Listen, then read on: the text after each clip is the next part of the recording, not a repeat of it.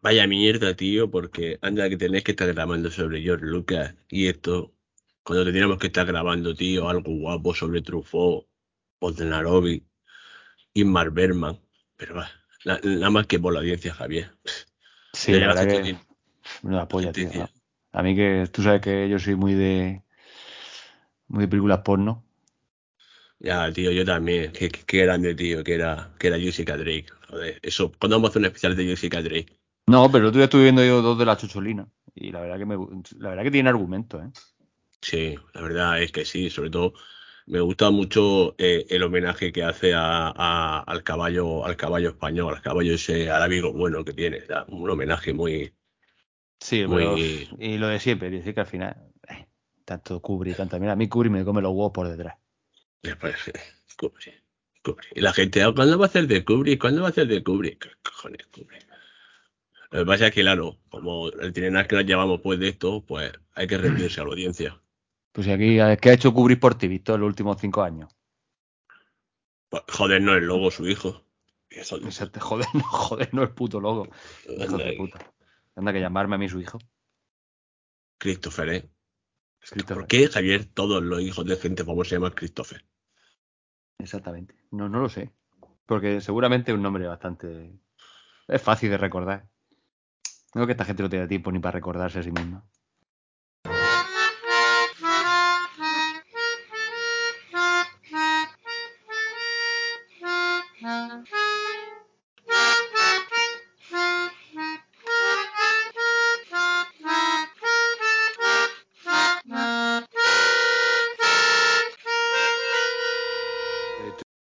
Hola familia, ¿qué tal? Ya estamos aquí una vez más. Vuelve los drugos mendrugos, vuelve vuestro podcast de cabecera. Y bueno, Javier, me han llegado información, no sé por qué, qué ha pasado, porque esto ahora mismo está en manos de nuestros abogados, que nos han hackeado el podcast, Javier. ¿Qué ha pasado? Eh, eh, no, lo sé. ¿Esto es verdad? ¿Te, ha llegado, ha llegado algún el antivirus? ¿Te ha avisado, Víctor? No lo sé, que, que, que, hay audios nuestros filtrados por ahí, pero, pero esto, esto, esto, es que ya no te puedes de nadie, que no hackea la cuenta. Madre mía, que, que, que, te lo juro que ya no, no, no puedo salir de la casa tranquilo ya. Es que se me quita la gana, se me quita la gana de grabar, Javier, ahora mismo. Con la gana que yo tenía hacer el especial de hoy, que llevamos preparándolo como 10 minutos, pero bueno, pero aquí estamos.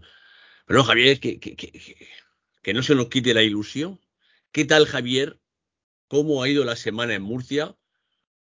Estamos ya en otoño, porque ahora mismo en Águila hace 27 grados y esto no es ni medio normal. ¿En otoño?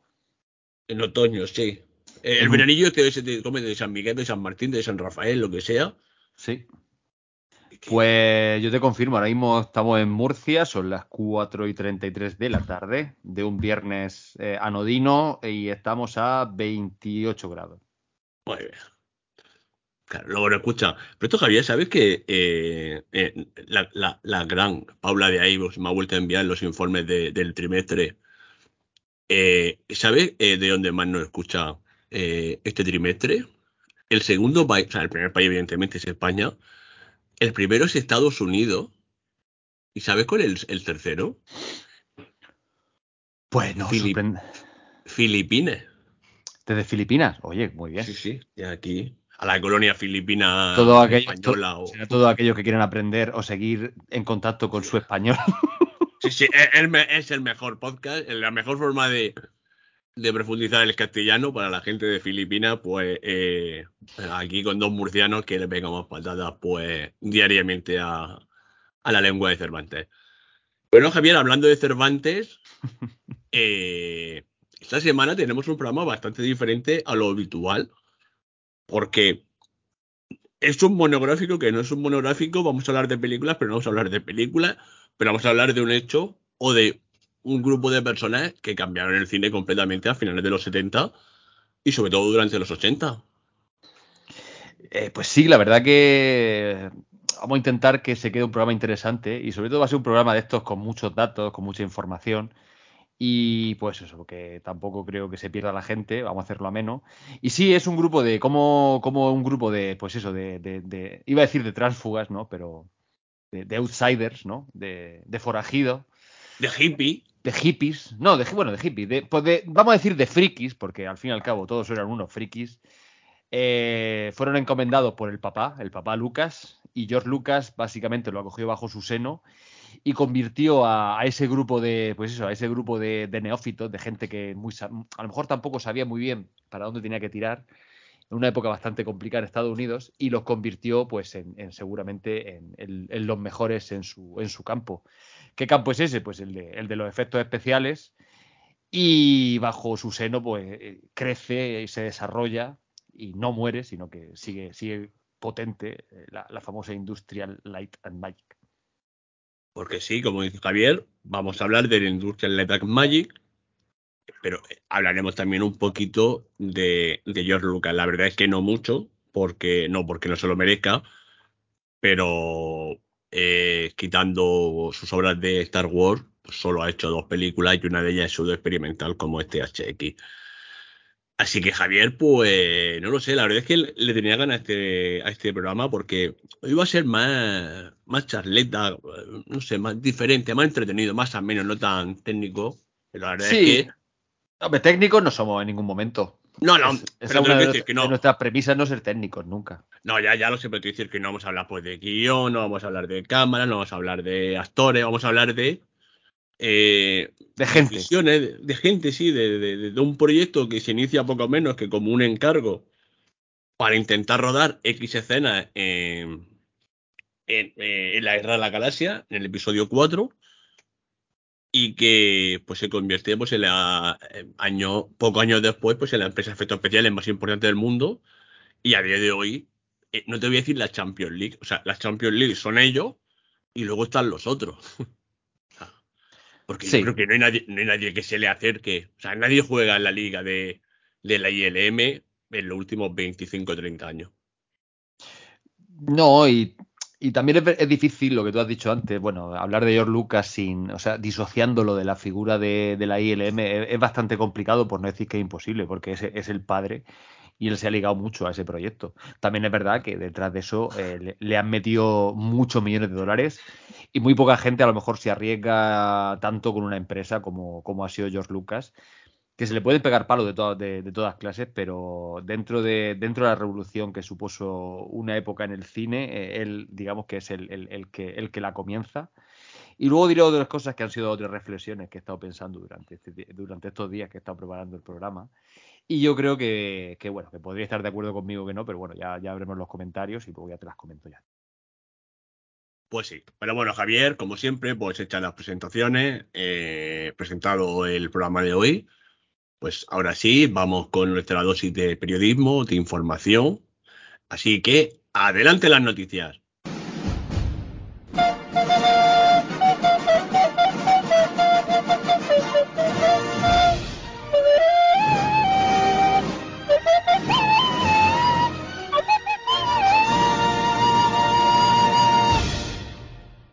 Javier, pues dígame dónde está usted hoy. Está ya, ha venido ya de, Madrid el 12 de octubre. Estamos ya en Murcia. no, me he quedado aquí encerrado en, la plaza del Cardenal Beluga de Murcia. Belluga, perdón, no, Beluga no, Beluga es la, la, ballena. aquí le dicen Belluga, aunque a mí me gusta decirle Beluga. Y me he quedado aquí atrapado entre, entre cuatro banderas españolas, muy españolas. Pero eso, Javier, lo de Belluga, yo, eh, cuando yo vivía en Murcia, y yo he ido las dos versiones. Bechuga, beluga, o sea, depende. Como, digámosle, digámosle belluga por, españolizarlo, ¿no? Bueno, Belluga básicamente el que es el obispo que, que financia y ordena la construcción de la catedral de Murcia. Tampoco.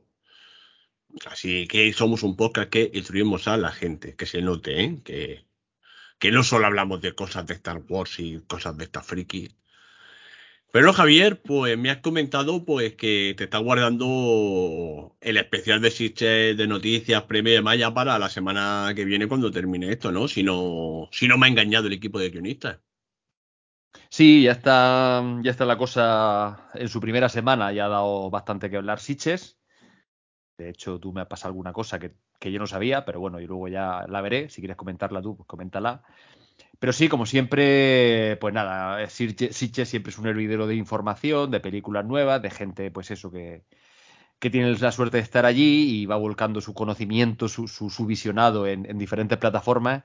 Y nada, como siempre yo haré mi, lista de 10 12 películas de Sitches que tengo ganas de ver. Y bueno, pues nada, cuando la vaya viendo, pues ya os diré por, el problema de, pues de, no estar allí. Pero bueno, la verdad que tengo muchas ganas de ver dos o tres cosas que están pegando bastante fuerte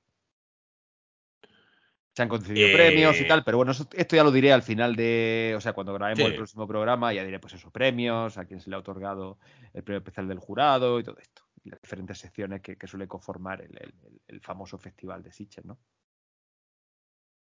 Una pregunta, ¿tú ya has visto alguna película que está en Sitges ahora mismo o que vaya a estar en Sitges? Es que algún eh, año te ha pasado, ¿eh? Algunos años había visto cosas que habían llegado antes. Lo que pasa es que cada vez se cuidan más las espaldas de que no salga, de que no salga nada, se filtre por ahí, por, por ninguna plataforma online que yo suelo, por las que yo suelo figonear. y este, Ay, Mr. Blu-ray te llaman. Y este año no he visto nada, nada, nada, nada, nada. Bueno, pues mejor así, así va fre... Así va, como dice que así va virgen cuando la vea. Pues entonces, pues, pues voy a empezar yo, eh, porque esta semana, pues la verdad es que ha habido de todo y para todos los palos. Y vamos a empezar pues con una necrología, Javier, porque se ha muerto Angela Lansbury. Angela Lansbury, para el que no lo sepa, eh, eh, la mítica, pues la de la actriz que se ha escrito un crimen, o sea, se ha escrito un crimen. Yo creo, Javier, que eso, esa máquina de escribir, esa musiquilla y esos paseos, lo hemos visto todo en la, en la televisión, eh, 200 mil millones de veces, ¿eh?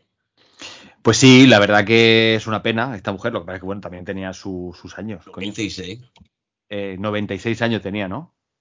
Sí, sí, la señora que interpretaba el personaje de Jessica Fletcher, que yo no sé si a ti nunca te ha extrañado a la policía que esta señora mayor allí por donde iba había muerto y dices tú. Jessica, lo mismo no tenías tú que salir mucho de. También, si no recuerdo mal, también interpretaba a Miss Marple, también un personaje de, de, Agatha Christie. Entre, otras entre otras muchas actrices, pero bueno, también fue más famosa por Miss Marple, que, o sea, que yo la recuerdo por eso. Y, la verdad que sí, pues la mujer de esta, que bueno, que interpreta mil cosas y que bueno, que empezó en el cine pues siendo una, una moza albeta, que hace poco yo, bueno, hace nada que salieron las imágenes de ella interpretando alguna de sus primeras películas y esta mujer pues empezó de muy joven eh, en la industria del cine. Así que nada, pues sí, un sentido, un sentido pésame a su familia. Sí, que sí pero eh, eh, es lo que te quiero decir, es de esas personas que a lo mejor pues hace 30 años que le habías perdido la pista, 25 años, pero que es de esa gente que asocia pues a, tu infancia.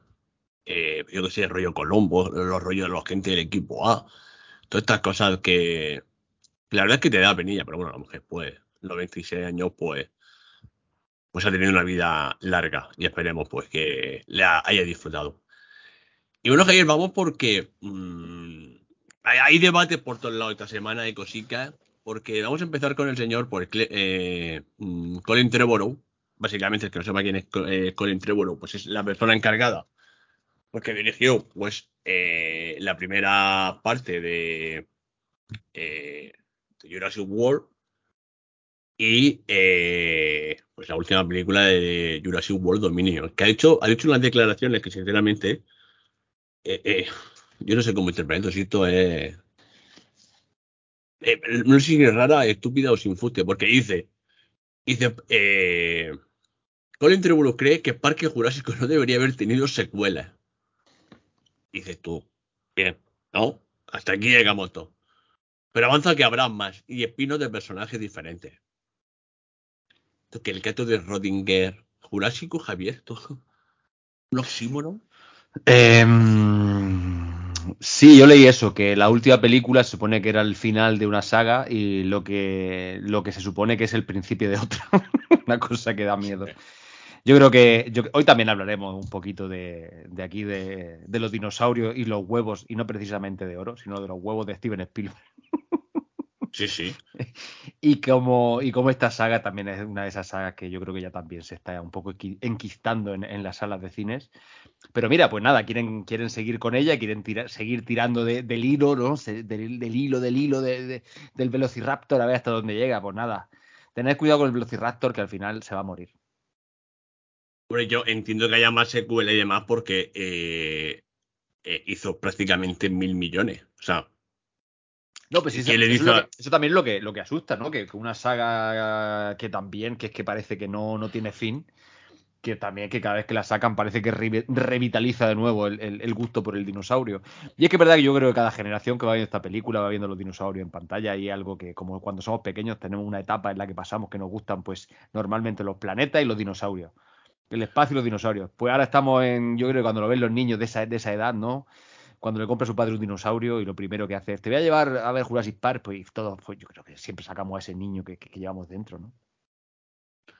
Sí, pero fíjate que que eh, mm, yo he revisitado esta película después de verla en cine este verano cuando ya la estrenaron en streaming y es que no terminé ni de verla. O sea, la última película me parece bastante mala, que sí que tiene alguna escena y demás, pero yo este chicle y más en la última.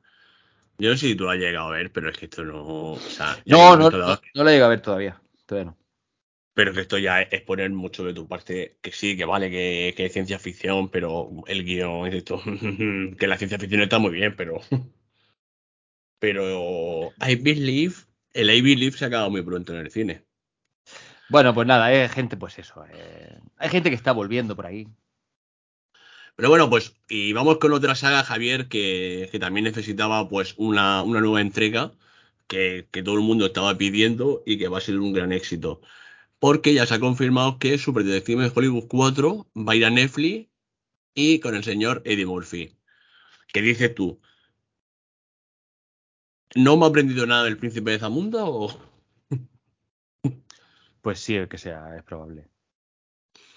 Eh, que esto va a ser un truño, lo sabe hasta mi santa madre que, que no sabe quién es Eddie Murphy. Porque es que ahora mismo una película Javier prácticamente 30 años después. O sea, es que no es lo mismo.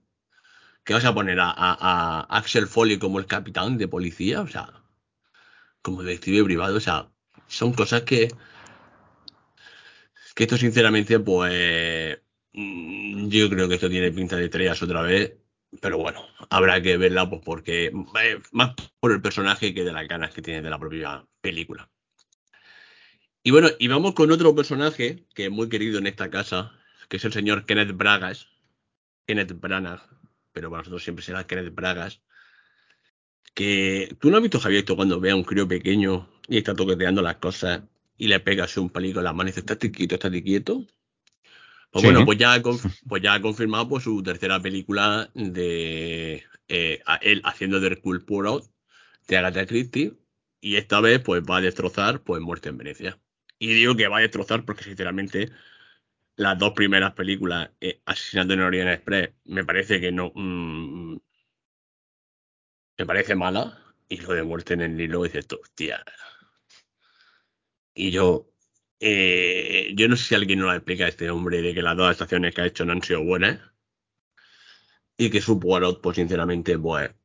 Eh, era Peter Ustinov, ¿no? El que hizo el Poirot. No, Javier. Eh, Poirot, Peter, Peter. No, creo que no era. bueno, no me acuerdo. No, no, Creo que no.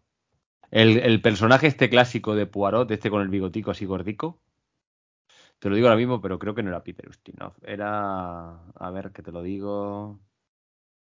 Sí, sí, sí, sí. Ah, sí, eh, Peter eh, Ustinov fue. No, pero es que yo creo que no me refería a Peter Ustinov. No, tú dices, tú dices otro, porque ha habido otro. Eh, Peter Ustinov hizo algunas películas, pero el otro, el. Yo me refiero a. Creo, era David Sackett, Chucket, creo que se llamaba este chico, este hombre que es para mí es el Poirot canónico. Sí, pero el, el David Sackett eh, esa es la, la serie esa de las miniseries esas que tienen. Creo que está en Amazon Prime. Yo, sinceramente, eh, a mi gusto, pues ahora yo la veré porque ya sabes que todos sabéis que Javier y yo pues somos enfermos de, de Agatha pero como que vaya con el rebutillo remojado y dices tú, pues bueno, pues habrá que ver esto. Y bueno, Javier, vamos a ir mejorando las cosas porque después de, pues esto, el inicio así un poco, mm, no sé, complicado con ciertas cosas raras, ¿eh? pues se está trabajando, Javier, en una serie para televisión de Kickboxer. ¿De Kickboxer? De la película de, de, la, de la gran película de. De, de Juan Claudio. De la Canon. Efectivamente. Oh. Se ve que le han volado el rollo con Frank Kai, voy a saber por qué. Pues vamos a tener, o se está trabajando, en una saga de Kickboxer. O sea, esto, por ejemplo, sí me llama la atención. Kickboxer, chaval. Por esto, Kickboxer, eh, es posible, Javier, que volvamos a hablar de Kickboxer. No tardaremos mucho en hablar de Kickboxer, ¿eh? Se huele, se huele, se huele. Se huele. Y bueno, Javier, esto sí que huele bastante bien, eh, porque la verdad es que lo hemos comentado aquí eh, 200 mil millones de veces, que pues en Hollywood pues mucha idea nueva y original pues no hay. De hecho, para muestra un botón todo lo que estamos comenzando. Y Javier, pues Brendan Fraser en esta especie de, de, renacer que está teniendo, dice que ya está moviendo los hilos para hacer la momia 4.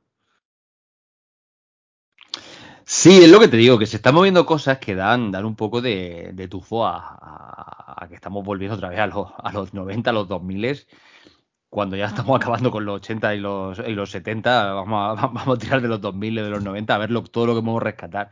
Porque hace poco yo leí la, la, la noticia también de que, de que, de que John McTiernan, John McTell, el famoso director de Predator, Jungla de Cristal, que también hemos tratado por aquí, también lo, le, le, han ofrecido otro, otra nueva película y ya está en ello. Que dijo que era como, leí que era como por un puñado de dólares, pero en otro planeta. Sí, sí. Por esto, eh, John McTiernan, Javier, eh, que por esto, cada vez que digo ese nombre, eh, lo de carbonato, eh, habrá que traerlo algún día por aquí, ¿eh, señor McTiernan? Sí, bueno, nosotros hemos tocado, eh, hemos tocado la jungla de cristal, pero bueno, que para, para, clásicos de estos básicos de los, de los 80, por ejemplo, Predator. Y bueno, y el último Gran Eure, por ejemplo, con el Chuache, pues son gente que, o sea, eso es, es un personaje que, que bueno, pues que siempre ha sido relevante en la industria. Lo que pasa es que en el 2012 lo metieron en la cárcel, eh, también lo, lo, lo, declararon persona non grata en Hollywood, porque tuvo un, un, episodio, se ve que bastante turbulento, ¿no? De, de bueno, de cosas que, que le pasaron al, al personaje, al hombre. Y resulta que, que, bueno, pues que se vino para Europa y tal, y por aquí lo, lo querían fichar, y, y, cumplido 71 años, pues el hombre quiere volver a, hacer otra película, que de hecho ya tiene nombre, se llama Tau Ceti Foxtrot, que la estaba buscando por aquí. Y lo que leí es que estaba el guion terminado, y eso, que quiere hacer un puño por un puñado de dólares, pero en otro planeta. ¿En qué planeta? No lo sé. Eso no hay ningún problema. Pero, pero bueno, pues que... nada, que con 71 años llamen a este hombre es como es, es raro, ¿no? Sí, raro, eh, Javier. Y raro es que Tom Cruise se lo jubile. Porque yo lo de este hombre, yo. es que eh, eh, el cabrón, Tom Dios Cruise, como el cabrón se pasa la vida mmm, todos los días, porque no es ni medio normal lo de este hombre, pues bueno. Pues Tom Cruise va a entrar en el. No sé si en el récord Guinness, porque esto no es el récord Guinness, pero va a ser la primera persona civil, no militar, entendamos civil, que va a caminar por el espacio para la película esta que está haciendo eh, de, la estación espacial por ahí en el espacio. O sea, que se va a subir al espacio de verdad. Se va a poner un traje de astronauta de verdad. Y va a hacer, pues, el eh, cuando salen los astronautas, para hacer su cosa eh, en el espacio. O sea, yo sé. Pues eso va a ser rodado. Eso ahí no va a haber CGI, ni va a haber cosas raras, ni va a haber. No, no. Se va a subir sus huevos toreros al espacio. O sea, se puede, hacer un, se puede hacer un Baumgartner de este, este que se tiró desde. ¿no? Sí. No me acuerdo dónde. Sí, fue. luego cuando termine la cena de bueno, Zagaria, que nos vemos, que voy a almorzar. Venga, venga hasta luego, ¿eh? eh. Es que yo creo que ya los calificativos para Tom Cruise, yo creo que ya terminan, o sea. Pero oye, yo dije, el tío. Eh, eh, pues que el perra tiene sobras para aburrir. Y mira, pues si el hombre pues disfruta haciendo otras cosas, pues oye, ojalá yo pudiera eh, hablar con Elon Musk y la NASA, oye, quiero irme al espacio. Venga, Tom, lo que quieras, a pajera abierta. Y bueno, vamos a ir con un poquito de, de Marvel, muy breve, eh, porque Javier, la serie de Armor War que nadie esperaba. que estaba ahí, bueno, pues ya se hará. Al final va a ser película. Que, se ha quedado, no han quedado todos los fans así de, del UCM un poco diciendo que me estás container. Pues esto va a película. Luego, mala noticia entre comillas, Javier, porque Blade, eh, pues ahora mismo pues, tiene un pequeño problema de, eh, de guion y de director, porque el director la pasa a ser el productor y el guion pues se ve que no estaba convenciendo y se ha retrasado indefinidamente.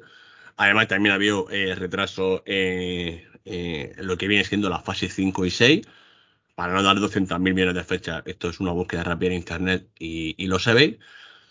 Y luego, para terminar, pues también se está rumoreando pues que, que, la, eh, que Nova, el personaje que debería haber aparecido ya en Corea de la Galaxia o en el mundo del espacio, pues posiblemente sea un especial de Navidad o algo así, que de momento no se tiene constancia de que vaya al cine. Te voy a hacer una pregunta muy rápido, Javier. ¿Tú estás viendo la serie de Hulk? No. ¿De Hulk? ¿La vas a ver? Pues no lo sé. Depende Pues si del no la tiempo que quieres, tenga. Si no la quieres ver, eh, digamos que no te afecta para nada al UCM en general. Pero si puedes, Javier, ponte los el último cuarto de hora de ese capítulo. Te da igual la historia, porque mola lo que han hecho. No voy a hacer spoiler porque se estrenó antes de a- ayer. Pero póntelo, Javier. La historia te la cuento yo el próximo día tomando algún café, porque te vas a reír de lo que han hecho. O sea, una sacada de rabo y de minga abierta brutal. No por lo que es el capítulo en sí, la historia, no, no, sino lo que han hecho. Y un bofetón con la mano abierta a haters, gilipollas, eh, eh, misóginos, machistas, racistas. Todo concentrado, te vas a reír. O sea, es brutal. Y Javier, pues no podíamos dejar de hablar de las noticias eh, en cada episodio sin la sección pues que más nos gusta, como Javier el minuto Warner. Porque sí, porque Warner, yo creo que algún día Javier habrá que cambiar el nombre al programa y llamarnos los, los Warner Medrugos o los Drugos Warnerianos o algo así. Porque, ¿qué haríamos nosotros, Javier, sin, sin Warner, eh?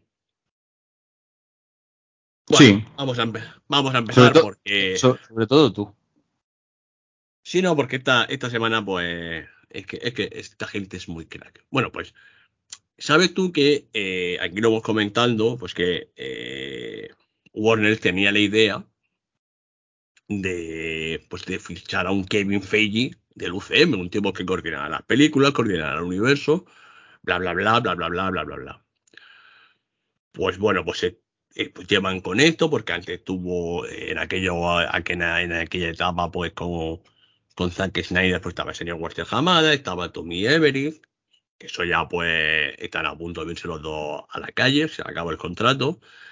Y luego se estuvo pensando en algún eh, en algún eh, agente más de, de DC, de cómic y demás. No triunfó. eh, la gente pedía Zack Snyder, pero ya sabemos que Zack Snyder y Warner pues, lo terminaron especialmente bien. Eh, esto ya no es cine, esto ya son temas personales y, y económicos. Y eh, pues llegó el señor David Zaslav. Todos sabemos de David Zaslav, pues alias, pues me gustan los billetes más con tonto un lápiz. que viene pues a revertir por la complicada situación pues que tiene ahora mismo pues Warner con la fusión con Discovery. Pues bueno, pues eh, ya comentamos aquí, pues hace un par de meses, pues que esto se le ofreció a, a David Lynch. No me lo confundan con David Lynch, que no es David Lynch, es David Lynch.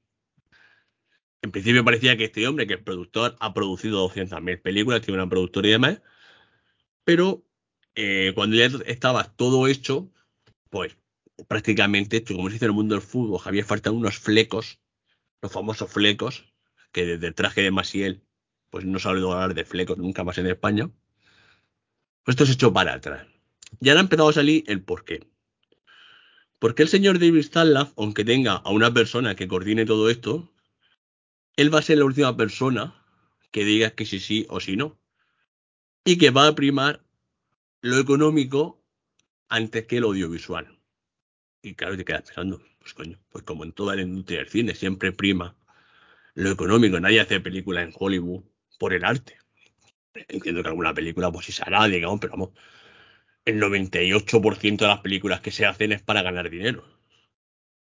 Pues ahora mismo, pues hay un run run en Hollywood que nadie quiere ocupar eh, este puesto de productor ejecutivo del supuesto DCU para los próximos 10 años. ¿Y qué, ¿Y ha pasado, Javier? Porque la semana que viene se estrena Black Adam, la película con The Rock, con Dwayne Johnson, que por cierto, si afectan ustedes un consejo y tienen Twitter, silencien palabras Black Adam, Dwayne Johnson, The Rock, porque están corriendo los spoilers que madre ve el señor. Que yo, sinceramente, mm, no ya incluso por gente que ha visto la película, sino incluso eh, The Rock, eh, pues si le ha escapado de alguna cosita. Pues con lo que se ha ido filtrando rumores, eh, medias verdades o verdades, mm, como queréis llamarlo, pues ahora todo el mundo está pidiendo que The Rock pues sea el coordinador del el DCU.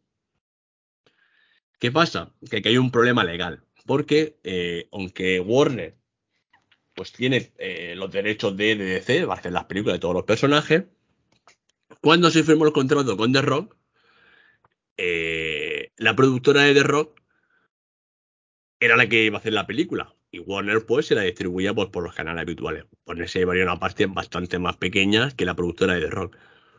Pues el hype que se está creando pues con la nueva película el Black que se estrena el viernes 21, y con lo que supuestamente va a salir, que yo no voy a nombrarlo porque eso no está confirmado, son rumores, pues ahora ya han dicho, eh, pues se le ha quedado Warner con una cara de gilipollas, porque van a hacer un dineral que ellos no van a oler y se van a aprovechar de su producto cuando ellos no han querido hacerlo.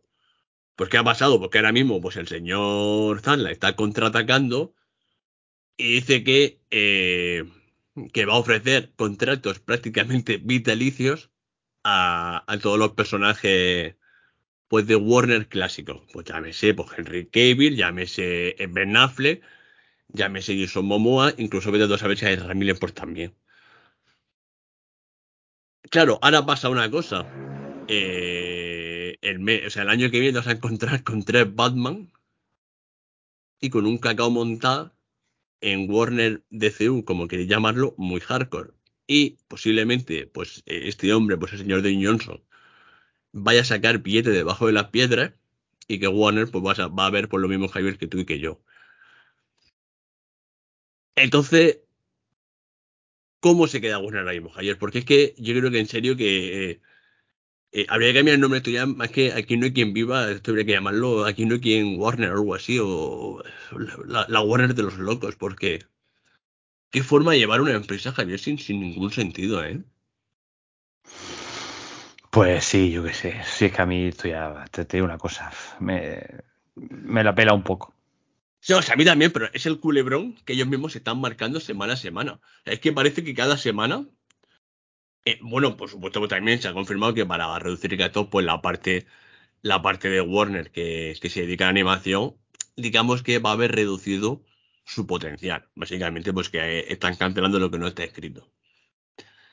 Yo ahora mismo lo que tengo son palomitas. Ojalá que le vaya súper bien a, a, Black Adam, que haga muchas perras, que los rumores que no yo a nombrar sean verdad y que en Warner, pues por gilipollas, pues mm, no que se vayan a quiebra, pero, pero es que es muy fuerte lo de esta gente. Por cierto, que hoy se ha anunciado eh, el Netflix con anuncios, que llega a España el 10 de, el 10 de noviembre. Así que por seis pavos tenéis la tele con anuncios. Cinco minutos de anuncios por hora vista, va a ser bueno, pues es que nosotros no sabemos qué vale, qué vale, pero ¿qué vale, qué vale Netflix? ¿12, 13 euros? Depende de la, de la tarifa que quieras pagar. Y depende de la calidad que quieras. Yo sé que la tarifa está con anuncios, pues no te va a dejar descargar ninguna serie, va a haber los 5 minutos al empezar el visionado de cualquier cosa y cada hora te van a meter 5 minutos de anuncio a 6 pavos. Bueno, pues que no es en, creo que la calidad es la mínima que ofrece su, la plataforma, pero bueno, hay gente que esto se la pela, o sea que bueno, pues, sí que tiene un, Netflix barato, creo que la siguiente ya sería 8 euros o así, creo que son un par de euros más o así, es que creo. Yo no voy a hablar de, de, la situación económica de cada lugar en este país. Evidentemente, claro, del mundo. cada uno que haga lo que eh, quiera y lo que pueda, evidentemente, claro.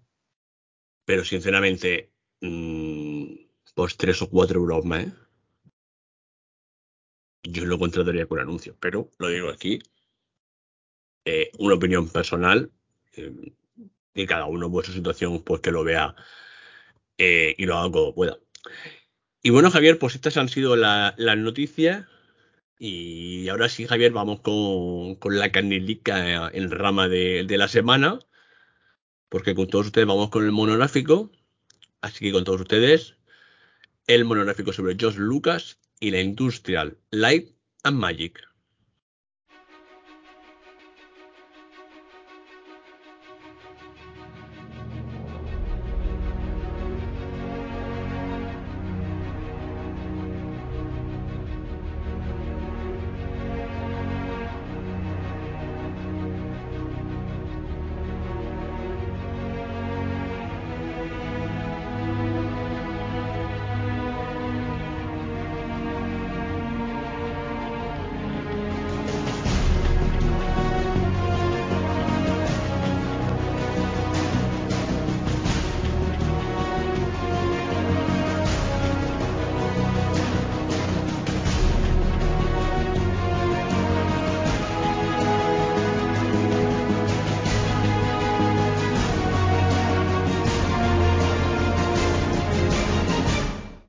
Javier, pues.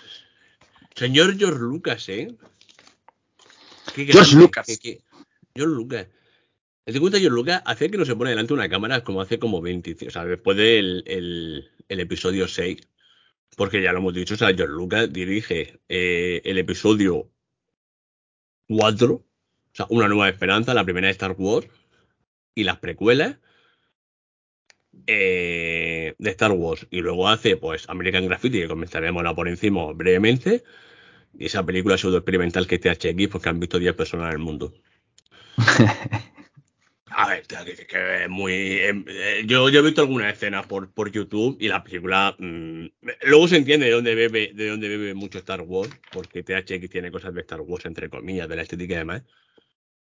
Pero he de decir que George Lucas iba al primer charco. No es un gran director. O sea, eh, eh, eh, sí que es un primer charco, pero por ejemplo, quita American Graffiti, tú deberías ver las películas de Star Wars. Y a mí nunca me ha parecido George Lucas un buen director. Si es que no, y tampoco yo creo que sea su, su último, su última o su gran preocupación la de ser un director grande. Yo creo que él quería ser eh, como, digamos que un pionero en, en el campo de, en el campo de la industria del cine y lo consigue, lo consigue porque hay que reconocer que lo consigue.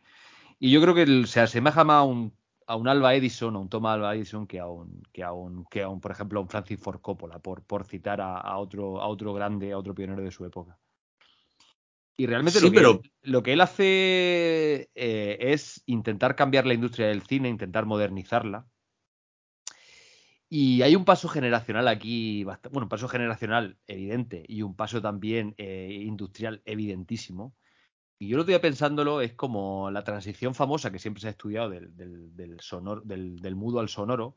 Y él realmente hace un poco lo mismo, pero con la transición del, analógico a lo digital. Y esto eh, básicamente recae sobre, los hombros de, George Lucas y toda la gente que le rodea. Pero sus, digamos que su premisa fue esa desde el principio que él entró en el cine. Él quería cambiarlo, está clarísimo. Y yo creo que son dos transiciones bastante evidentes y dos transiciones bastante importantes. Es verdad que una es al principio, en los años 30 por ahí, y la segunda, pues nace, nace con el nacimiento de. con el nacimiento de ciertas películas que hoy vamos a hablar de ellas. Y esa transición al final que se lleva a cabo y, básicamente como la industria. Y no solo, no solo estamos hablando de efectos especiales, sino que estamos hablando de todo. Estamos hablando de cámara, estamos hablando de sonido. Y todo eso es por una. por una. digamos que por una manía personal de George Lucas de mejorarlo todo. Y él, como director, lo único que se, se propuso es ganar dinero para pa empezar a invertir en cosas que le gustaban. También hay que decir una cosa. O sea, el, el... A ver, sobre esto hay escrito mil cosas, hay 200.000 documentales, tenéis un documental en filming, eh, en Amazon tenéis, no en Amazon no, en Disney tenéis otro, en la HBO tenéis otro, en YouTube ahí también eh, están estos documentales. Eh, yo, por ejemplo, me he basado en los making of de, de, de Star Wars, que los he visto, o sea, Que ves tú ahí escrito, o sea, eh, hay muchísimo, sobre todo que lo puedes ver.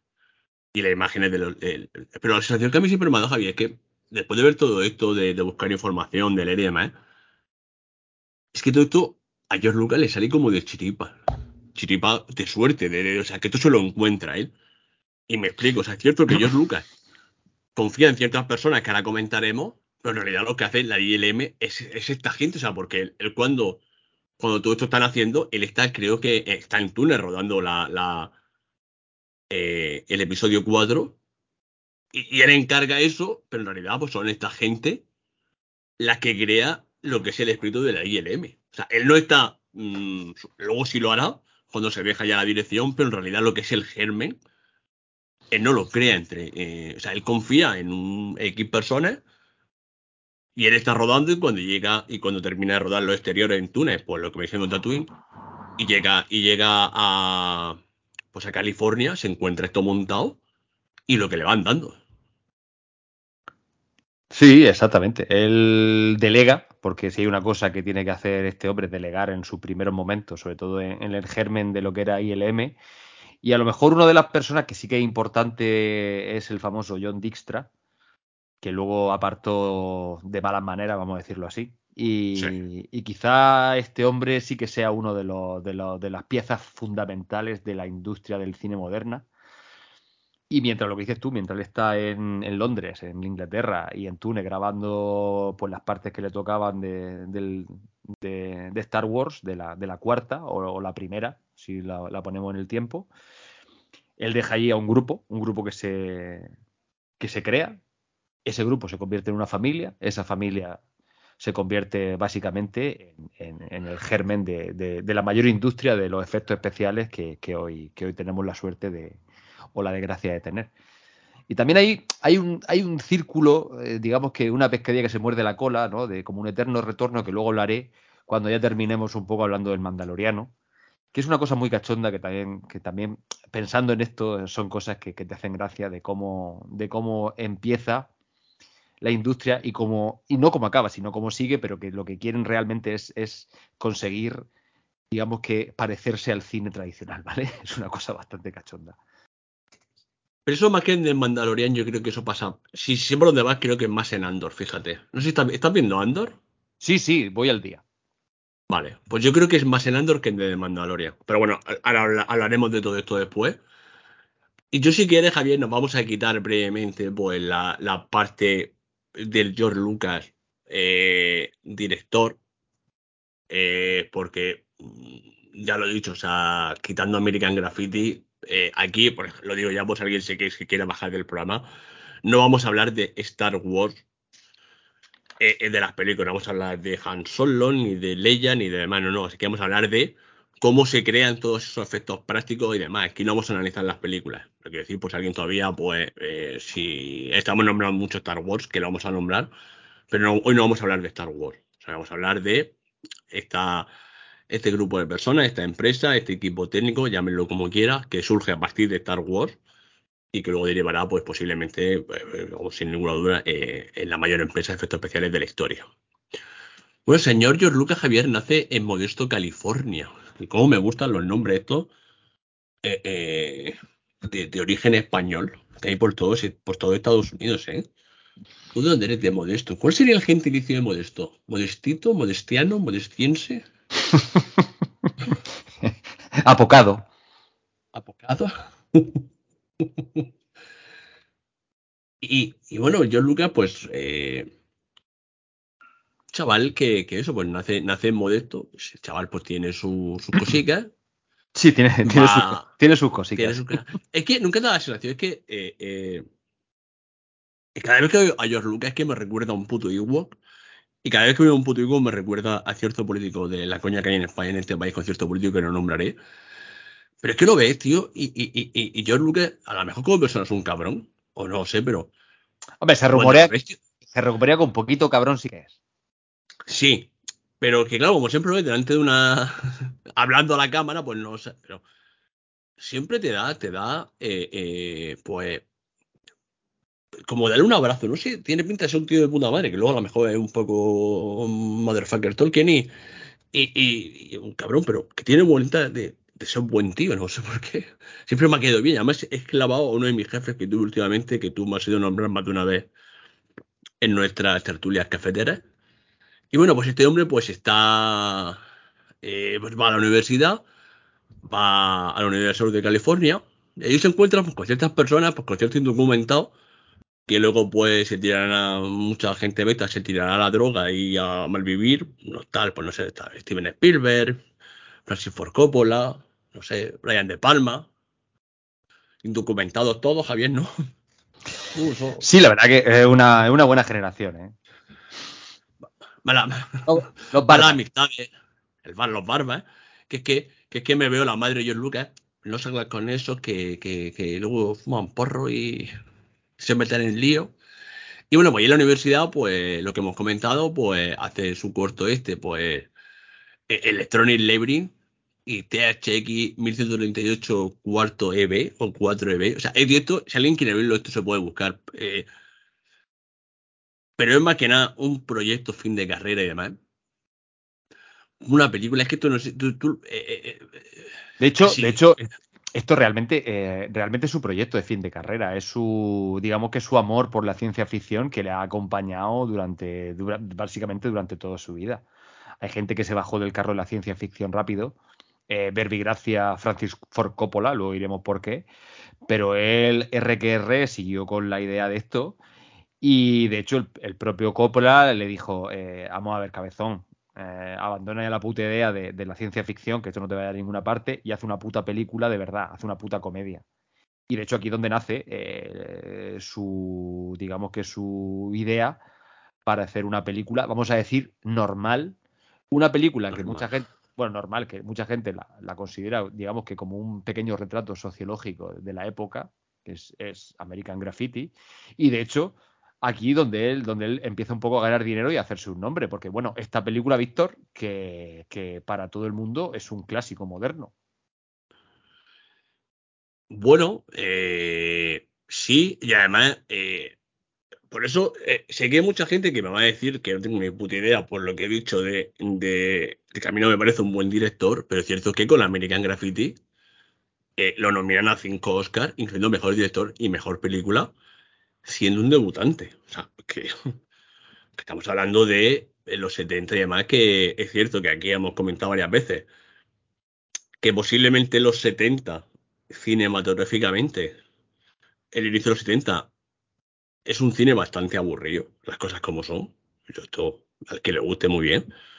Y hasta que no llegan, pues, gente, pues, como, pues, como George Lucas, eh, Steven Spielberg, eh, Ridley Scott, eh, y, ciertos directores, pues eh, era todo muy viviendo de este cine de los 60, finales de los 60, principios de los 70, que era básicamente lo que tú has comentado, básicamente, pues eh, el reflejar la sociedad, tanto americana como europea, o no, vamos a aquí del neorrealismo italiano y demás, o aquí en España, pues Berlanga y, y otros tantos, pero hasta que no llegan pues estos tío, pues básicamente estamos hablando de Ali, estamos hablando de Tiburón, estamos hablando de, Star Wars. El cine de verdad no coge otro impulso. Que yo no voy a decir qué película, qué, cine es mejor. Que cada uno, pero que esa vuelta de tuerca que le da, que le dan a esto, eh, básicamente, bueno, llevan a caballo a, estos blockbusters de finales de los 70, de los 80 y luego ya el cine más convencional que conocemos. Porque una de las cosas es que en Hollywood todo este Star System, eh, que hubo los 50 y los 40 y demás, eh, ya las grandes producciones pues habían acabado, aquella rollo Benú, rollo eh, pues, esas películas que prácticamente trabajaban hasta famoso daba más de comer que, que, que, empresas. Eso hay un momento que se termina ya los estudios, ya no apostaban por microproducciones. Sí, también un cine antes de los 70, pues bueno, que tenemos el. A lo mejor el arquetipo de héroe es bastante diferente. Bueno, por ejemplo, pensemos en Charles Bronson. Sí. También podemos pensar en ese tipo ah. duro, ¿no? Encarnado por Clint Eastwood. que es un cine bastante. O, o, o, Callahan, ¿no era? Eh, y podemos pensar en un cine bastante, digamos que real, vamos a decir realista, ¿vale? Vamos a decirlo así pero que esta gente no iba por, no iba por esos derreteros. Es verdad que esta gente llega y una de uno de los grandes soplos que le da la industria es la imaginación. Claro, para, para esa imaginación tan, digamos que tan efervescente que tiene esta gente, lo que necesita es medio, que es lo que no tiene. Y a partir de ahí es como se les ocurre, digamos que poner al servicio de sus películas los medios. Esto va a ser un camino larguísimo, de unos 40 años, pero que por sus cojones molineros él lo va a conseguir. Y, yo creo que es eso, porque diciendo, le dijeron que no tienes digamos que intenta hacer películas y déjate de la ciencia ficción, que no te va a ir a ninguna parte. Esto se dijo Coppola. cuando Coppola estaba trabajando en su, tercer film, que se llama Llueve, en mi corazón, que él trabaja con él, digamos que de camarógrafo, para, digamos que para no, para curtirse un poco, y le dije, y le dijo, a lo mejor es que Coppola también vio algo en él, ¿no? Dice, déjate de esto y haz tu película, ¿no? Entonces cuando ya hace American Graffiti, pero yo creo que esto lo hace simplemente para darle, digamos, una, una hostia así con la mano abierta a Coppola diciendo, mira, yo también sé hacer cine, pero yo, digamos que esto no va conmigo, a mí no me interesa esto, a mí me, interesan otras cosas. Y yo creo que ese corazón rebelde que tiene en, su, en su, digamos que en su fuero interno, lo que le, lo que le hace, eh, pues, no decir malgastar, pero sí gastar muchísimo, muchísimo dinero y tiempo en otras cosas que no le dejaban ser actor, simple, o sea, perdón, actor no director. Y por eso realmente él no dirige casi nada de lo que de lo que él hace. Mucha gente a lo mejor piensa que tiene muchas películas porque piensa que todas las Star Wars son suyas, pero vamos, eh, mucho, nada más allá de la realidad. De hecho, la. De hecho, cuando a lo mejor mucha gente piensa que cuando toca Star Wars realmente es cuando la caga. Bueno, ese melón me lo quería guardar para, para su ya, momento. Ya, ya, hablaremos de esto en su momento, que porque hoy también hay que avisar de que este, de que este, de que en este, en este programa eh, este programa va a tener o contiene imágenes de tabaco porque se va a hablar largo y tendido. Sí, sí. Pero, pero el, tema, básicamente, el que no lo sepa, pues eh, el Imperio Contraataque y el Retorno Jedi la dirigen el Kessner y Richard Marquand. O sea, no la dirige él.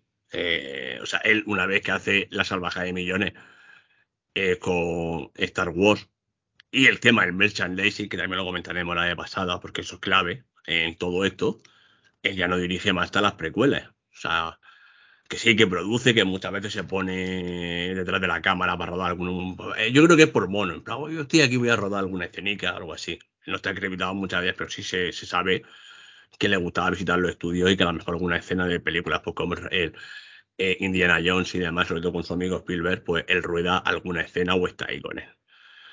Hay otra cosa, Javier, que no hemos comentado, porque si es importante eh, la ILM, él también funda otra empresa que es la Lucasfilm. Eh, la Lucasfilm, básicamente, pues es la que tiene ahora mismo, pues la que tuvo en su momento los derechos de Star Wars, que luego le vendió a Disney, pero básicamente es la productora por contrato para hacer todas las películas de Star Wars. Claro, él, ha comentado Javier antes que él no tenía dinero, no tenía dinero, no tenía suficiente dinero, y él se funda su propia productora para hacer eh, American Graffiti. O sea, que estamos hablando que es que el tío, eh, primero, como director, mm, pues lo clava y segundo, como un tío, un visionario en el mundo de los negocios. Las cosas como son. Sí, y a mí me, quería, o sea, quería comentar esto porque cuando él presenta, bueno, en la universidad ya hemos dicho que él va allí, porque yo creo que hay, dos, hay dos, claves en la carrera de, de Coppola. Bueno, la universidad, donde, donde ha dicho Víctor que conoce a, a esos apestados del cine, apenas conocido hoy día. Y por otra parte, eh, su, su, corto película versión final de, su, su TFM. ¿Su TFM? Que THX, su THX, la de 1138 que bueno, la presenta, a todo el mundo le parece eh, una, una, puta marcianada, porque estamos hablando eh, de, los, de los años 60 y, que cuando conoce a Spielberg realmente, ¿eh? y Spielberg cuando ve su, cuando ve el, TFM de, George Lucas, le dice, pero es que es esto. También es verdad que Steven Spielberg abre los ojos un poco gracias a George Lucas, que esto también hay que decirlo.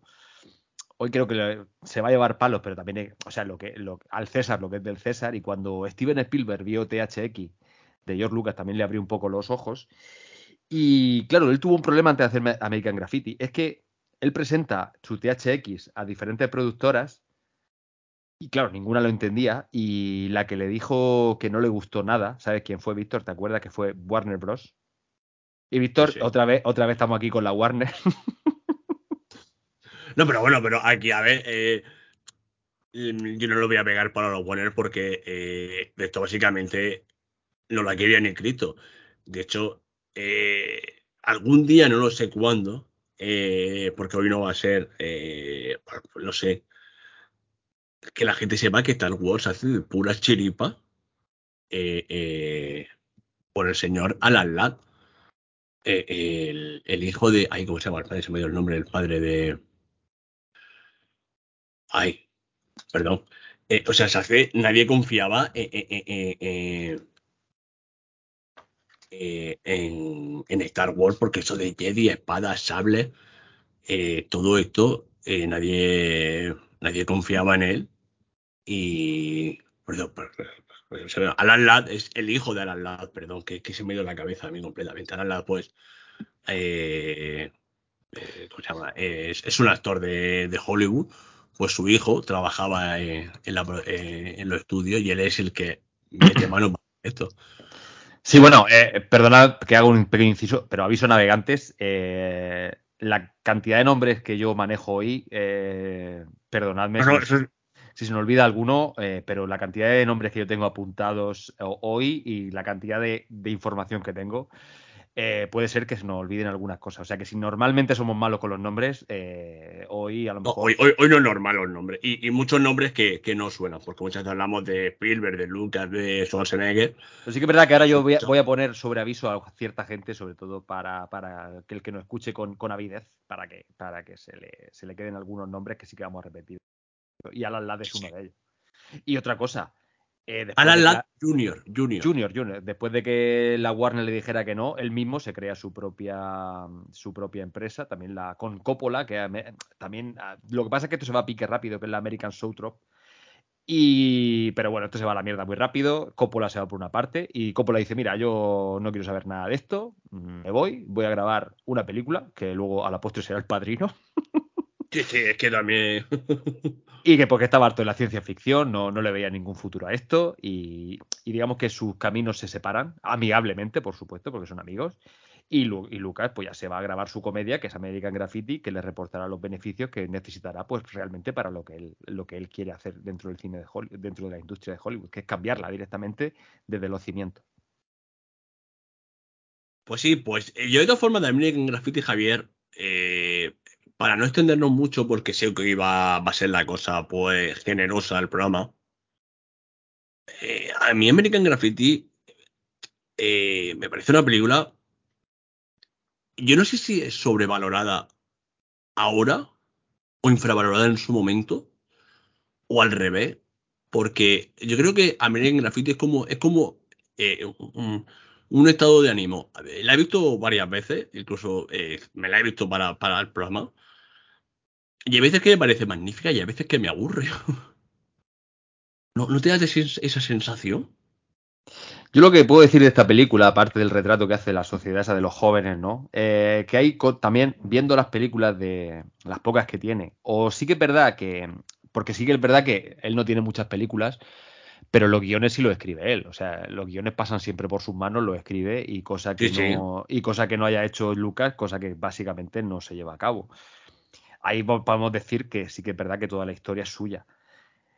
Hay una cosa que siempre lo obsesiona Lucas, eh, y esto lo sabemos porque sale de su boca, eh, que son los coches. Los coches, las motos, lo que es la mecánica. Y hay una cosa que sí que es verdad que durante el que haya visto mm, Star Wars todo, hay una obsesión ahí por, por, por la mecánica, ¿no? Y esto es algo evidente. Y como eso todavía no lo podía crear, pues bueno, él lo que, lo que hace es una, una visión de su época, de su, digamos que de sus contemporáneos, con esos coches. Hay un coche por ahí amarillo que se llamaba, ¿cómo, no me acuerdo cómo se llamaban, un, tipo de coche de estos que no llevan la parte delantera, que se le ve el motor. Y su obsesión, era esa, la mecánica, arreglar los coches. Y dice que un día un tipo, que cuando él iba conduciendo, le, chocó a 150 kilómetros por hora y él salió mal parado y él cuando despierta estaba en el hospital, se ve que la, enfermera le dijo no pasa nada, no estás bien. Y a partir de ahí él se da cuenta, digamos que tiene como un pequeño también una, una pequeña epifanía y le dice, bueno, pues yo me tengo que dedicar ¿no? a hacer cosas. Y bueno, también es un poco la, historia de, este hombre que a lo mejor está un poco, iba a decir trastornado, pero bueno, que como que en casi como, como, como casi todos los grandes, eh, digamos que personajes de a lo mejor de, nuestra de nuestra historia, ya sea el cine de la literatura, también tiene un, momento de esos clave, ¿no? Que, le cambia un poco a lo mejor la mentalidad de la vida. eso es, claro que, los coches la velocidad le gusta porque básicamente qué es Star Wars eh, hemos visto pues está claro, por ejemplo, el, episodio 1 es clarísimo. Sí, sí, además es que eh, coches, naves, eh, los, los, este, los, las motillos, ese se me el nombre, o sea, es que la velocidad en Star Wars pues eh, está más que clara y, y en American Graffiti pues hay coches para aburrir, de hecho pues, posiblemente pues mm, como suele pasar con, con, los americanos, pues le dices, escuche, si ese es un Ford Mustang del 74, porque ese año le pusieron doble varilla en el carburador. y tú aquí en España, pues no sabes si tu Citroën 205... ¿Furula, furula o no furula? Yo sé. El verbo furular. Sí, sí. Pero bueno, yo de todas formas... Eh eh, bueno, vamos a dejar media en graffiti. Además, algún día, si queréis, pues no, no nos paramos más en ella porque, porque claro, eh, ya hemos comentado pues, que el señor Lucas tiene éxito, su, su, su productor Lucasfilm gana su dinero. Y claro, ya le llegamos pues a, a las chichas. Sí, pero la chicha, la chicha, la chicha antes de empezar, Víctor, déjame que te diga una cosa. Ah, por favor. Y que es, es digamos que hemos dicho que en la universidad él, conoce a esa gente, entre otros a Coppola, con el que trabaja, que eso digamos que es una primera gran clave. Y la otra gran clave, que es evidentísima, que él en la universidad empieza a, comerle los huevos por detrás a, Joseph Campbell. Bueno, que no sepa Joseph Campbell quién es. Bueno, Joseph Campbell es básicamente es, escritor, pero es un mitólogo, es profesor, fue profesor estadounidense, hizo mil viajes por Europa, eh, hace profundísimos estudios sobre la mitología. Y, sabemos que a lo mejor si la narración es espacio, ¿no? Es tiempo, son personajes, es el narrador, son los argumentos, ¿no? Básicamente todo eso, Joseph Campbell eh, en los, eh, se da cuenta de que como todas las, digamos que todas las culturas aunan siempre 12, eh, digamos que 12, 12 argumentos eh, comunes que todas las culturas, ya digo, reúnen. Y el bueno de Lucas lo que hace es seguir a Joseph Campbell de pe a pa para crear sus historias. Víctor, me deja dos minutos que te diga los 12, los 12, los 12 argumentos de Joseph Campbell para crear su, digamos que la historia, que, todo, que toda historia que tiene que tener para que cale culturalmente en, digamos que en una sociedad. Hombre, por supuesto, el viaje, el famoso viaje del héroe. Que en, su, en su, libro El viaje del héroe lo tenéis más o menos bueno, yo le voy a hacer un resumen resumidísimo, pero bueno, quien no lo sepa, esto está en el viaje del héroe, efectivamente, del, del, gran Joseph Campbell, que entre, entre otras cosas, pues escribe esta, esta pequeña maravilla. Que hay una cosa que eh, yo cuando eh, la primera vez que me llegó esto, esto gente vale para cualquier película, mito, novela, para lo que sea, o sea, esto lo pueden aplicar, es como una especie de decálogo de cómo se escribe una historia, una mitología, una película, lo que sea. Eh, si no los 12, vamos, en cualquier cosa que conozca tiene 10 11 seguro. Así que Javier, pues, adelante con el viaje del héroe. Es muy rápido. Lo que pasa es que leído como lo voy a leer, eh, parece, parece que Star Wars, eh, o que quien no lo sepa a lo mejor, parece que, que Star Wars copia esto, pero no, recordad que esto copia, lo copia, lo copia, lo copia Lucas, bueno, lo copian millones de películas más, ¿vale? Básicamente el número uno es el héroe se presenta en un mundo ordinario. Número dos, en ese mundo ordinario recibe la llamada de la aventura. Número tres, duda al comienzo o rechaza la llamada. Número cuatro, es animado por un mentor o sabio anciano. Número cinco, cruza el primer umbral, el, el primer umbral y entra en un mundo mágico. Número 6. En ese mundo mágico necesita un periodo de formación, que nos lleva al número 7, que para poder enfrentarse a pruebas y enemigos con ayuda de sus aliados. Número 8. Se acerca a la guarida del enemigo. Número 9. En la guarida del enemigo se enfrenta a la prueba final, sin aliados, ni amigos, ni mentores.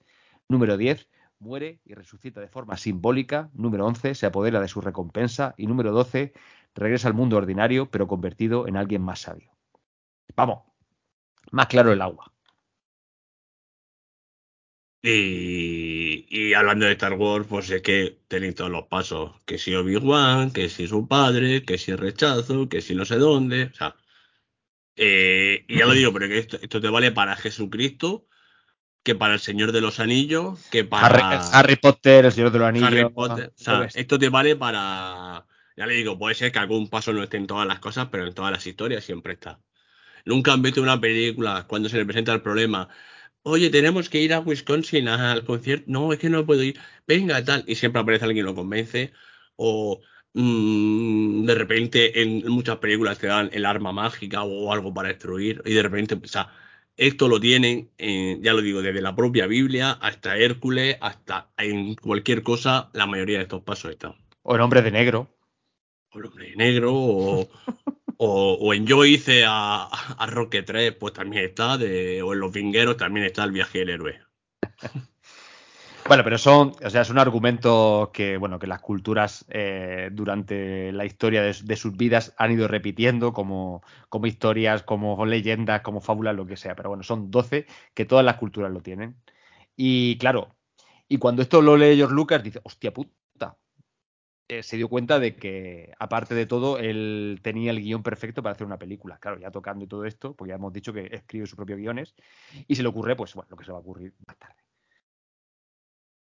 Bueno, es que en ese camino hay, hay de papel tira la basura lo que ellos mismos saben, porque eh, hay por ahí un documental que, que no sé el nombre, pero yo lo vi, eh, que se llama El viaje de los Will, que era como en principio se iba a llamar Star Wars, que digamos te van contando lo que George Lucas tenía al principio y lo que George Lucas presenta, o sea, eh, eh, eh, enseña en Star Wars y, y la paja mental que tiene al principio era mezclar Arturo, Caballero, con, naves espaciales. y claro, hay un momento dado que es cierto que en la ciencia ficción, pues teníamos el caso pues de, iba a decir 20.000 viejo, esa, de 2001. Eh, Sí, pero bueno, y Flash Gordon. y Flash Gordo, de hecho, Flash Gordo, eh, el, el- John Lucas siempre quiso hacer el, el- un Flash Gordo, pero no le dieron lo- los derechos, no recuerdo cómo se llama el autor de Flash Gordo. O sea, siempre lo tenía presente. Claro, había, digamos, esa fantasía espacial, esa space opera. Bueno, a lo mejor 2001 no es una space opera. Pero eh, lo, lo que George Lucas básicamente, eh, y no quiero mostrar mucho en Star Wars, es, es mezclar eh, eh, una película de aventuras de rescatar a una princesa medieval, pero con naves espaciales. Con un western. O sea, es un. o sea, esta película te le llega a hacer. Eh, mm, Wolfgang Petersen, el hacedor de pastiches, y, y sería el sucesor. Porque es que es mezclar caballero, espada, sable, eh, naves espaciales, un western, un. Me lo metemos en una costelera ahí, y es Star Wars. Parece Sí, Star Wars. que si te pones a pensarlo, es más fácil que te hubiera salido mal que que te hubiera salido bien. Y, hecho, y lo que pasa es eh, que sale, sale bien, pues porque, pues porque sale bien, ¿no? Pues ya hemos dicho por el grupo de monstruos que tiene detrás. El grupo de monstruos me refiero a la gente, no a, a los monstruos de la película. Sí, sí.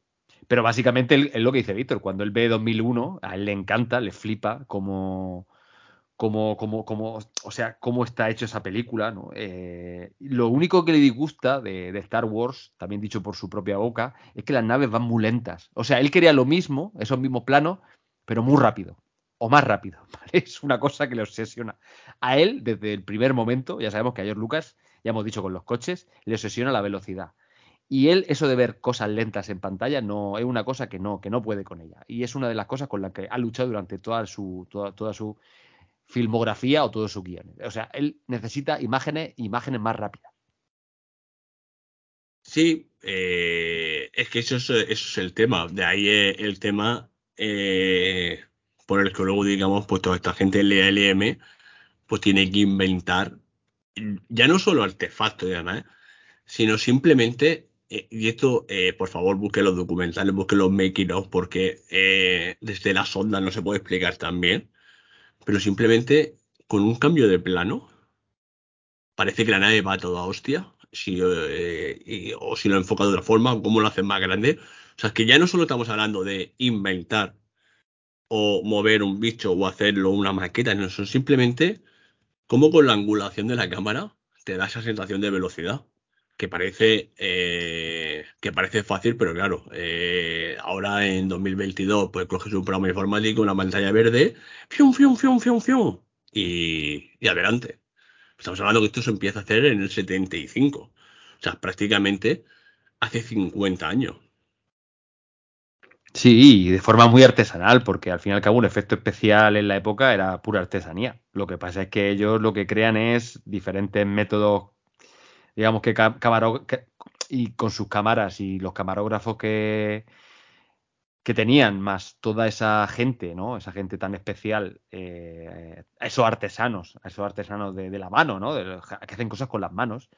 Entre uno y otro lo que crean es una sensación de, pues eso, de velocidad primero y luego una sensación de estar en otro sitio que una persona que viera el estreno de Star Wars en la época, de hecho, todo el mundo que la vio en la época, se estrenó en, Los Ángeles, eh, flipó porque, o sea, te metió directamente en un mundo del que tú no tenías concepción. O sea, es como, esto es otra cosa, esto ya no es el cine que yo estaba acostumbrado a ver, esto ya no son las películas de ciencia ficción con cartón piedra que yo quería, o sea, que yo estaba viendo.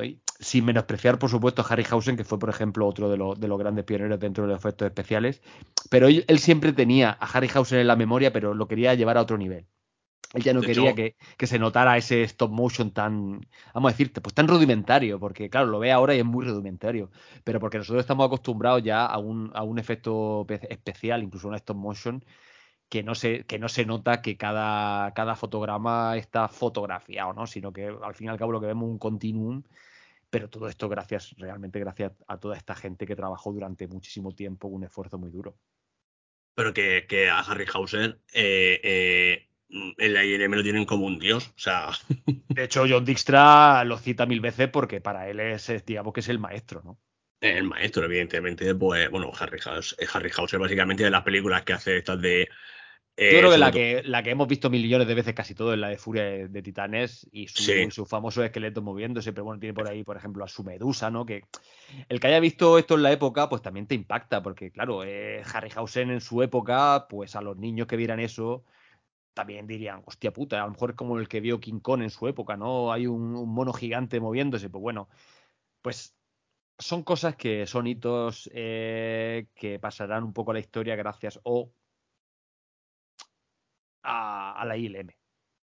Eh, pero, pero, eso suele pasar, Javier. O sea, eh, el, yo, por ejemplo, eh, recuerdo que esta semana se está hablando, bueno, esta semana se está hablando de, hablando del Señor de los Anillos, de, los efectos especiales que tiene el copón, sobre todo, y demás. Hay un momento dado que cuando estás viendo esa serie, como te acostumbra el ojo a, esa calidad, te parece normal. O sea, y ahora, por ejemplo, vemos eh, a Harryhausen o incluso eh, esto en YouTube se puede encontrar porque eh, la primera versión de Star Wars en los 90 sufrió, digamos, un lavado de cara. Pero tú ahora mismo te ves Star Wars, la primera, sin ese lavado de cara que le hicieron los 90, y te lloran los ojos un poquito. Ahora con tu ojo, que está acostumbrado a, a todos los días, pues ves, pues eh, Señor de los Anillos, eh, eh Hull, La Casa del Dragón, no sé cuánto, o sea que ahora mismo que tú te pongo, pues claro, estamos hablando de principios de los 70, o sea, eso la gente en el cine, o incluso hablando del primo de George Lucas, de, de, Steven Spielberg, o sea, el tiburón que él presenta, ahora te ríe, entre comillas, te ríe, porque no, entre otras cosas, porque tú dices que, claro, tú ves sido Anillos en, HD, en 4K, grabado con cámaras digitales, esta gente estaba grabando con una Panavisión y ni siquiera estaba grabando a 24 fotogramas por segundo. Que es algo que también a, Lucas le obsesionó desde el, principio. O sea, cambiar, cambiar la velocidad de la cámara. es que estamos hablando de velocidad, cambiar, cambiar la velocidad del pasado de cinta. Y claro, en HD también en la época, claro, la primera Star Wars, eh, todo esto no lo tiene. Y claro, si ves esto, aunque a mí me gusta el granulado, todo eso, pues mola, pero claro, aún así hay imágenes que son flipantes y como en la época se les pudo ocurrir. Este, o sea, este, eh, digamos que esas técnicas, esa visión, y como esta gente, ante problemas, ante problemas creados por Lucas, pues se le ocurre la solución. Y la solución, cada una es más, eh, digamos que es más brillante que la siguiente. Y es lo que pasa, Sí. que ese, ese grupo de personas crean efectos especiales. Y otra pregunta es, bueno, si alguna vez habéis- planteado que es un efecto especial. El efecto especial, eh, yo eh, estaba allí pensando y tal, y yo se me ocurrió aquí una cosa como pues, el anhelo de crear aquello que no es posible o aquellas cosas que no están ahí, ¿no? Y eso realmente es lo que se le plantea a esta gente, crear cosas que no están ahí, que nunca han visto, que no están ahí, que no son posibles. Y entonces, en un lugar anodino, pero lleno de gente excepcional, que es donde metió a. eh, básicamente metió George Lucas ahí, en, en, digamos que en un, en un sótano. A ese en, una grupo. nave, en, una, en una nave de un aeropuerto. O sea, eso, Eh. ahí empieza el ILM. Eso era un, un lugar anodino, pero lleno de gente muy, muy, muy, muy excepcional. Muy, gente muy, muy, muy pichona, vamos a decir, como se dice por aquí. Ahí crea la, la base de la, de la ILM y, esta gente se le, se le venía, no sabía lo que se le venía encima cuando son contratados por George Lucas, por ese grupo de, de outsiders, como hemos dicho, porque ahí, se le van a plantear cosas muy, muy chungas, muy complicadas. Pero esta gente, ya te digo, que con, que con mucha artesanía, eh, al principio, eh, muestra y forma las bases de lo que es el, el, el, cine, el cine moderno en cuanto a, en cuanto a digamos que retos gráficos que se le, que se le pudieran eh, que se le puedan, digamos que poner a cualquier producción mediana de hoy día. Es que el, el... Yo, de todas formas, yo es que invito a la gente a, a, a, que busque los documentales, a que busque la imagen en YouTube de cómo se rueda esto. Eh, el, el, no que cómo se rueda, es que estás hablando de que, de que eh, no sé el ejemplo que poner para que la gente lo entienda. Ustedes, imagínense, pues que ustedes viven, trabajan en una empresa y su jefe está a 6 o 7 mil kilómetros. Y le dice, me tienes que hacer esto, esto, esto y esto y esto. Pero no sé cómo hacerlo. Tú házmelo.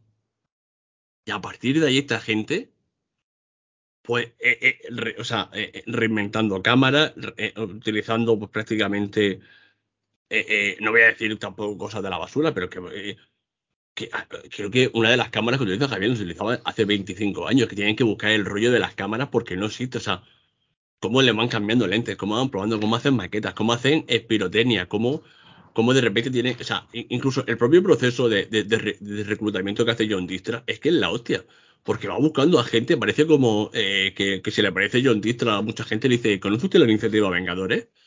Pero le dice, ¿conoce usted la iniciativa ILM? Y va reclutando a, a, gente que, que posiblemente en su trabajo pues no está desarrollando el potencial y John Lucas lo que hace básicamente, pues hacer una especie como de mecenas. Le dice, no de mecenas evidentemente, pero como que le deja que ellos creen. Es que son todo, eh, no sé si artista, artesano, o sea, una mezcla de las dos. Y, y, con esa libertad, que luego esa libertad pues tendría algunos problemas en la producción, crean esa brutalidad eh, eh, que a día de hoy, pues, no voy a decir que no se iguala porque se ha superado más que de sobra, pero en aquel momento es una revolución que, funda la base de la empresa, porque claro, cuando las otras productoras ven lo que han hecho esta gente, es cuando le empiezan a llegar encargo y demás, y ya se crea la empresa per se. Pero el, el inicio, Javier, es básicamente cuatro amigos trabajando en una nave industrial, eh, no voy a decir de un pero a la afuera de, de, de, Los Ángeles. Es que no es un estudio de televisión, no es un estudio de, de, o sea, un estudio de cine.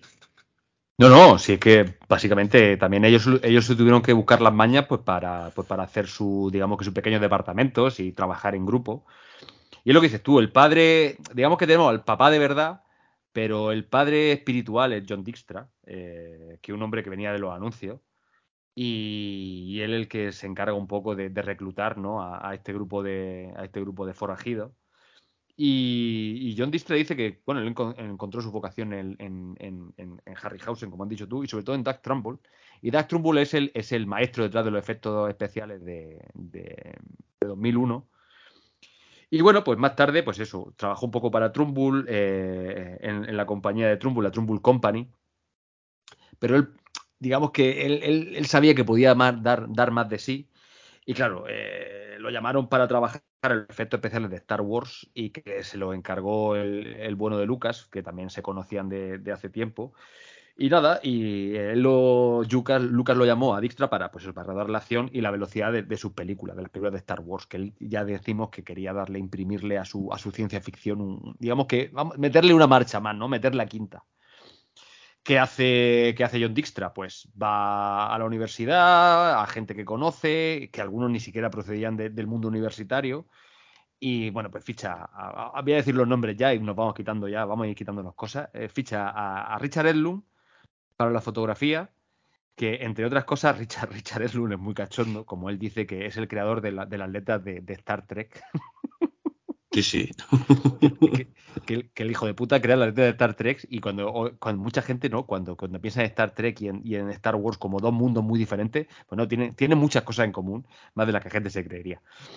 A Joe Johnston, que es el, eh, el, el, genio que está detrás del diseño industrial de los storyboards, que este hombre luego se le dio, digamos que luego se le dio libertad para, para digamos que, venga, nene, pues, ¿no? Eh, crea tú cosas. Y entre otras cosas, pues eh, una de sus primeras películas es Cariño encogido a los niños. Eh, Lord Peterson como maquetista, eh, Phil Tippett, que es el, bueno, yo ya más que Phil Tippett es para mí es el, el gran, grandísimo. Es, este hombre es, digamos, yo creo que es un ya un genio dentro del, del maquetismo de, de, Hollywood. Y Phil Tippett es, es digamos que es, yo creo que dentro de hacer maqueta es Dios. Quien no sepa quién es Phil Tippett, que se meta en algún vídeo, Víctor, no sé, supongo, supongo que en YouTube habrá millones de Phil Tippett. Sí, sí, sí, y vea lo que, lo que es capaz de crear este, de este hombre de la nada con sus manos y solo con su imaginación. Es que, este, perdona, este, Javier. Maestro, este es el maestro de la stop motion. Sí, pero hay una cosa que estamos diciendo nombres que posiblemente a ustedes no les suenen. Eh, de hecho, a mí no me sonaba este que yo profundizar, algunos sí. Pero es que estamos hablando de. Eh, eh, eh, o sea, el Duren, por ejemplo, ¿cuántos Oscars tiene ese hombre? ¿Seis, siete? Estamos hablando de gente. Esta, esta, gente, es que esta gente maneja Oscar como yo, como yo manejo céntimo en mi cartera. Claro, es que estamos hablando de que a lo mejor, pues normalmente cuando, cuando eh, eh, en la cara de los Oscars dice, pues mejor efectos especiales, pues yo qué sé cuánto, mejor productor, mejor fotografía, pues mucha gente no le suena. Eh, pero es que estamos hablando de gente que en su campo son eminencias. Que aquí empezaron pues como cuatro hippies, pero que a, alguno ya ha muerto, evidentemente, pues porque alguno ya tenía su edad.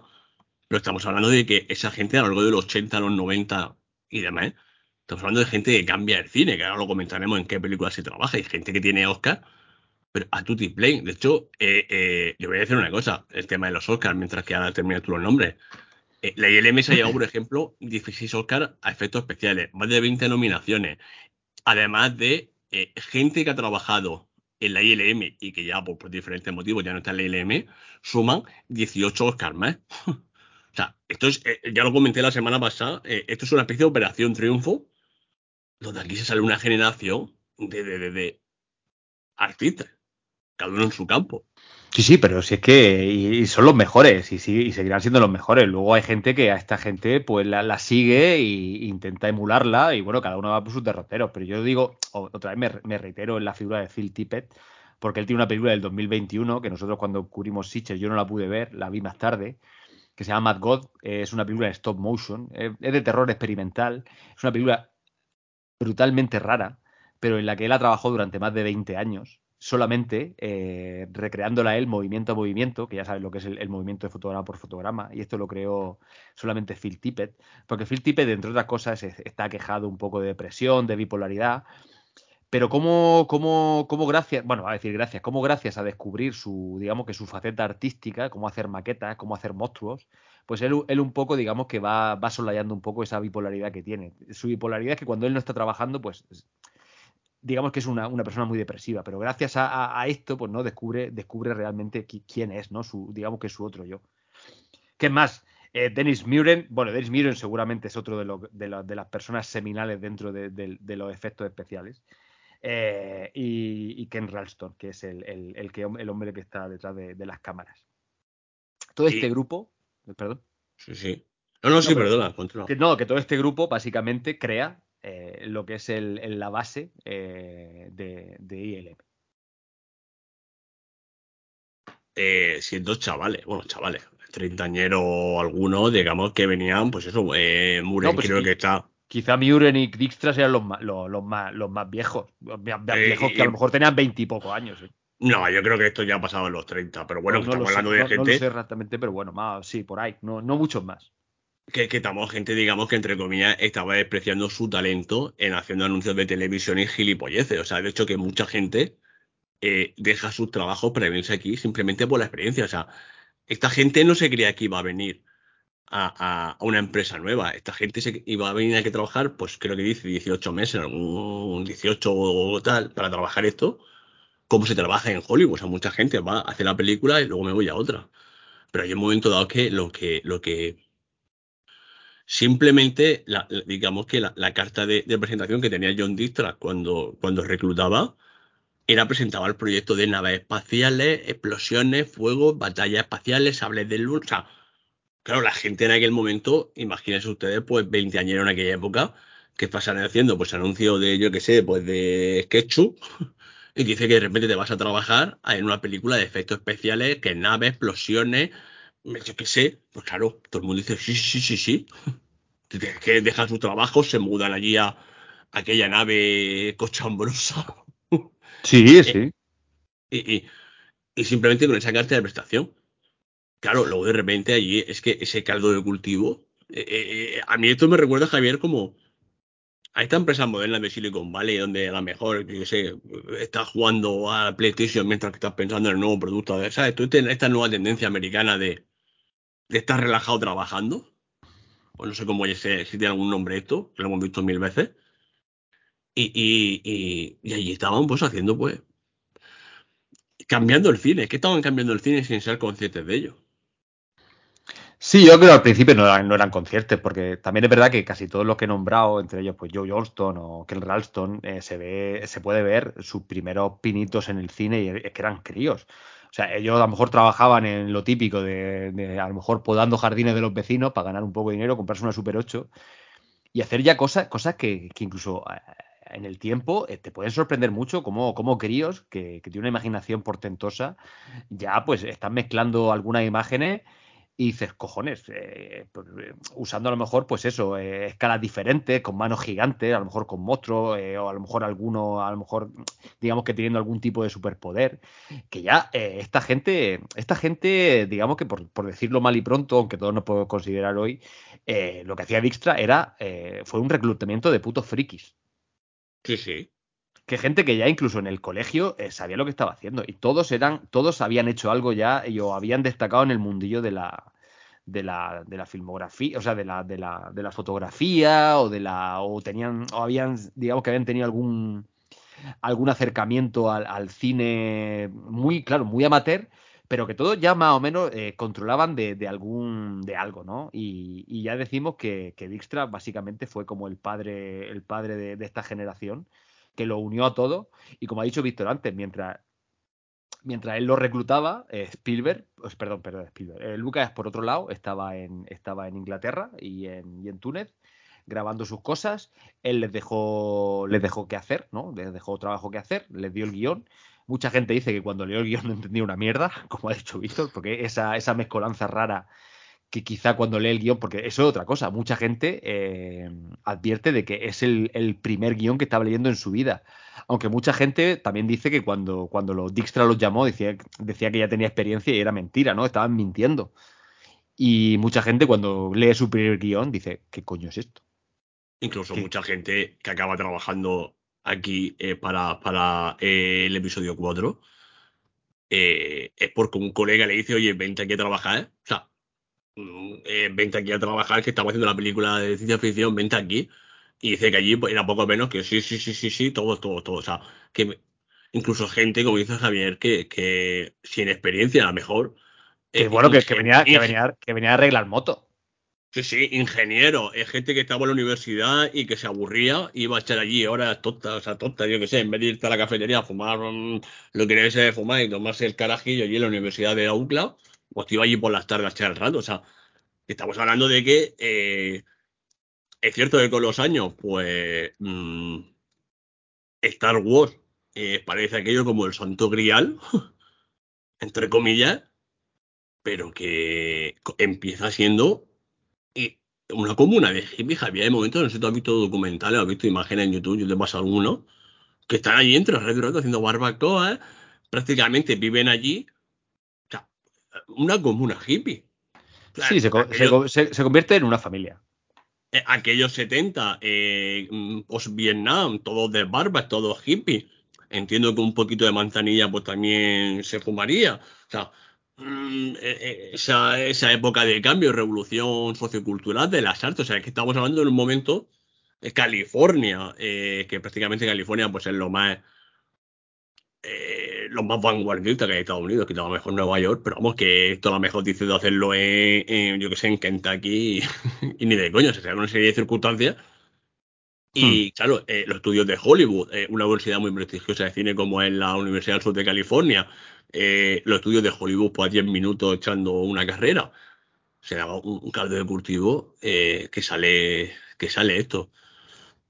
Y Javier, ¿cómo sale esto? O sea, eh, es que hay un momento donde los ves trabajar eh, y, poco menos que era improvisación día a día. O sea, nadie tenía ni puta idea. O sea, esto para que la gente lo entienda. John Lucas le dice, yo me voy a Europa. Me tienes que hacer. Te digo el que me tienes que hacer esto, esto, esto, esto y esto. Cosas que nunca antes habían hecho. Que por cierto, hay una cosa muy cachonda, creo que Joe Johnston, que dice que cuando leyó el guion, dice que eran chorradas para críos, chorradas para niños. claro, imagina que lees eso y claro, este, este tío estaba flipando y dice, ¿qué cojones es esto, no? A imaginar, pues eso, un mundo, un mundo plagado de, pues eso, de otras criaturas, de, de, de eso, de la fuerza, ¿no? Porque el concepto de fuerza no se llega a entender muy bien en la época, incluso tampoco a lo mejor se ha entendido muy bien hoy. Y, esta gente, pues claro, se junta allí, que dice que bueno, que hay gente, pues eso, que, que venía leyendo una revista se llamaba la Famous Monsters, que algunos ya se conocían de esto, de cómo, pues, ¿no? De cómo en convenciones, pues algunos habían visto y luego, pues eso, acaban todos en la ILM. Pues nada, pues ya allí, gracias con, con el Dijkstra, ¿no? Que es como, como digo yo, que el Dijkstra, para unirlos a todos, es el espera, Javier, eh, eh, una cosa. O sea, estamos hablando de ILM, por aquí entonces no existe el concepto ILM.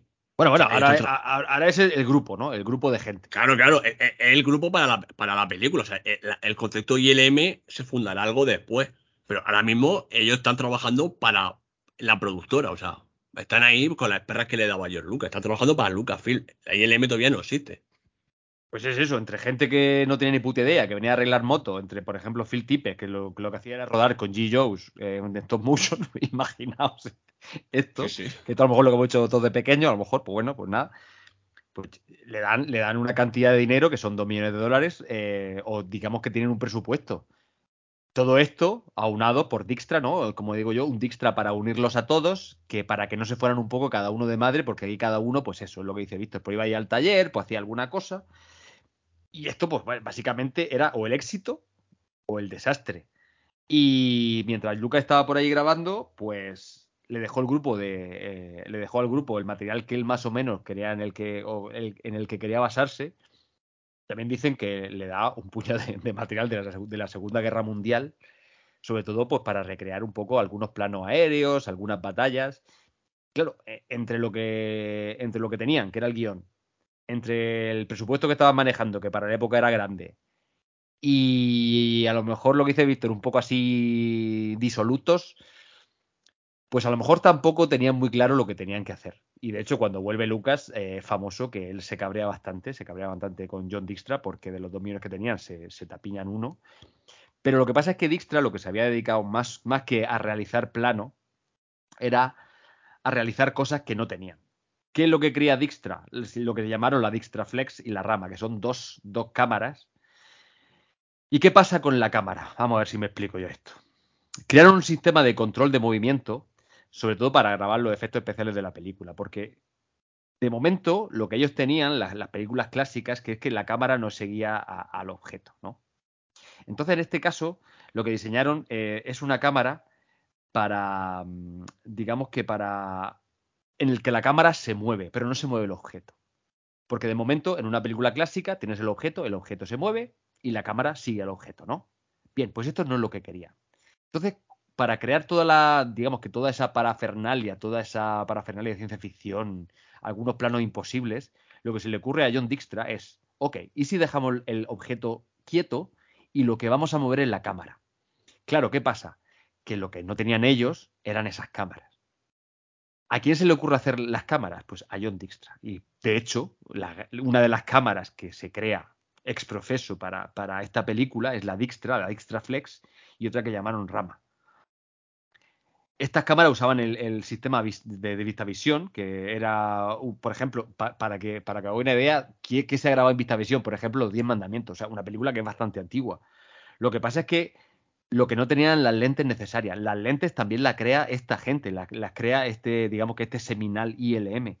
Entonces, en esto es en lo que se le va, en lo que se le va un millón de dólares de presupuesto a los buenos de, de, ILM y a John Dijkstra.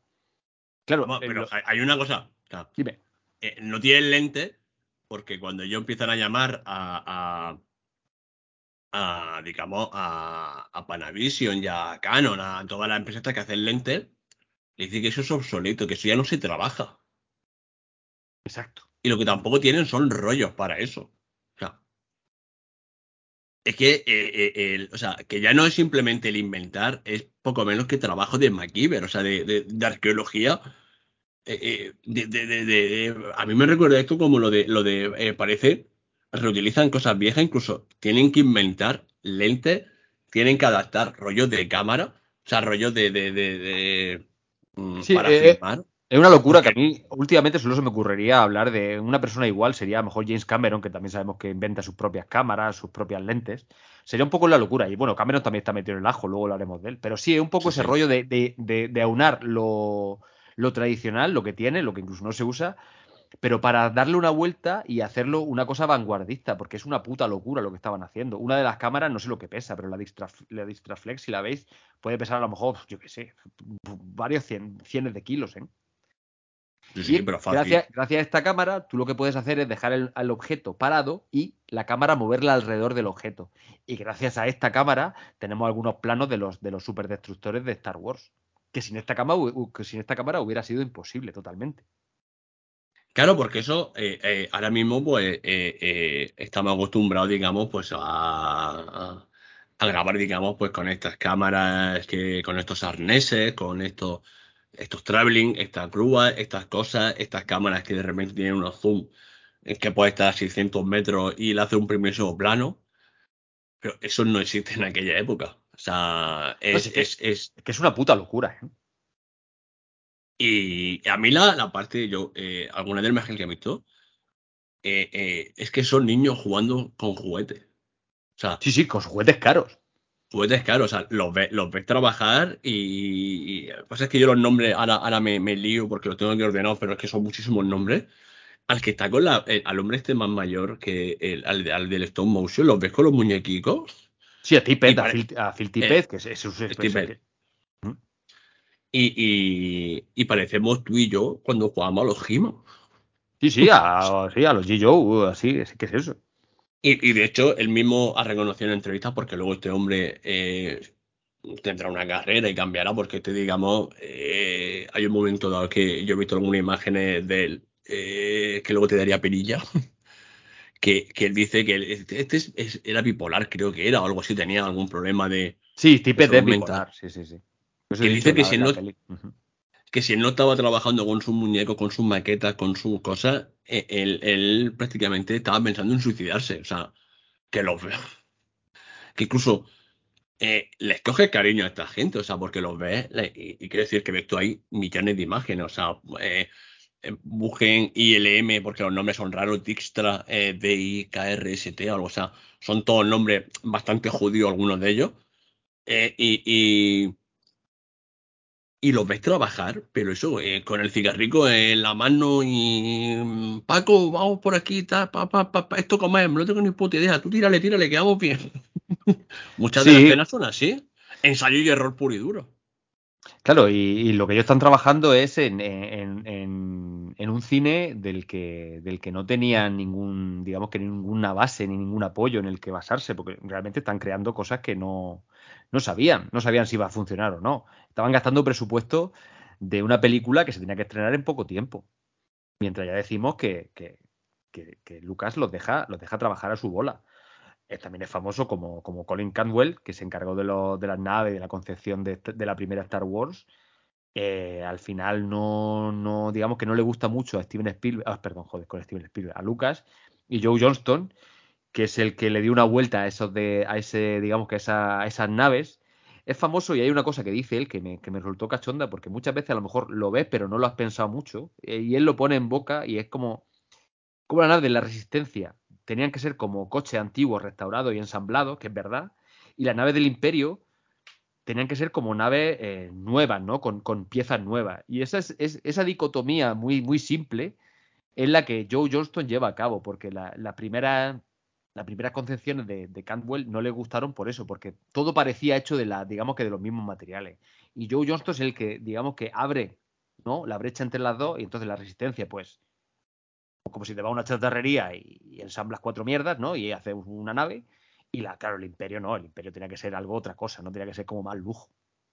Claro, es que esa, eh, el imperio es eh, pues poco menos que chatarrero, de aquí empalmo una pieza, no sé cuánto, y, el imperio es pues todo impoluto, limpio, es prístino, sacado de los mejores ingenieros, todo perfecto, todo repintado. De hecho, eso durante la película lo vamos a ver. O sea, que prácticamente hay escenas donde las armaduras de los Stormtroopers brillan de, de lo limpia y pulidas que van.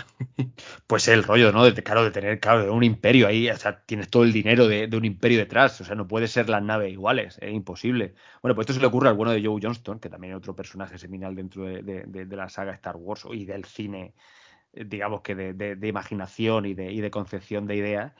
Y, y, y, es muy cachondo, como, como, lo llama un día desde Inglaterra, eh, viendo su trabajo, y le gusta mucho, lo llama Yuluka y dice, oye, me tienes que hacer el halcón milenario en, en dos tardes. Claro, el tío, imagina que os dicen eso.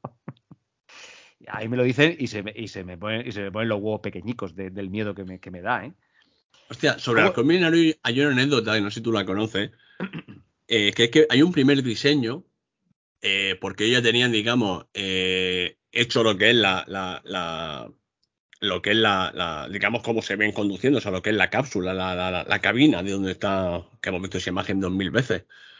Y hay un momento dado eh, que está el, prototipo hecho, pero se ve que George Lucas lo quiere más grande. Más, y, y este tío dice, dice, no me joda ahora el producto y toda la cabina esta eh, tendrás que hacerlo de cero. Eh, pégamela como sea en el halcón milenario. De hecho, si se dan cuenta, en el halcón milenario, la cabina está en un lado que parece un pegotazo ahí en medio, que, que, no es armónico el halcón milenario, y es simplemente por eso. Y la antena, todas esas cosas raras que, que se ven, es porque ya estaba hecho y el tío no quería volver a hacerlo. Y todo el trabajo de día, posiblemente a lo mejor meses de estar pintando, retocando, y dice, hostia, no me joda ahora. Échamelo, pégamelo como sea aquí. Sí, que de hecho eh, el halcón milenario tú lo puedes, o sea, ahora lo, miras, con, claro, pues con el tiempo, una nave icónica dentro a lo mejor de, la ciencia ficción, de, del cine, una nave que a lo mejor te puede parecer bonita, bueno, pues a Joe Johnston se le ocurrió, digamos que, oh, pero porque el, el, tiempo apremiaba, se le ocurrió poniendo dos platos eh, superpuestos, dos platos sucios de comida, uno encima del otro. Es que son los dos platos y, y, el pegotazo ese que te he dicho. El pegote que dice él, que dice, eh, se le ocurrió el pegotazo, y que en vez de ponerlo en la derecha, lo puso en la izquierda y dice, pareciera un coche americano. O sea, para conducirlo como si fuera un coche inglés. Simplemente, la idea de por qué se pilota en la izquierda es simplemente es eso. Que a ti te puede parecer que el halcón milenario es más o más, o la idea puede ser mucho más romántica. Bueno, Joe Johnston te la desmonta en dos minutos. Son dos platos al revés, con la cabina a la izquierda, como habéis visto el pegotazo ahí. Y la antena, y la antena, y la antena. La antena, y cuando la vieron, de hecho, a la, al primer halcón milenario le llamaron la hamburguesa de cerdo. y además es algo, que rompe, eh, digamos, la estética, porque si pensamos en lo que son naves espaciales y naves, siempre existe, digamos, algo perfecto, aerodinámico. Si se puede hablar de aerodinámica en el espacio, por ejemplo, para muestra un botón, pues el ente, el ente, la Enterprise de Star Trek, y aquí no es un es, es, un pegote ahí de muchas cosas. Claro, el problema es que lo ves ahora y dices, tío, Hombre, a ver, te pone a pensar, la Enterprise también parece como dos platos, ¿no? Es verdad que es más bonita, pero sí. Sí, pero, pero, digo que, que, la ves armónica, o sea, tú la cortas, le haces un corte coaxial y la ves por una, la ves por otro, la ves de arriba, o sea, tú le ves eh, un plano de ingeniería. Eh, eh, tú te ves al milenario, claro, ahora tú, digamos, eh, en la iconicidad que tiene, pues no sé yo cuántas naves famosas hay en la historia, pero vamos, está la Enterprise, el halcón milenario, Digo con, con nombre. Eh, ¿Cuál más? Eh, no recuerdo, por ejemplo.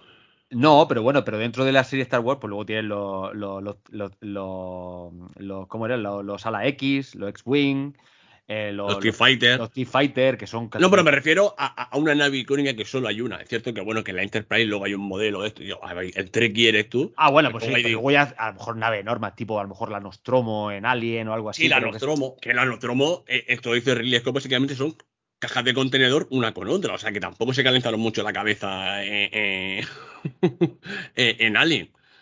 Que te quiero decir que ahora lo vemos todo eh, muy ico- icónico, pero que surge posiblemente de la idea más absurda y más baladí que te encuentres en medio. Pues, pues, o sea, esto de que a lo mejor te has dejado, como dices tú, los dos platos y un tenedor. y dices, Hostia, pues esto le damos aquí la vuelta, pa, pa, Sí, sí, pa, pa, pero pa". sí que lo dice así, que estaba en su casa, por eso diciendo, me cago en la puta, ¿cómo hago yo esto?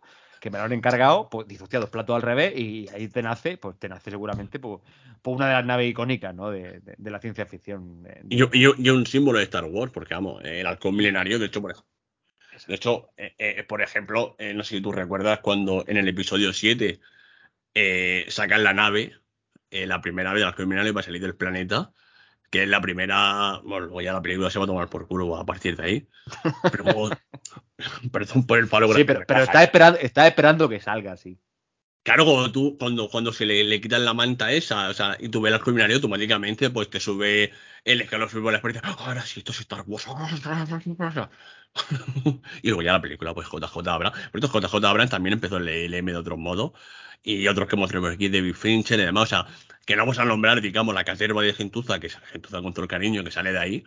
Pero que a lo largo de los años sale gente, pero a, a no parar. Pero nos vamos a centrar eh, en los padres, de alguna forma, de esta, de, de esta, de esta empresa. Y yo creo que ya para terminar, el, el grupo total eh, se le ocurre, eh, claro, es otra idea. eh, llevan a, llaman a Harry Ellen Show, que por cierto, Harry Ellen Show, su padre era el era creador de decorado para un tal Disney. No sé, no me suena. Y, que hizo, y que hizo una película decorada, o sea, decoró una película como Mary Poppins. No, eh, Pues él, el, el hijo de esta criatura, eh, que es Harry Ellen Show, fue llamado a filas por la por, por Dijkstra, por la fuerza, ¿no? Se llama, se ve, se ve atraído por la fuerza, para que empieces a hacer también otra de las cosas también icónicas dentro de, de este cine, que son los, los famosos eh, los famosos mate fondos, painting. los Los mate mate painting, painting. los o mate painting, los fondos famosos, eh, que están detrás de, escenas mitiquísimas. Pero este hombre dibuja tan bien y las cámaras están tan bien hechas y los planos están tan bien, digamos que tan bien orientados y tan bien enfocados y tan bien medidos que tú básicamente, si no te dicen que es un mate painting, no te das cuenta de que son putas pinturas con actores eh, interactuando con ellas. De hecho, eh, eh, hay vídeos de YouTube. Ustedes bu- busquen mate, escribo como la bebida esta que toman en Argentina, mate, painting de pintura, Star Wars. Y, quitan los mate painting y tú te crees que es un decorado súper currado. Hay uno que me dejó to- to- todo loca. eh, eh, en una escena icónica como él cuando eh, en el Imperio contra Paca, eh, la típica escena de yo soy tu padre. Eh, que yo siempre creía que eso era un escenario y es un puto mate painting, qué cabrones, tío. O sea, y es cierto que eso, pues, eh, luego a lo largo de los años, pues se cambiaría pues por, por una pantalla verde, porque eh, si te das cuenta, Javier, esto es Saturno devorando a sus hijos, porque ellos mismos destruyen lo que crean a lo largo de los años. Pero Sí, pero sí es que, que al final, y al final es un trabajazo, o sea, eh, Sí, eh, sí. esto si no sabéis lo que es, esto, eh, yo desde aquí, eh, de hecho, poneos cómo se hace un mate painting, o sea, que son unas láminas enormes ahí en cristal, pintado a mano, y también hay una famosa, la de que la de Alec Guinness, cuando a Obi-Wan, ¿no? Cuando está dando la vuelta para quitar el famoso interruptor aquel, que eso cuando lo ve así desde una perspectiva desde arriba, que parece que es un fondo en el que si te caes vas a morir seguro, pero coño, si es que no, y lo que dices tú, el- esa, esa yo soy tu padre, todo eso son, son pinturas. Y yo creo que la, la, la más mítica eh, es también del Imperio Contraataca, eh, que es cuando llegan a. Ahí se me ha olvidado el nombre del planeta. El planeta donde está.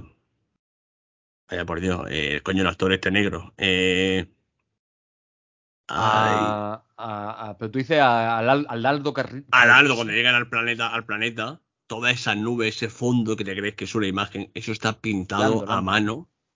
El planeta de Lando Calrissian, ¿Bespin? Sí, no me acuerdo ahora mismo del nombre. E, ese planeta que hay, cuando, cuando está llegando al culminario, pues para, para, pues para, iba a decir aparcar, para, para, aparcar la moto. para aterrizar, perdón. Eh, eh, que todo, esa, eh, todo eso también está pintado a mano. Te crees que es un plano desde alguna puesta de sol, pero hay un momento dado que esa imagen se ve el tío pintando esas nubes.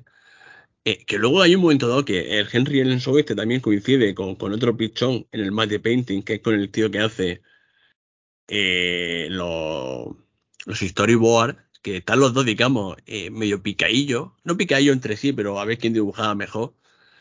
Eh, eh, ¿Cómo se llama Javier? El, el que hace los eh, storyboards. Eh, Puede ser que era Ralph McQuarrie. Sí, el señor McQuarrie que también diseña los storyboards y diseña muchas las cosas. Es, otra puta máquina. Es otra puta máquina. y están los dos y le dice. Entonces, esa imagen, por ejemplo, la iba a dibujar Ralph McQuarrie. y, se ve que mientras que él no estaba, eh, era Henry Show el que le iba retocando porque supuestamente para él no sabía dibujar las nubes. Sí, y mientras que él. ¿Qué te digo? son, putos frikis, tío. Sí, sí, y mientras que él no estaba, a lo mejor se iba a almorzar, se iba a desayunar o estaba en una reunión, pues el otro le iba retocando cositas escondidas. O sea, que es que eh, es la hostia lo de. Puesto Ramaguerría, aparte de, de, los storyboards, eh, es por ejemplo eh, el que diseña muchos de los personajes. Por ejemplo, a Darth Maul lo diseña él y, otros personajes. No, es brutal. O sea, es un grupo ahí conformado para la primera de Star Wars, que es eh, ya, bueno, ya lo podéis ver, pero bueno, es que ya el, grupo de estrella está formado. Entre ellos se quieren, se aprecian, no hay malos rollos, no hay egos, que eso se, se bastante lo de, lo de que. O sea, que si puedo trabajar contigo, me siento honrado, en vez de decir, ah, pues que tú lo haces mejor que yo, eres un hijo. Pues no, no hay peleas.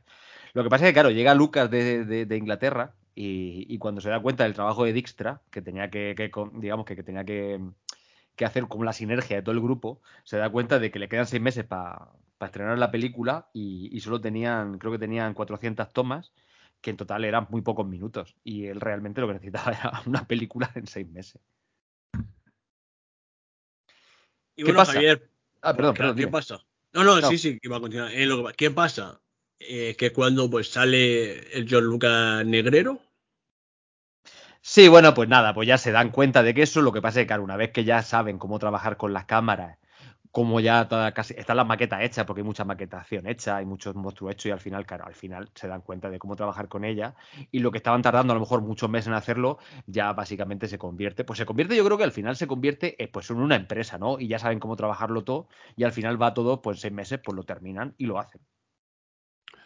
Claro, porque y ya llega, y, ya cuando hacen todo esto, pues llega el día del estreno y ya, pues, pues si quiere hablar un poco del estreno de la, de la primera Star Wars, aunque sabemos que no es un programa de Star Wars, pero la gente, pues ya ve. Pues, claro, eh, pues llega el estreno y las colas pues dan la vuelta a las manzanas. Y gente que vio la película cinco veces seguidas, se acaban las entradas porque, eh, claro, nadie ha votado por esta película y no se estrenaron en todos los cines de Estados Unidos. Y, que hablar de Star Wars, pues que mm, pues se convierte, pues, durante 20 años en el producto friki más importante de, de pues de la humanidad, del mundo. Luego ya a lo mejor puede y, y, generador de bilis también. Y bueno, sí, evidentemente, luego ya podríamos hablar que a finales de, los 90 pues llega Señor de los Anillos, luego tendríamos pues a lo mejor el UCM, Harry Potter y demás, pero yo creo que eh, eh, lo que perdura en el tiempo, yo creo que no hay nada que se la asemeje a Star Wars. Yo no, porque, sé. Porque de hecho hay gente hablando y tal. Eh, hay muy cachondo como, como un también un, un desconocido Ron Howard, que por cierto trabajó en su American Graffiti que lo fichó para esa relación máquina-humano, ¿no? Eh, que siempre parece también que lo obsesiona un poco al bueno de al bueno de Ford Coppola, de joder, con de Coppola, de, Lucas, esa relación de máquina-humano.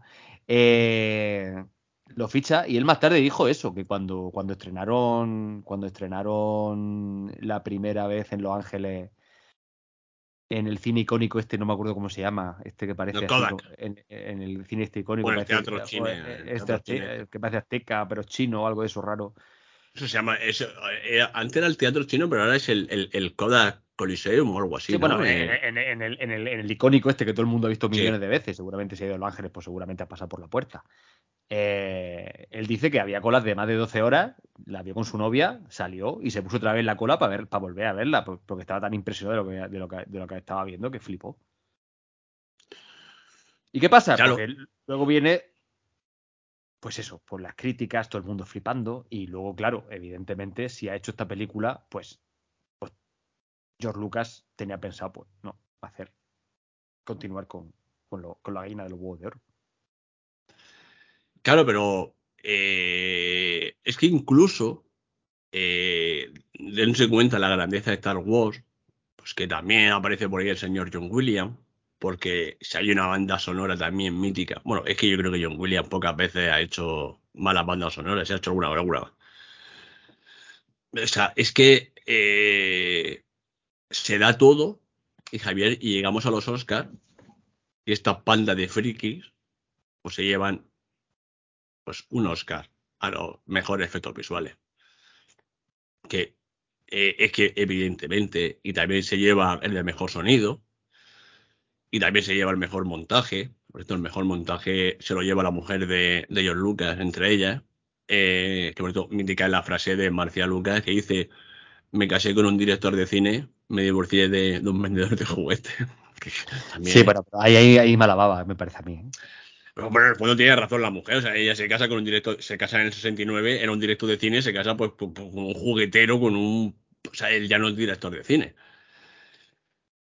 Y bueno, Javier, De hecho, de hecho también es famoso, esto lo comentamos aquí, cuando, cuando junta, junta, cuando tiene la película, digamos que en, en bolas, vamos a decirlo así, sin música, sin efectos de sonido, eh, y se la enseña De Palma, a Scorsese, a Spielberg, que lo invita, que lo invita ya a su casa y, le parece una mierda. y le parece una puta mierda. Dice, pero eh, vamos a ver, el- eh, excepto a Spielberg, que Spielberg siempre parece ser que siempre, yo creo que los dos iban muy de la mano en el hecho de ver un poco el futuro de por dónde iba el cine.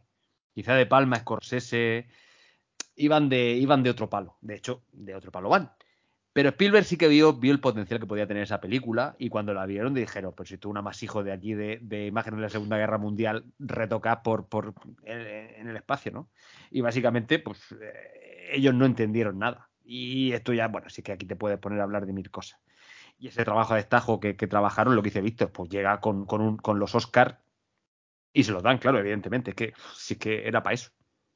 Y de hecho, no se lleva el de, el de mejor película, eh, porque la de mejor película, si no me equivoco, se la lleva eh, una de Woody Allen, que te lo voy a decir enseguida. Eh, ahí. Eh, ¿Cuál es la que se lleva el, el, el, el, el- el Oscar? Es la de. Espera, se lo tengo aquí delante. Pues no me acuerdo quién se lleva el, el Oscar del 70. Ah, sí, Annie Hall. Annie Hall. Ah, Annie Hall. Vale, vale. ¿Qué dices tú? Pues yo no voy a decir nada, pero.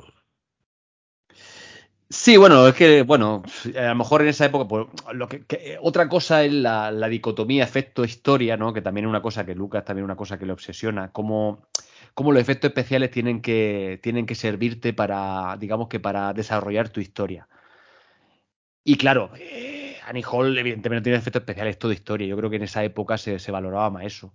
Y una cosa en cuanto a las películas modernas, que es cuando los efectos especiales ya, digamos que enmascaran la historia y son más importantes que eso, es una cosa que nunca a Lucas se le olvidó. Y entonces cosas que a lo mejor las producciones de hoy día, muchas de ellas, intentan tapar como guiones mediocres tapados por grandes producciones audiovisuales. Y eso es lo que yo, que yo creo que Lucas y Dijkstra y toda esta gente como Joe Johnston tenían claro desde el principio, que debían de servirnos para contar la historia, sin que la historia se viera, digamos que, aislada, ¿no?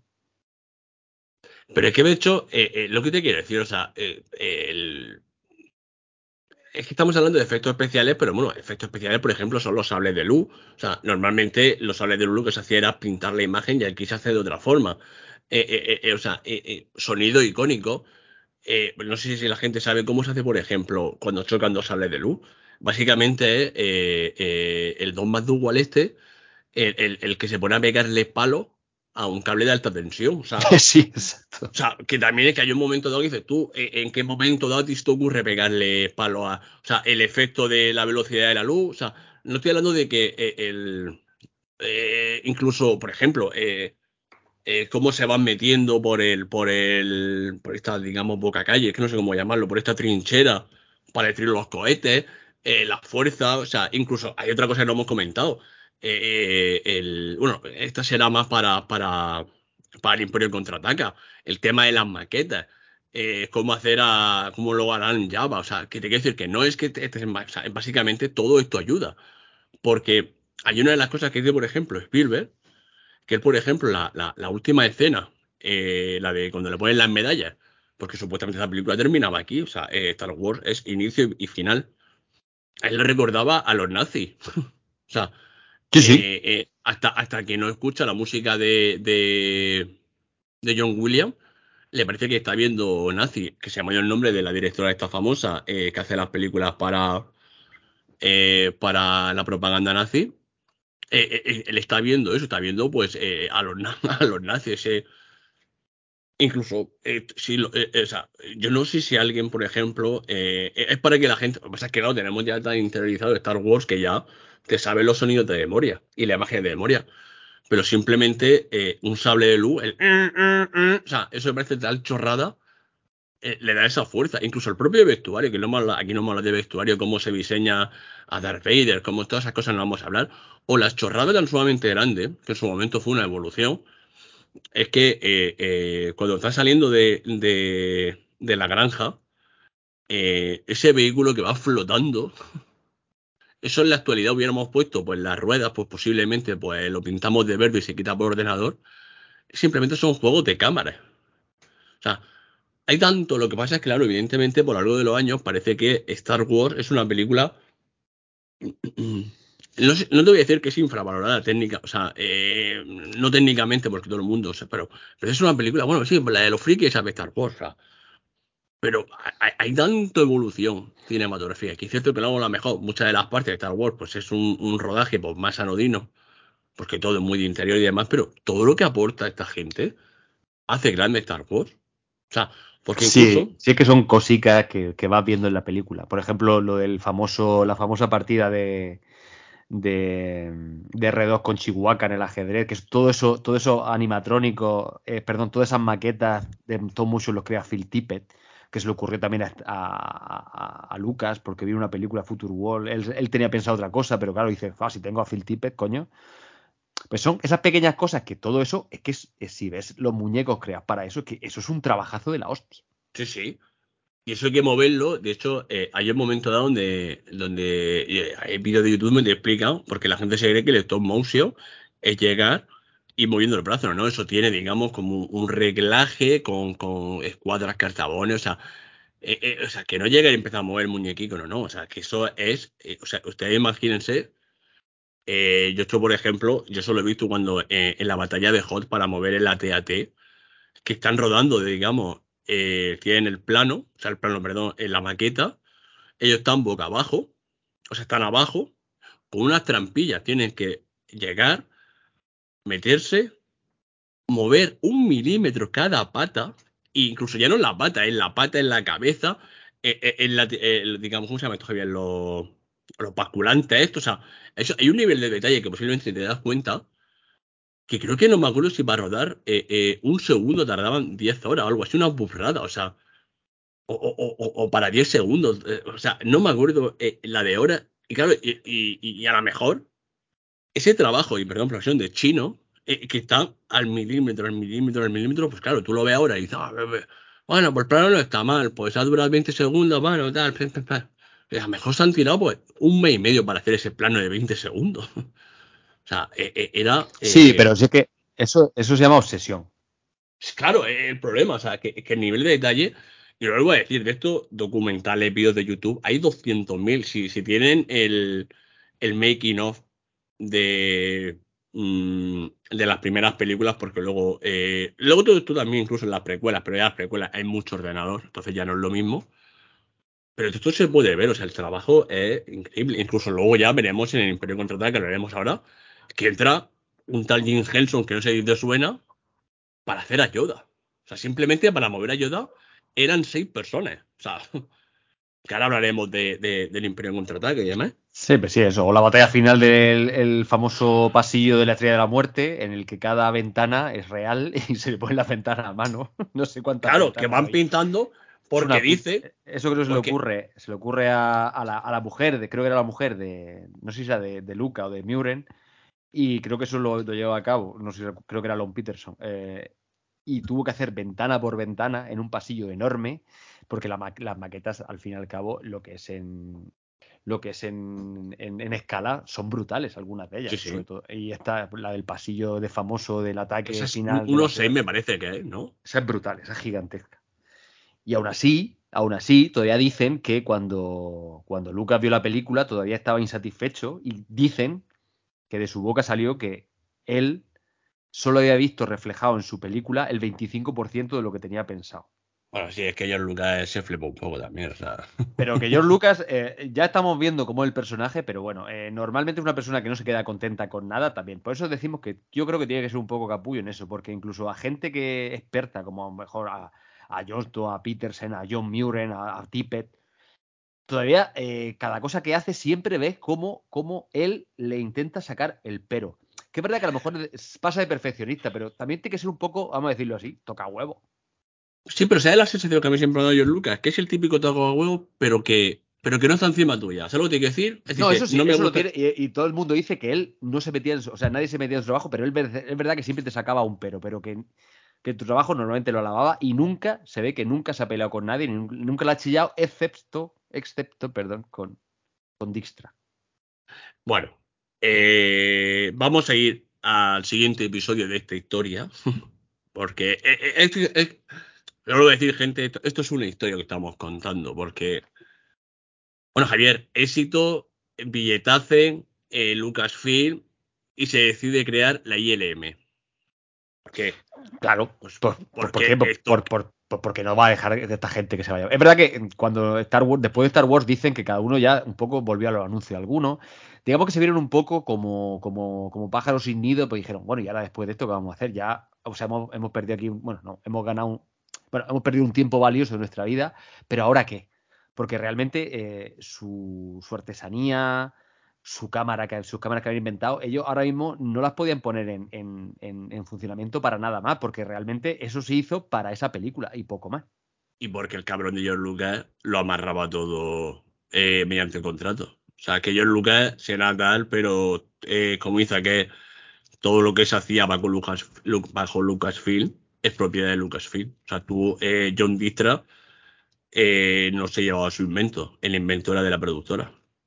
Y de hecho, Dijkstra, que se va, que dice que hace Galáctica, Estrella de la Muerte, pero ya se rumoreaba que, que Lucas ya estaba con la segunda parte escribiéndola. ¿Y qué Entonces- ocurre, Javier? ¿Qué pasa? Que Lucas invita a todo el equipo que nació en ese garaje, como ha dicho Víctor, en esa nave de mierda, invita a todo el equipo, pero Dijkstra no es llamado a fila. Y digamos que he pasado al lado oscuro de la, de la, de la fuerza. ¿Por qué? Porque con lo único que tuve desavenencias claras fue con Dijkstra porque no le gustaba cómo trabajaba. Él realmente fue contratado para, para que un grupo de, de gente inexperta trabajara bajo la, bajo la supervisión de, un, de, una, de, una, persona bastante experta ya en el cine. Pero se ve que a Lucas no le gustó cómo, cómo, cómo los llevó, cómo los llevó, cómo los comandó. Y la segunda parte le dijo, mira, no te voy a llamar. Y de hecho, ahí ya Dijkstra desaparece de, de digamos que de, de, de, ILM para siempre. Y te da cosilla, ¿eh? Da cosica, porque digamos que rompen la familia, ¿no? Es como si papá y mamá se pelean. Y papá sí, bueno, se yo, va, más papá que se, papá, va, se lleva a los hijos y mamá o ma- mamá osa o como sea, o papá o yo qué sé, o, lo que hemos dicho, el padre espiritual de esta gente. El, el Tito, el Tito John. El Tito, el Tito John Dijkstra desaparece de, de la ecuación. Y entonces, pues claro, pues sí que es verdad que da pena. Pero lo que pasa es que Lucas, sabiendo también que estaban trabajando bajo condiciones pues un poco, un poco tercermundistas, se los lleva, se los lleva a, creo que era al norte de California, para que trabajen más, se gastan allí un poquito de dinero, compra otra nave, pero más grande ya, para trabajar de otra forma, ¿no? Y ya de una forma más, más como empresa, bajo ya el nombre de Industrial Light and Magic. Claro, porque es que el nombre, el nombre mola, porque es eh, industrial por la parte técnica, magia por la magia que hacen, y light, digamos, por, por, por, por, el calor humano de la gente. O sea, que es que el nombre tampoco es. También es rebuscar el nombre. aquí en español hubiera sido eh, Cigar, mm, Cruz Campo y. y Puente. pues sí, sí, y pizza, ¿no? y pizza, sí. Pero bueno, Javier, pues claro, eh, si complicado fue hacer eh, la peli, eh, el episodio 4, ahora, aparte de hacer el episodio 5, tienen que crear una empresa. Porque es que George Lucas también tiene los cojones como, como dos toros. O sea, tiene los, tiene los cojones como un toro porque dice, sí, yo monto la empresa, pero esa nave, organizaros vosotros. O sea, sí, cómo vea. De hecho, ellos hacen los departamentos, lo hacen ellos mismos. Y dicen, pues bueno, aquí vamos a poner la las maquetas, aquí vamos a poner, yo qué sé, eh, la producción. Y de hecho tampoco se dan cuenta de que no pueden trabajar como en la primera, donde todo es un caos y también hay, por ahí imágenes icónicas en las que se ven ahí intentando unir material, todo el material que tenían rodado y ellos mismos sabían cómo, cómo, cómo rodar, o sea, cómo, cómo montar eso, porque el único que tenía la, idea en la, o sea, la, película en la cabeza era George Lucas realmente tienen que cambiar mucho el estilo de trabajo y cómo trabajan. Y de hecho se, contratan a, personas para que, digamos que para que pongan orden en, una, en, una, en una industria, ¿no? Porque claro, eh, tú no puedes crear otra vez otra película como vaya surgiendo la cosa. Entonces ahora se crean storyboards mejores, se van creando eh, pizarras enormes donde se va poniendo el timing de la película, qué se está grabando, qué es qué es lo que va en esa película, qué es lo que, qué es lo que se va, qué es lo que se tiene que poner en esa, en esa, en esa escena en cada momento. Entonces así más o menos se crea ya, digamos que creo que también un sistema de trabajo mucho más, eh, mucho más eficiente.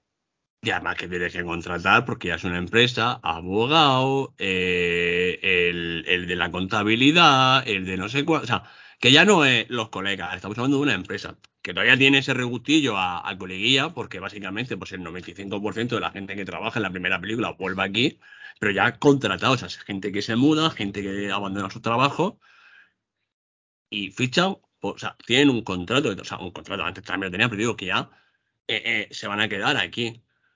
Es cierto que ya no nos vamos a meter tanto eh, en las siguientes películas porque va a ir avanzando lo que va pasando en los 80, pero lo que te comenta antes, eh, aquí ahora entra pues otro don nadie que Jim Henson. O sea, hacer ayuda.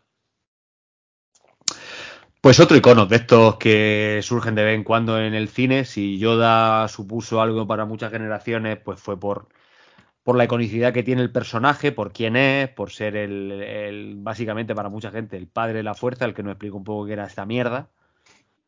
Luego a lo mejor puedes pensar en otras en otros a lo mejor personajes de estos o otras maquetas o, o muñecos icónicos, pues ya se me ocurre el, el, gizmo de el gizmo de, de los Gremlins o, más recientemente que es lo mismo básicamente que es el, el, Grogu de, del Mandaloriano, ¿no? El Baby Yoda. El Baby Yoda, exactamente.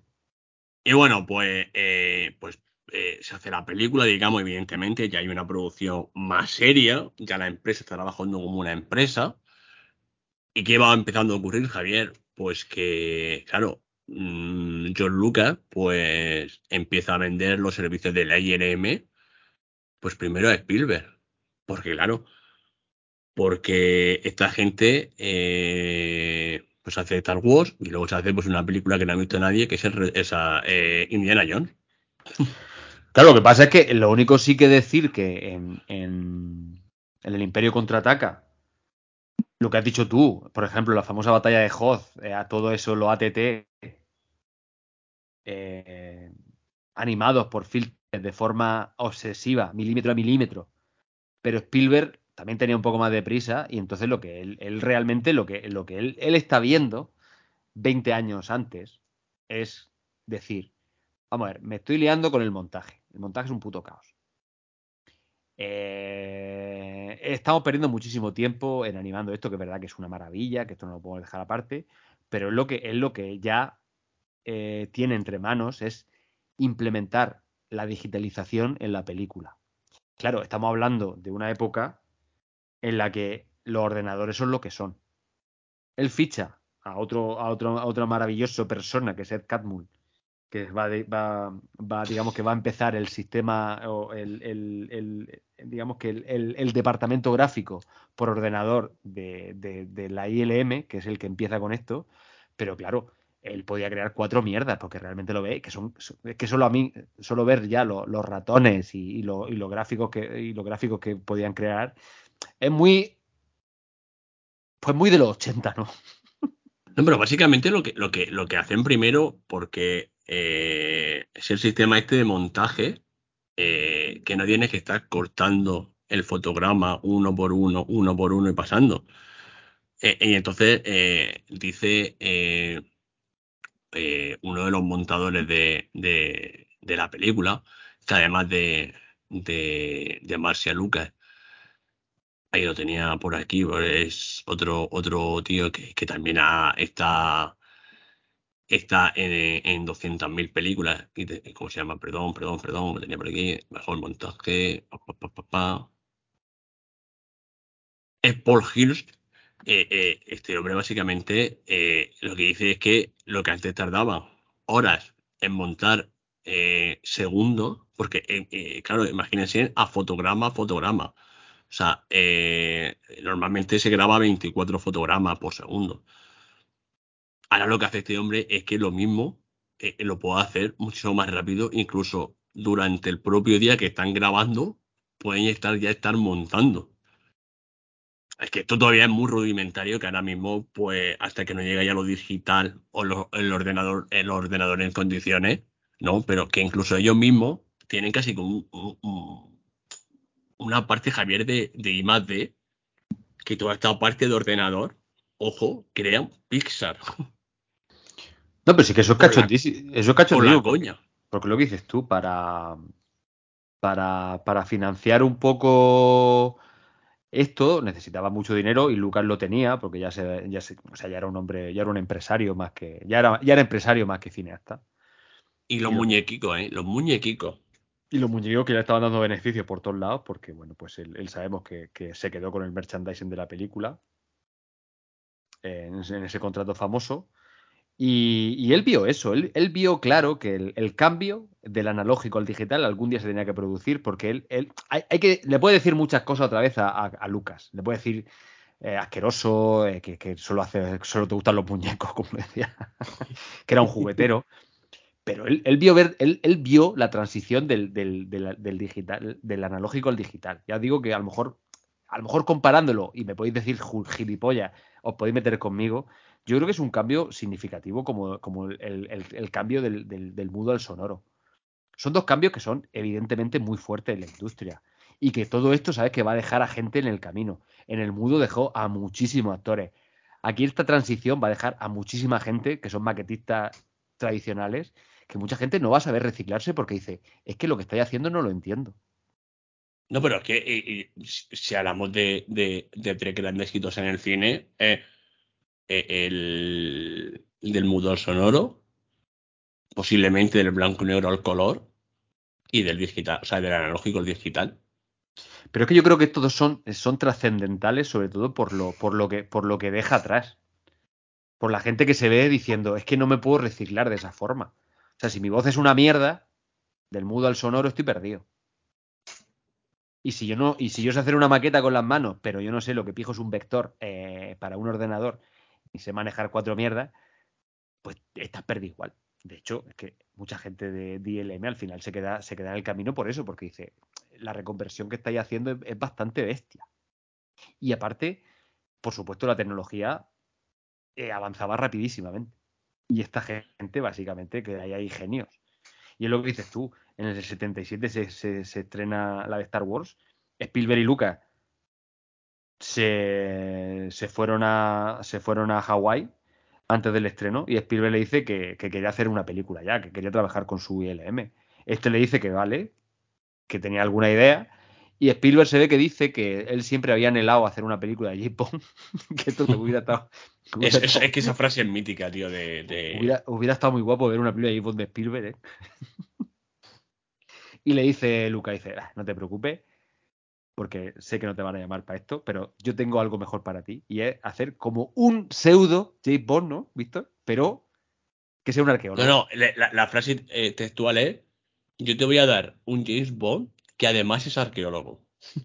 Exactamente, pues esa es la frase. Y aparte, el hijo de puta de Lucas, que es lo que dice Víctor, que no da, que no da puntada sin hilo, le dice, pero la va a hacer para tres películas. O sea, que tú vas a firmar el contrato para tres películas. Que el hijo de puta es que lo tenía todo atado, es que lo sabía todo. Por eso te digo que, es, que muy, es que yo creo que al final es que el cabrón es muy listo. Claro, o sea, él, deja de ser director de cine porque se tira prácticamente 20 años sin rodar. Desde la primera hasta, hasta, hasta el episodio 1, hasta eh, esa, la amenaza fantasma. Y él se convierte en productor, en empresario. Eh, eh, es cierto que luego, pues, es con los colegas, por algún momento, pues tiene. Esto no está acreditado, pero se ha visto muchas veces que a lo mejor, por ejemplo, en Indiana Jones pues a lo mejor iba a ver el rodaje a lo mejor por algún plano a roda él, por como hobby, en plan de, para matar el gusanillo.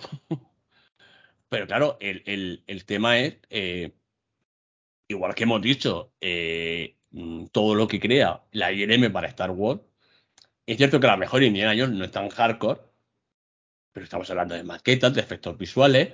Simplemente, yo no sé si tú has visto eh, la, mítica escena de, del inicio de Indiana Jones de la bola. Sí. Que tuvieron. O sea, eh, eh, eh, simplemente cómo está rodada con esos planos. Eso también es mucho. La bola, el, famoso. ¿Cómo no me acuerdo se llama? El nazi este malo que se le derrite la cara. Sí, sí, el tema de los fantasmas, eso, de los espíritus. y, Incluso cosas tan, tan, tan chocantes como, eh, no sé si tú recuerdas cuando, cuando descubren el, o el, mismo eh, este. o, el mismo arca, ¿no? Pero el, arca ya es, o sea, imaginad, ¿no? Indiana Jones, el arca es, eso es algo eh, artesanal, está hecho con las manos, eso lo hacía el M. Que por cierto, que hay otra cosa. Pero que también hace lo que dice Víctor, esos fantasmas que cuando abren el arca, pues esos que se escapan, pues eso también está hecho ya digitalmente, muy rudimentario, es verdad, pero que todo eso ya, eso ya da que hablar en la época porque dice, hostia, ¿cómo está haciendo estas cosas, no? Claro, y, y luego, pues otra de las cosas que digamos que también eh, eh, eh, en Indiana Jones, además de, de todo esto,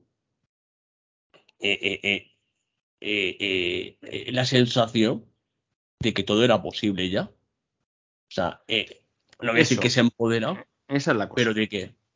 ¿Eh? Que esa, esa, esa es la cuestión, de que ya prácticamente lo que, lo que imaginen lo puede hacer casi ya. Claro, claro.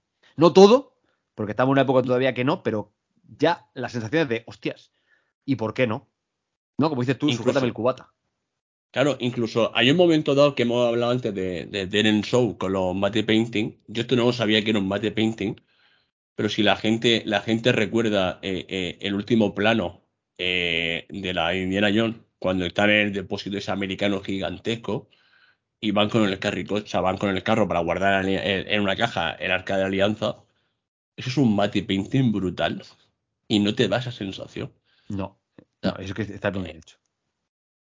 Pero claro, e, el problema es que hemos hablado de que eh, episodio 4 Oscar, eh, el Imperio acá Oscar, eh, Indiana Jones Oscar, Sí, lo que pasa es que, claro, eh, mientras, mientras entre película y película de Star Wars, que era la escritura del guion de, Lucas, que se tomaba su tiempo, es lo que dices tú, a esta gente la tenían que tener, la tenían que tener eh, ociosa, ¿no? Eh, como diciendo, no ociosa, pero también, o sea, trabajando, oh, tenéis que hacer algo.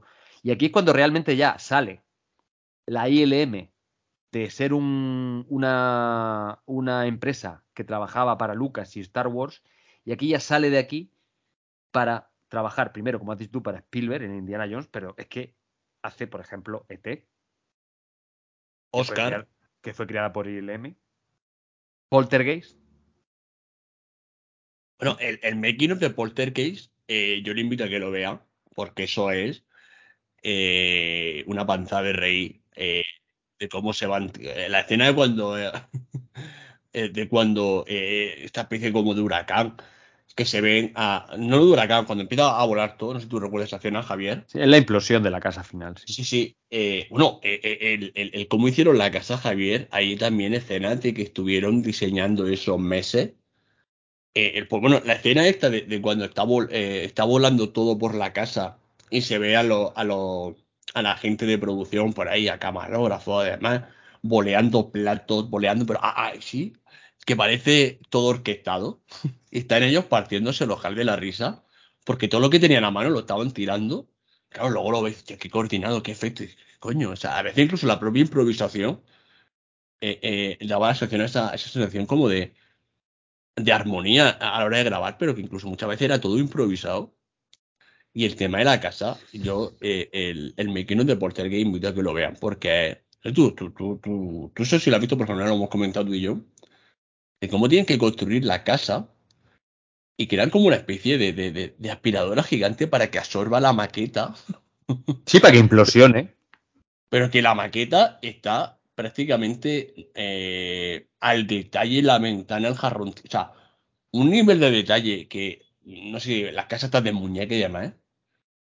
Y cómo luego esto está superpuesto en el plano y, y, y ves todo lo que hay debajo de la maqueta, porque eso tiene que, pues claro, además de toda esta gente, pues hay ingenieros y demás que tienen que calcular, no lo sé, qué fuerza de presión tiene que hacer, que no sé cuánto, y claro, eso lo pueden realizar una toma, porque si falla, vuelve a hacer la maqueta, porque claro, la maqueta se destruye. Y yo no sé, Javi, sé que a veces casi que, de hecho, estaban como que casi que, que tocados por los dioses. Sí, sí, pero que de hecho creo que la maqueta eran 80 o 90 mil dólares lo que valía. Claro, claro, o sea, que decir que. O sea, tocado por los dioses, no, gente que sabía. Y aparte se ve como esa, esa escena, si ponéis la implosión de la casa final, cuando ya. Cuando ya. Cuando ya todo, digamos que eh, salva a la, a la, criatura, ¿no? De, del otro lado.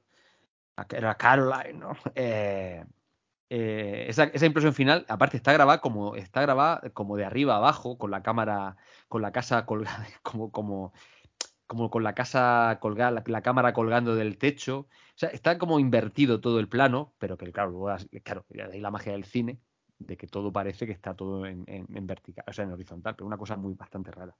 De hecho, también trabaja ILM antes del retorno del Jedi en Star Trek. Star Trek está, la isla de Khan está hecha por por la ILM. Y aquí se ve que ya trabajan un poco más, se, van metiendo, dice, pues yo creo que lo hicieron así, dice, porque si la cagamos, que la caguemos con Star Trek y no con Star Wars. y aquí, me, aquí metieron más en saber un poco más con la producción gráfica, que es verdad que con formas muy, muy raras, así como con algunos vídeos dentro de la, dentro de la propia película, como se veía como la creación de un paisaje, la creación de un planeta. Pero bueno, todo eso que ya se ve ahí por ordenador, que sea al fin y al cabo una creación bastante interesante en la época, pues todo eso ya se va metiendo en, en, en, en algunas películas, eh, hecho en Star Trek. Y sí. llega el retorno del Jedi, que la ILM pasa de 70 personas a 170 y ya con tres supervisores de efectos especiales que son, eh, hemos dicho, eh, Elun, eh, Muren y, y Ralston. Y ya los tres básicamente se dedican a filmar cada uno los efectos especiales en un campo diferente, porque la película ya pasa a tener más de 900 más de 900 planos de efectos especiales y ya la cosa no se podía ir de madre. Y era filmar era ya como filmar no el, el, el, el apoteose final de, de, una de una de dos películas que, que, tenían que tener un fin y que ya eh, Lucas había escrito. Y claro también se lleva los Oscars y llega Indiana Jones y, y la segunda Indiana Jones y también se llevan los Oscars, el, el templo maldito, ruedan los cazafantasmas. ¿eh? O sea, es que estamos hablando de que están rodando, o sea, no están rodando cosas. Yo que sé, sí que te pone a pensar, eh, Rocketeer, Jumanji, el Capitán América, el primer Vengador. Eh, esas, son la, esas son las de Joe Johnston. La de Joe Johnston, que es, es, es, que luego él, porque es lo que pasa también. Tú imagínate que estás durante mucho tiempo de tu vida eh, metido en mierdao en maquetas, en productos. Entonces mucha gente eh, está, está muy quemada. Y mucha sí, gente sí. Decide, decide, abandonar ILM porque, porque no es por nada, porque no puede más, está, está absorbiendo su tiempo vital. Joe Johnston fue uno de ellos que le dijo, oye, mira, yo me quiero de ir. Joe Johnston se dedica a grabar algunas películas, auspiciado, auspiciado por Luca, le dice, así que tú, mira, yo te pago, yo te pago la universidad. Le paga la universidad ya mayor yo, y yo le te pago la película yo te pago la universidad, te financio películas, dice, pero tú no abandones esto porque, porque tú vales para esto. O sea que también vemos que, que George Lucas, George, eh, George, Lucas también es buena persona.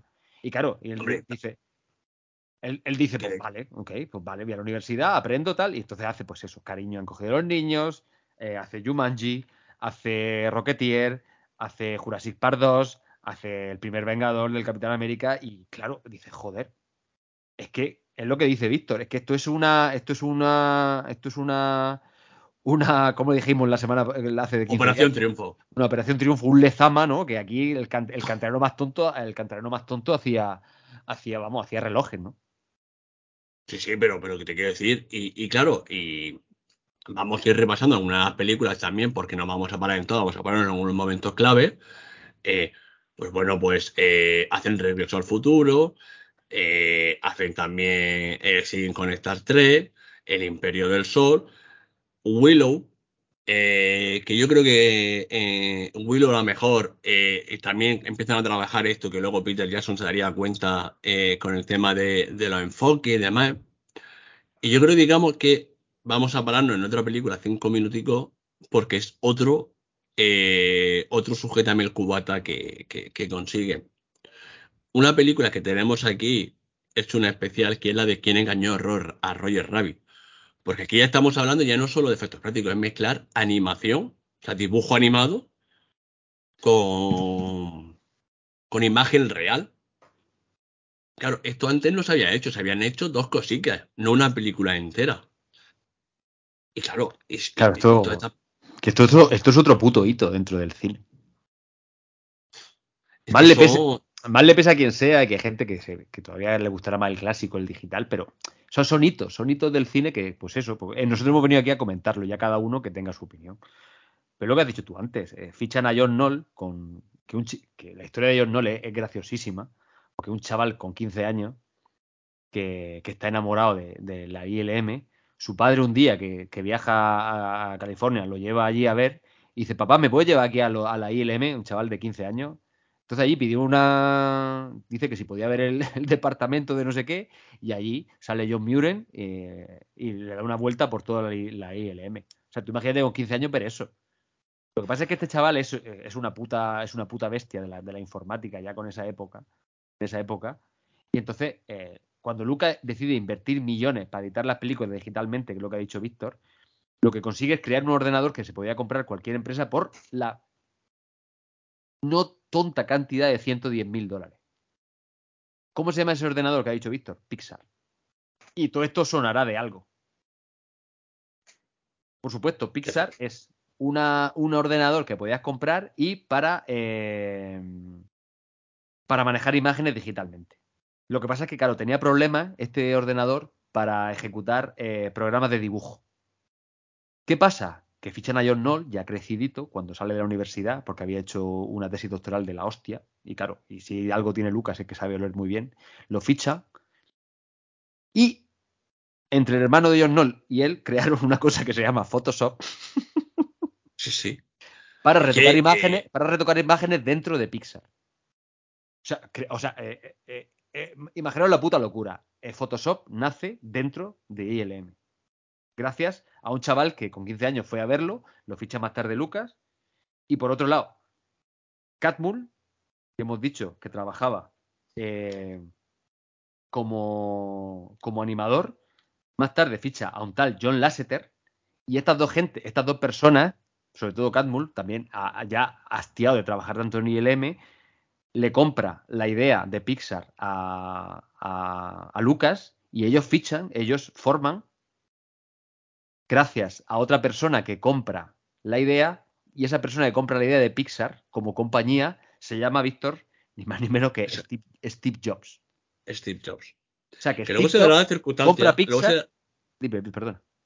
Que luego se da la circunstancia de que eh, toda esta gente acabarán confluyendo ambos en Disney porque eh, tiene que comprar la Pixar y tiene que comprarla, entre comillas, eh, Lucasfilm.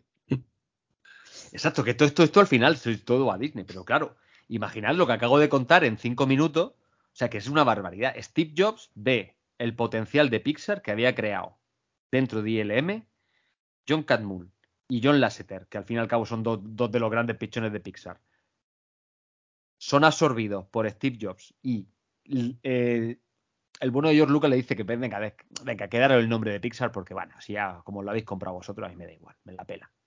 Bueno, ellos, fundan pues la compañía que soy, ¿no?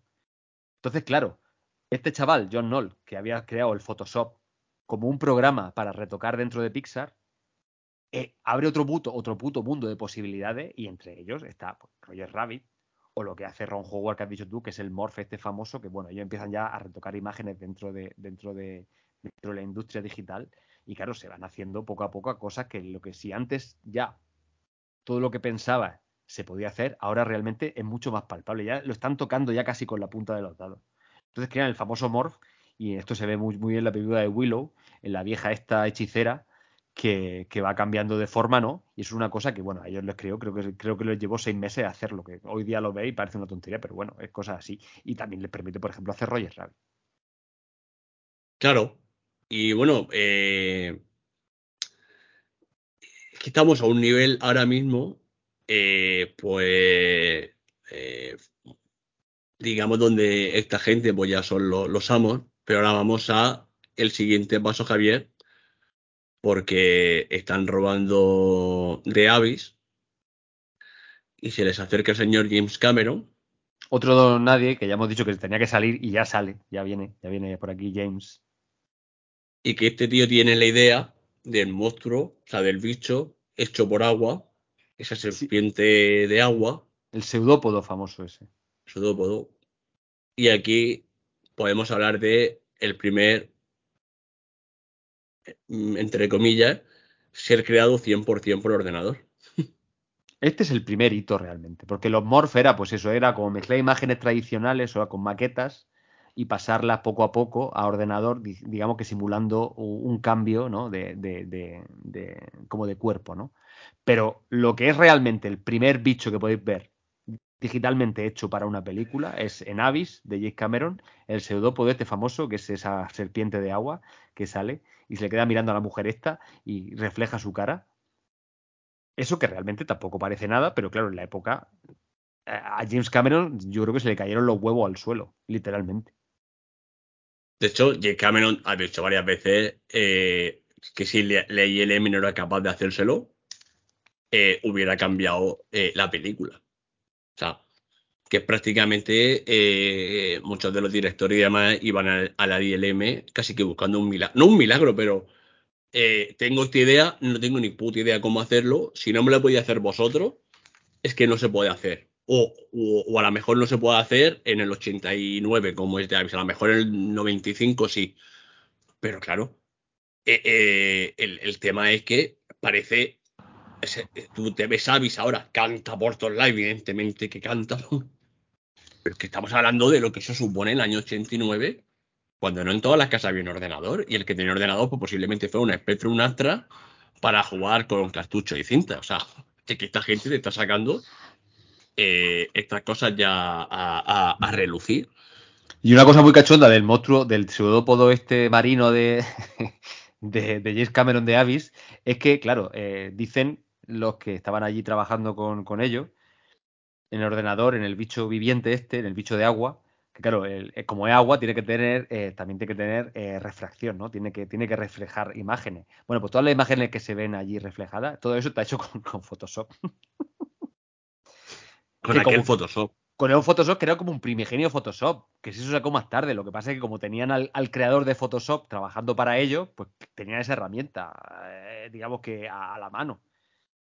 Luego también ficharon a, dos a dos maestros también que a, la postre, luego hablaremos de ellos, que son Mark Dipe y Spas William, que son los dos frikis del ordenador, que bueno, que estos son ya realmente los que también dan un paso más adelante dentro de, dentro de, dentro de la industria y crearán, pues, entre otras cosas, los dinosaurios de, Jurassic Park.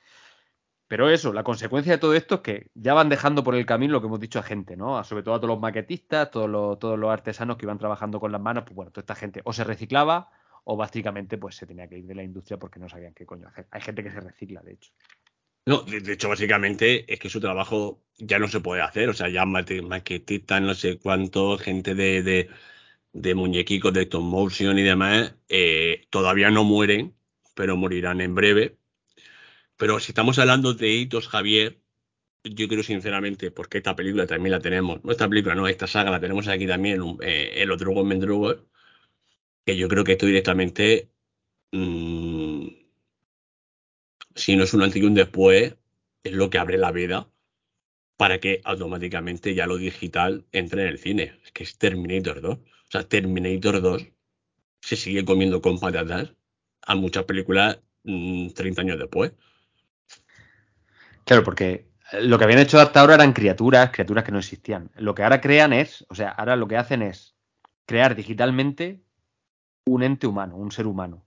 Y eso ya es otro paso más, porque ya tienen que ver cómo andaba, ver cómo se movía, eh, hacer una especie, una especie de, una especie de, de, digamos que proto, proto captura de movimiento.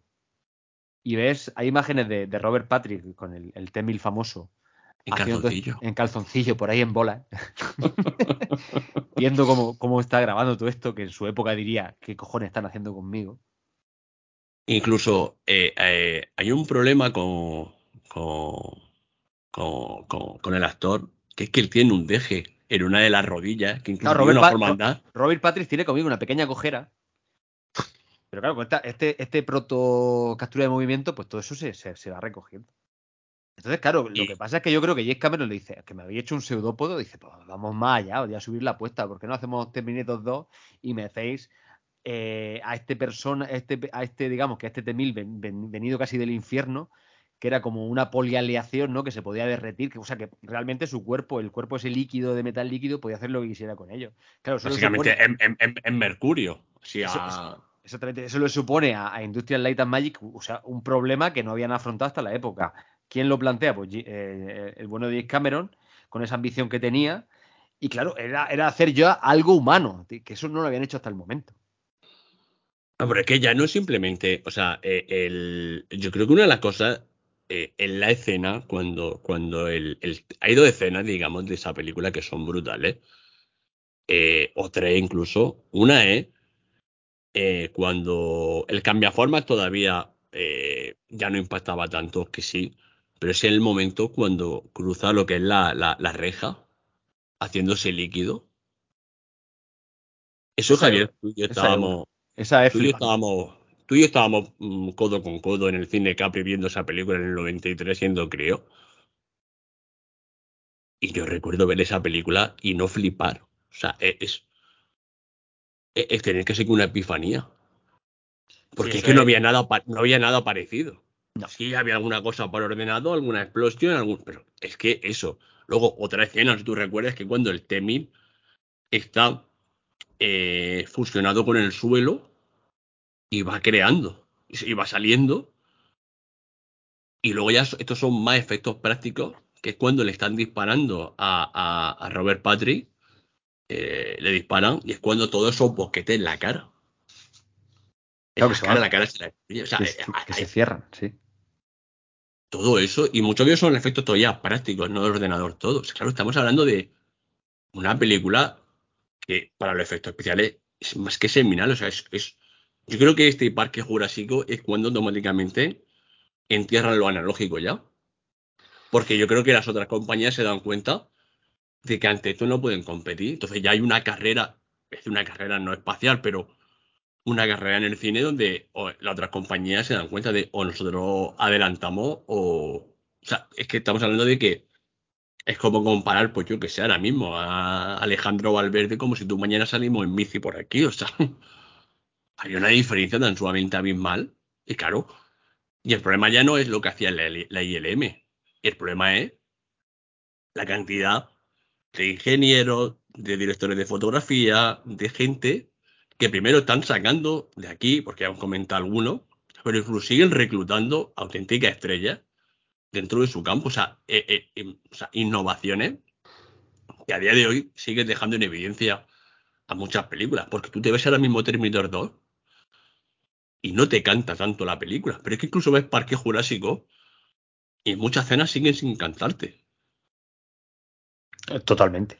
Y aparte que si el Terminator 2 fue, fue el hito que marcó lo que dices tú, el, cambio ya que, que, mucha gente se dio cuenta de que, de que aquí ya la industria Lucas había cambiado la industria para siempre.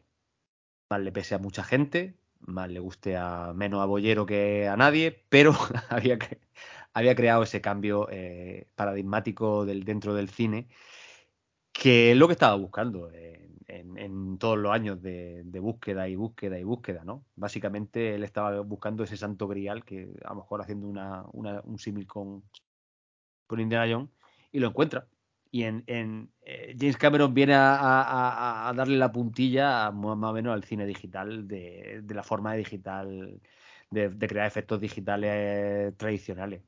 Que sí que es verdad que si te sale un poco del cine de terror, que tanto a lo mejor a, los amantes del cine de terror como a mí nos gusta mucho ver la sangre y, el plástico, ¿no? Y el late y todo eso, y yo lo sigo disfrutando mucho.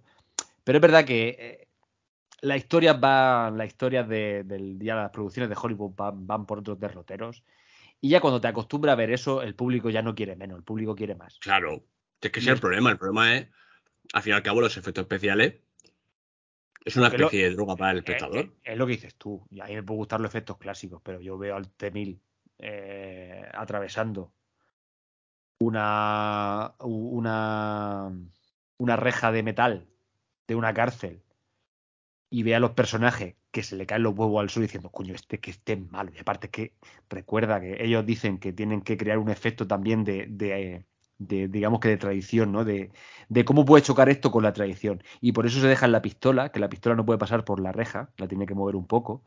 Entonces ese choco entre lo analógico y lo digital, en el que lo digital pues está, está atravesando una época y lo analógico, ¿no? Queda atrás, que es la pistola que lleva el temir en la mano, si recordáis bien la escena, y eso la lleva la cartuchera, ¿no? No, lo lleva en la mano, lo lleva en la mano, que luego mueve la mano y, claro, eso es un choque y dice, cojones. Y eso, eso es un buen, un buen, yo creo que un buen símil para saber lo que estaba produciéndose en esa época. No, es, que sinceramente. Es el Temil eh, atravesando esa cárcel, ¿no? Esa, esa reja de la cárcel.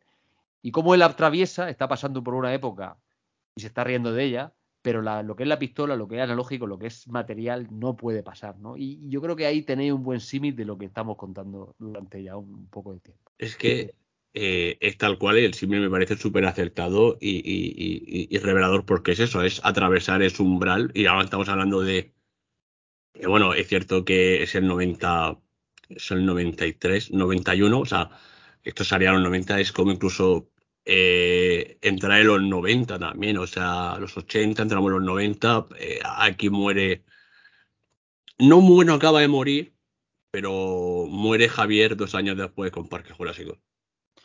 Claro, y, es que, y eso es otra cosa, que, que como ya aquí, aquí parece que está acumulando hijos de puta, pichones, viene Cameron, pues está Spielberg, viene Cameron. Viene Cameron y dice Spielberg, ah, sí, me cago en la puta, pues ahora me pica a mí el culo más que a ti y se le ocurre hacer la idea de una película en la que un parque de atracciones tiene dinosaurios. Y eso es la concepción de la idea, cuando se la, cuando se la muestra a los, técnicos de, Light and Magic, dice, bueno, pues esto ya, aquí ya sí que es verdad que esto ya es, yo creo que es imposible. Y de hecho, prácticamente empiezan a rodar todavía con maquetas. Con stop motion. no, que realmente toda la película estaba ya, eh, estaba medio hecha con maqueta, con stop motion. Lo que pasa es que se estaban dando cuenta de que, de que a lo mejor habían fichado a dos máquinas, que hemos dicho antes, que son eh, SPAS y, DP, y estos dos eran, eran, eran dos grandes. Eran verdad que dicen que eran como, como un poco como el agua y el aceite cuando los vieron, porque uno era como el típico tejano, eh, muy macarra, y el otro era como el puto friki que creo que venía de, de UCLA, que era el, típico matemático impoluto. Lo que pasa es que entre los dos se cayeron muy bien y trabajaron codo con codo. Y gracias a, sobre todo, gracias a Spaz William, que esto creo que por ahí una serie que se llama Cómo se hacen las películas o las películas de nuestra historia, creo que está en Netflix, que sale en, Parque Jurásico, que lo podéis ver. Que él sale como muy macarra de joven, que era, bueno, formaba una fiesta de la hostia allí en la ILM. Pero el tío es una puta máquina, sobre todo una, una puta máquina recreando movimiento, recreando movimiento digitalmente. Y gracias a él, porque recrea el, cuerpo de un tiranosaurio el esqueleto, y gracias a él tenemos el movimiento del tiranosaurio rex tan perfectamente recreado en esta película. Incluso eh, eh, eh, era Tipper, ¿no? El, el, el, el motion. Dipe, Dipe, no, Tippet, sí, Tippet. Tippet. él es el que está encargado de hacer la película y no, no, recuerdo dónde yo, yo lo he visto. Pero digamos que Spielberg le da, porque diciendo, vale, Tippett, tú eres, tú eres, digamos que la máquina, el, maestro de, la maquetación, el maestro del movimiento stop motion. Yo sé que en esta película todo lo que ha hecho, eh, yo te doy las gracias, junto a, digamos que la hizo junto a otra máquina que ahora mismo no recuerdo, Eh, pero tú ahora mismo realmente no tienes cabida en este mundo. Lo que pasa es que en vez, mucho más allá de despedirlo, lo que hace es, vale, yo te doy la segunda, digamos que él se dedica a ser el, coordinador de, lo animatrónico y de, y, de, y, de, y de todos los efectos de los dinosaurios. Y realmente es el, digamos que como una segunda, como un segundo equipo de trabajo que se dedica a, cómo mover los dinosaurios. Y todo eso lo lleva a cabo Phil Tippett, porque Phil Tippett, entre otras cosas, él desde pequeño estaba obsesionado con los dinosaurios y del el movimiento orgánico de, los dinosaurios. Entonces, él, aparte de eso, nadie había mejor que él dentro de, dentro de ILM para hacer eso. Claro, pero es que hay una cosa incluso se da en Parque Jurásico, no ya solo el que se haya hecho por ordenador y que tú tienes que crear, porque eh, eh, el, que tú has comentado este de el informático este que como es RAD, es que ya me lío con los nombres, el Básicamente están John Knoll, DP y Spas William. Esos son los, digamos que los eh, tres. Lo que se sienta un poco la ILM más, más o menos más, más, moderna. Este, este hombre lo que consigue, básicamente, eh, porque primero tienen que crear el esqueleto, los músculos, el movimiento, y claro, es lo que ellos dicen en esta serie de Netflix que tú dices, dice, claro, es que no hay un dinosaurio vivo para tú, cogerle, tú por ejemplo, quieres hacer, pues, un león, pues te vas a un zoo, o ves un caballo, o ves un perro. Pero es que lo que había de dinosaurio eh, son todos esqueletos, o sea, eh, fósiles. Entonces se empiezan a fijar, digamos, que bueno, es cierto que aciertan bastante en, digamos, en, ciertos animales, en ciertos lagartos, que tienen incluso en ciertos aves, pero que hacen casi que a ciegas. Y este hombre consigue una cosa que simplemente cambiando la velocidad, Javier, de los fotogramas, es cuando le da credibilidad al dinosaurio Rex, sobre todo en la escena que va persiguiendo el coche. Porque eh, antes se veía torpe, no te lo crees, pero simplemente bajando la velocidad del fotograma consigue eh, eh, que parezca creíble. Y sobre todo lo que hace Tippett, hay un momento que Tippett lo que hace también es que va creando la escena con el, con el stop motion y sobre esa escena se incrusta, incrusta se pega el dinosaurio digital. Ahí bien pegado. Exacto. Sí, pues esa es la idea. O sea, que, que estamos hablando de que. Eh, porque al principio esta película.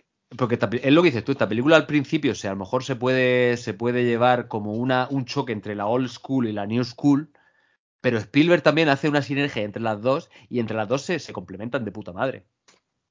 Y que bueno, y uno de las magias. Porque Phil Tippett lo que hace es eso, es, es el maestro del comportamiento de animales, él sabe cómo se comportan, cómo se mueven un poco, porque lo había estudiado.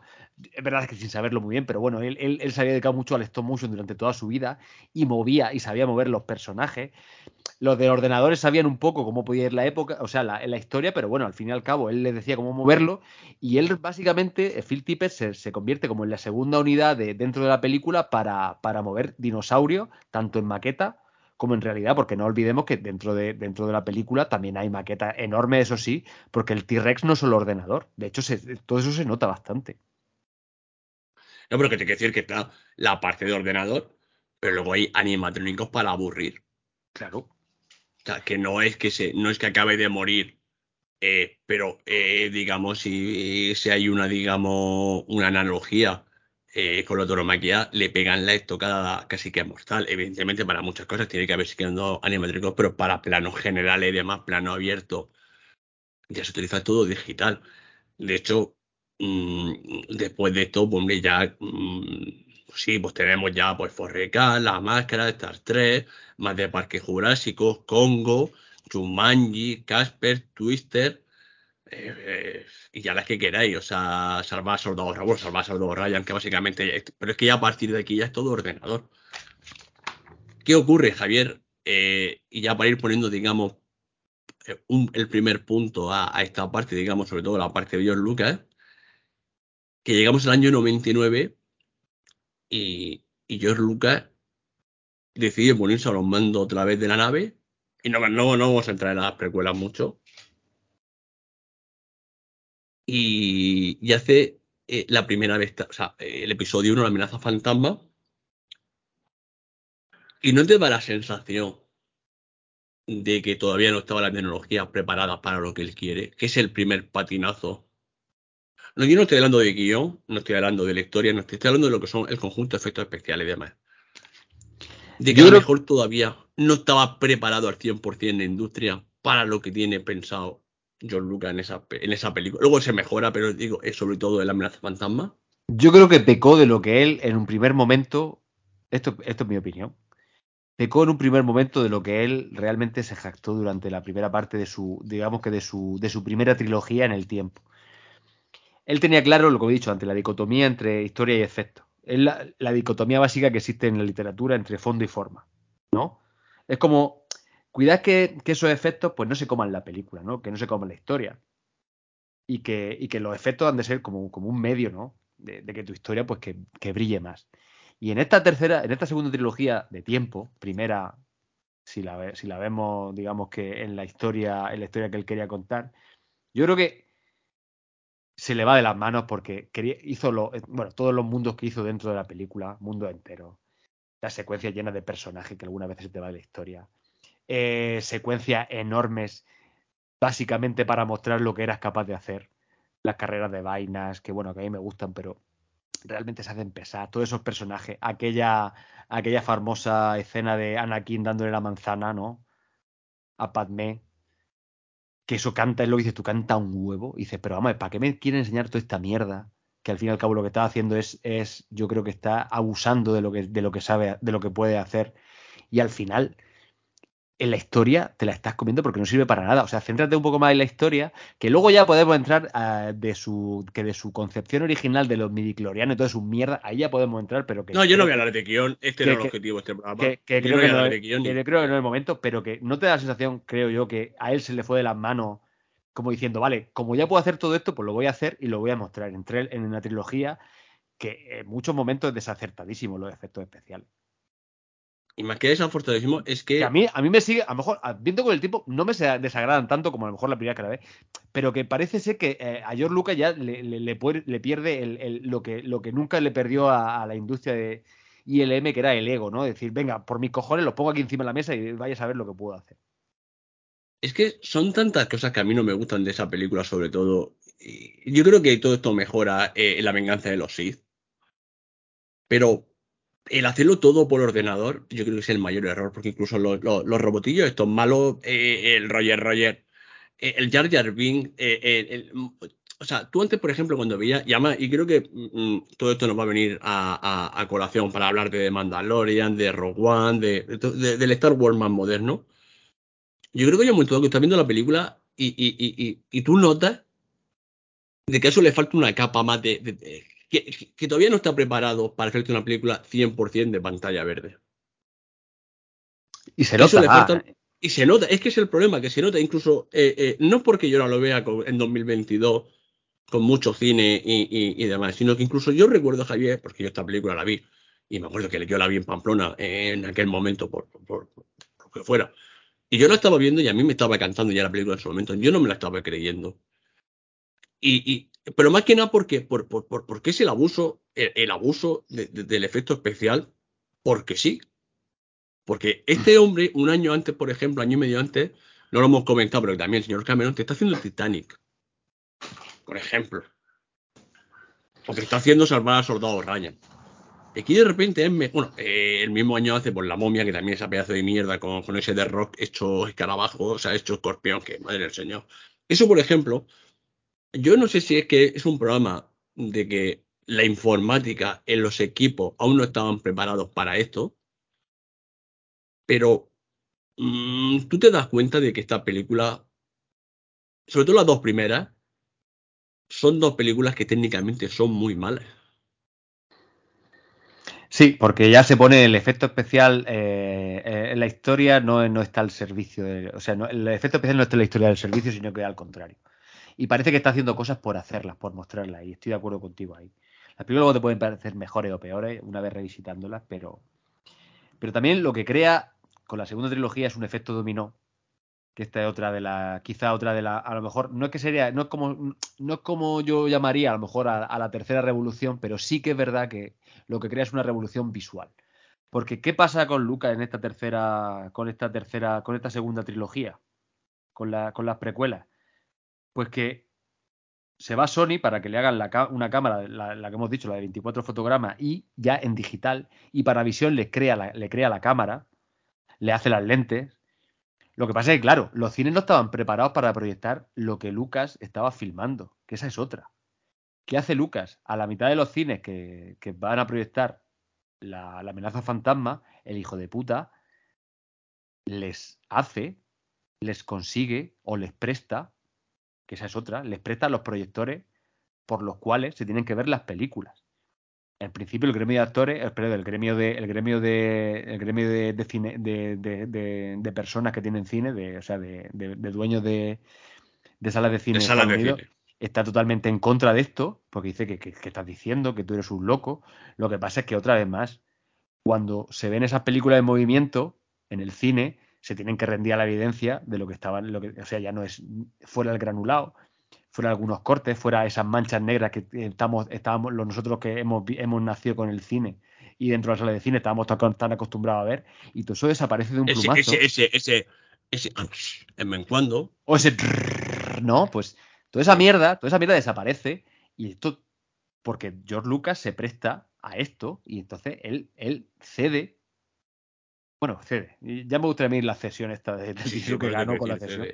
Cede. Los equipos, y claro, no, no, nos olvidemos que los equipos eh, gráficos estaban complementados por lo que él también, evidentemente, también eh, implementa en los cines, que su, su Dolby digital este de la hostia, que eso también es una idea de, pero eso ya es otra historia, que eso también es una idea de Lucas.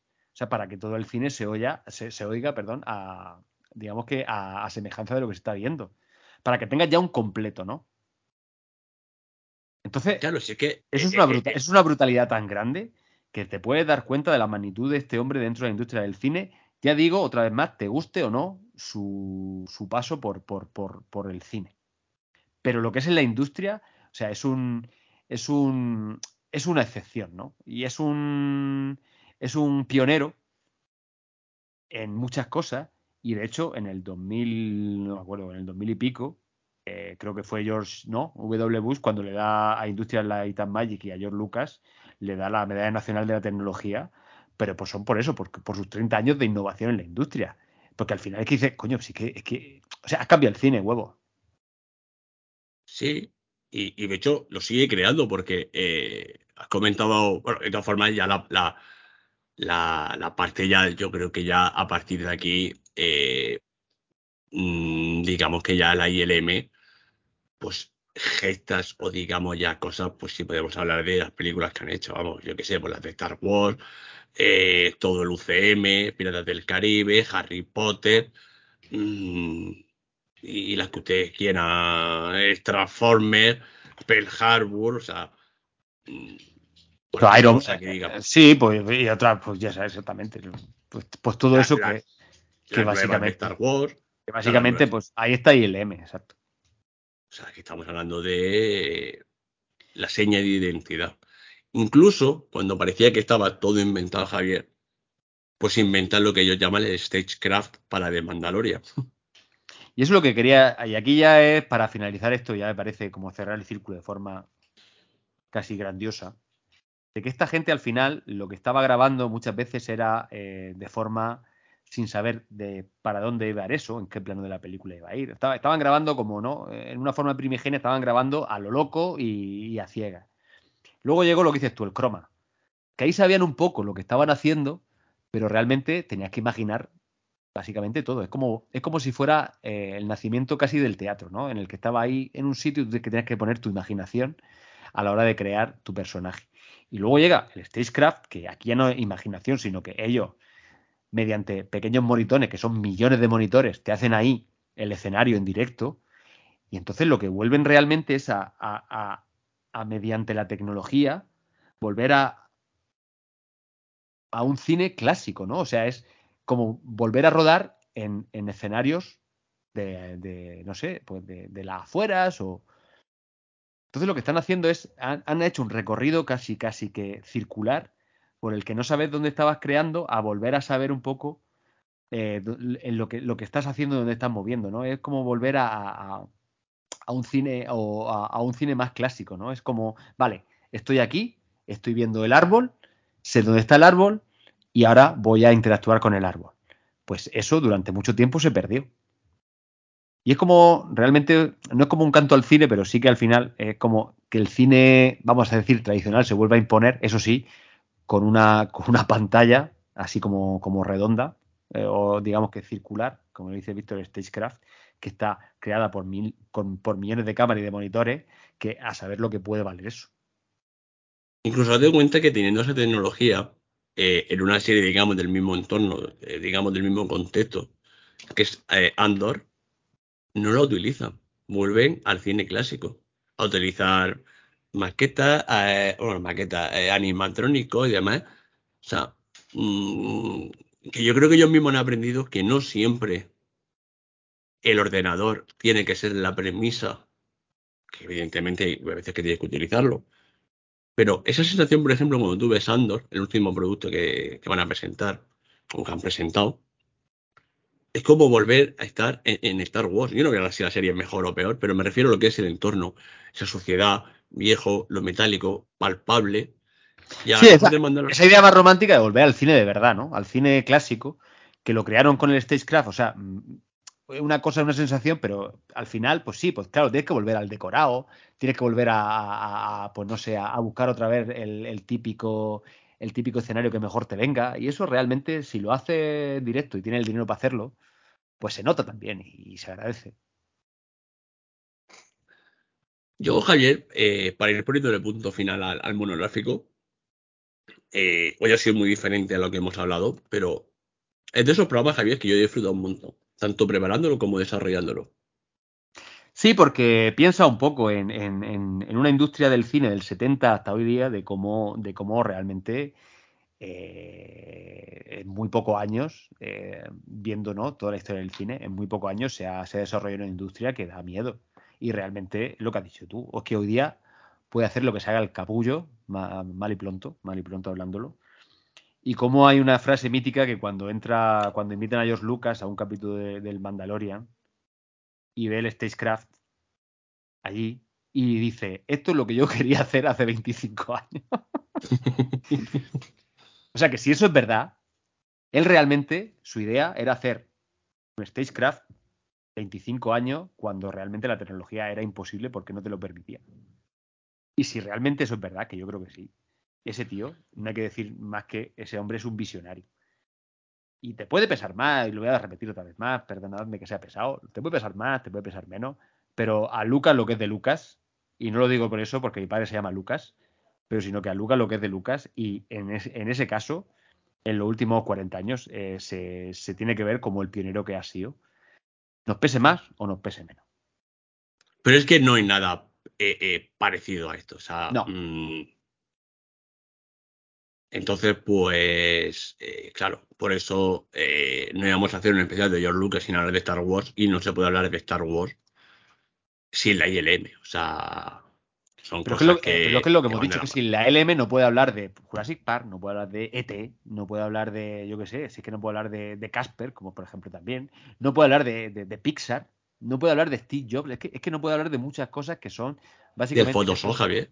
bueno, no puede hablar del Photoshop. Es que no puede hablar de, cosas que hoy día tenemos tan, digamos que, ¿no? Como tan a la mano, tan instrumentalizadas que parece que son tonterías. Pues todo esto nace bajo la industria de, o bajo la mano, bajo el sobaco, bajo el ala, como quieras decirlo, del, cabrón de Lucas. Pues sí, la verdad es que. Queriéndolo o no queriéndolo. Pero básicamente. Sí, claro, esa, Hombre, eh, tú ya sabes que digamos todos estos experimentos, pero surgen de tal, pero yo es que estoy de acuerdo con la primera afirmación que ha hecho que este hombre, eh, más que la eh, George Lucas, más que en digamos que en la lista, pues yo que sé, de los Spielberg, Kubrick, eh, yo que sé, John Ford o los directores que quieran, yo es que lo pondría más en una lista más cercano a Edison. Sí, sí, pero sí es que yo creo que eso es más un Edison que un Coppola. Sí. Y ya está. Pero bueno, Javier, así. yo salvo que quieras añadir algo más a esta, a esta aventura, a esta historia que os hemos traído. No, yo espero que no os haya hecho pesada porque, como dices, yo lo he disfrutado un montón, ¿eh? Un montón de verdad, porque siempre, siempre se ven normalmente documentales de, transiciones cinematográficas, de cómo, de cómo se pasa de un lado a otro, de una historia a otra, de cómo va cambiando el cine. Y esta, la verdad, que como lo está tocando y no ha tocado tan, tan, de, tan de lleno, yo la he disfrutado un puñado. Y, contando contigo y hablando, pues, pues mucho más, la verdad. Que sí, que como todos estos programas, pues surgen eh, pues de, una conversación trivial, tomando un café y un gin tonic. Exactamente. Como nacen los buenos programas. sí, sí. Eh, pero bueno, Javier, pues, ¿qué le vas a recomendar a la gente? Bueno, pues ahora que ya tengo más tiempo, pues bueno, ya, ya te digo que estoy, estoy con Andor a tope. Eh, Muy recomendable, Andor. Por cierto, una cosa, Javier, de Andor, porque, eh, porque el otro día, digamos, salió, no la noticia, pero sí el comentario, porque también le iba a recomendar. Lo digo por si la gente, porque comentamos aquí el último episodio que los tres primeros, o episodios, eh, pues eran más lentos y demás. Yo lo digo para la gente que tiene de Andor, porque digamos, pasa lo que pasa en el último episodio, que no vamos a hacer spoiler, pero eh, la serie dura 12 episodios y son cuatro arcos de tres episodios. Así que es posible que el siguiente episodio sea a través de transcripción, de presentación de, de una nueva historia. Así que son cuatro arcos de tres episodios cada uno. ¿Tú sabes las temporadas que tiene esto? En principio van a ser dos temporadas de 12 capítulos. Vale. Bueno, pues sí es verdad que se puede hacer duro al principio, pero lo que tú dijiste, eh, si te quieres meter un poco en el, en el digamos que en, los entresijos del imperio, en los funcionarios del imperio, la verdad es que la serie me está gustando por eso. Y sobre todo, pues claro, por, ver, cómo se gesta una, una, rebelión en cierne. Que eso está chulo. Es verdad que eh, a lo mejor se toma demasiado tiempo en algunas veces. Pero es verdad que lo que es la fotografía, lo que es el, el, salir, el salir a la calle, ¿no? Vamos a decirlo así, el, y el hacer esos planos, y realmente cómo se va confabulando esa, esa digamos que ese, ese, primer gran golpe de estado, es mola. A mí me está gustando, sinceramente. Es verdad que hay que tener un poco, hay, que tener paciencia, ¿verdad? Yo, eh, yo normalmente esto no lo recomiendo. No, no que lo recomiendo. O sea, cada uno ve la serie y el cine pues como mejor pueda. Pero si esta serie eh, se la ven en los, en los, tres arcos, eh, que es lo que se va a dividir, por ejemplo, verse el tiro los tres primeros, luego verse el tiro del 4 al 6, luego del 7 al 9 y del 9 al 12, casi que mejor, porque lo van a disfrutar como cuatro películas, más o menos aproximadamente. Yo, Javier, pues he vuelto a pecar. Ya sabía yo que tú estás pecador. He vuelto, he vuelto, de hecho, de hecho, una cosa, eh, también estoy empezando a ver la. Eh, porque estoy tirando otra vez por el anime.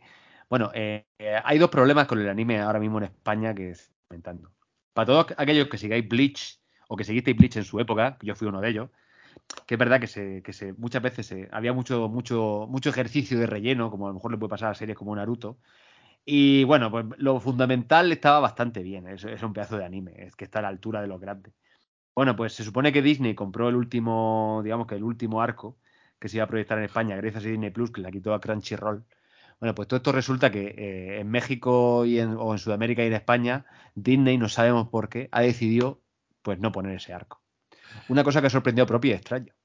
Yo sí sí lo sé. Eh, es un tema de derecho, Javier. Eh, porque eso el otro día fue tendencia en España y como yo sigo, digamos, varias cuentas, no solo pasa en España, pasa en varios países por temas de distribución y derechos. Que, es que no sé por qué, si es que era el antiguo propietario o de distribución, algo así, pero es un tema de derechos, no es un tema de, de no es un tema de Disney, es un tema pues, de la productora en su momento o algo eso. O sea, no, no es que yo defienda a Disney a capa y espada, pero eh, no es un tema de, de la propia Disney. No, que resulta eso, que yo tenía ganas de verla porque yo me quedé, bueno, yo me quedé con la, historia de los espadas y tal, eh, después de la Sociedad de Alma de Bleach. Y ahí me, es un, manga, o sea, un anime que me, ha, que me tocó porque me gustó bastante, está muy bien animado.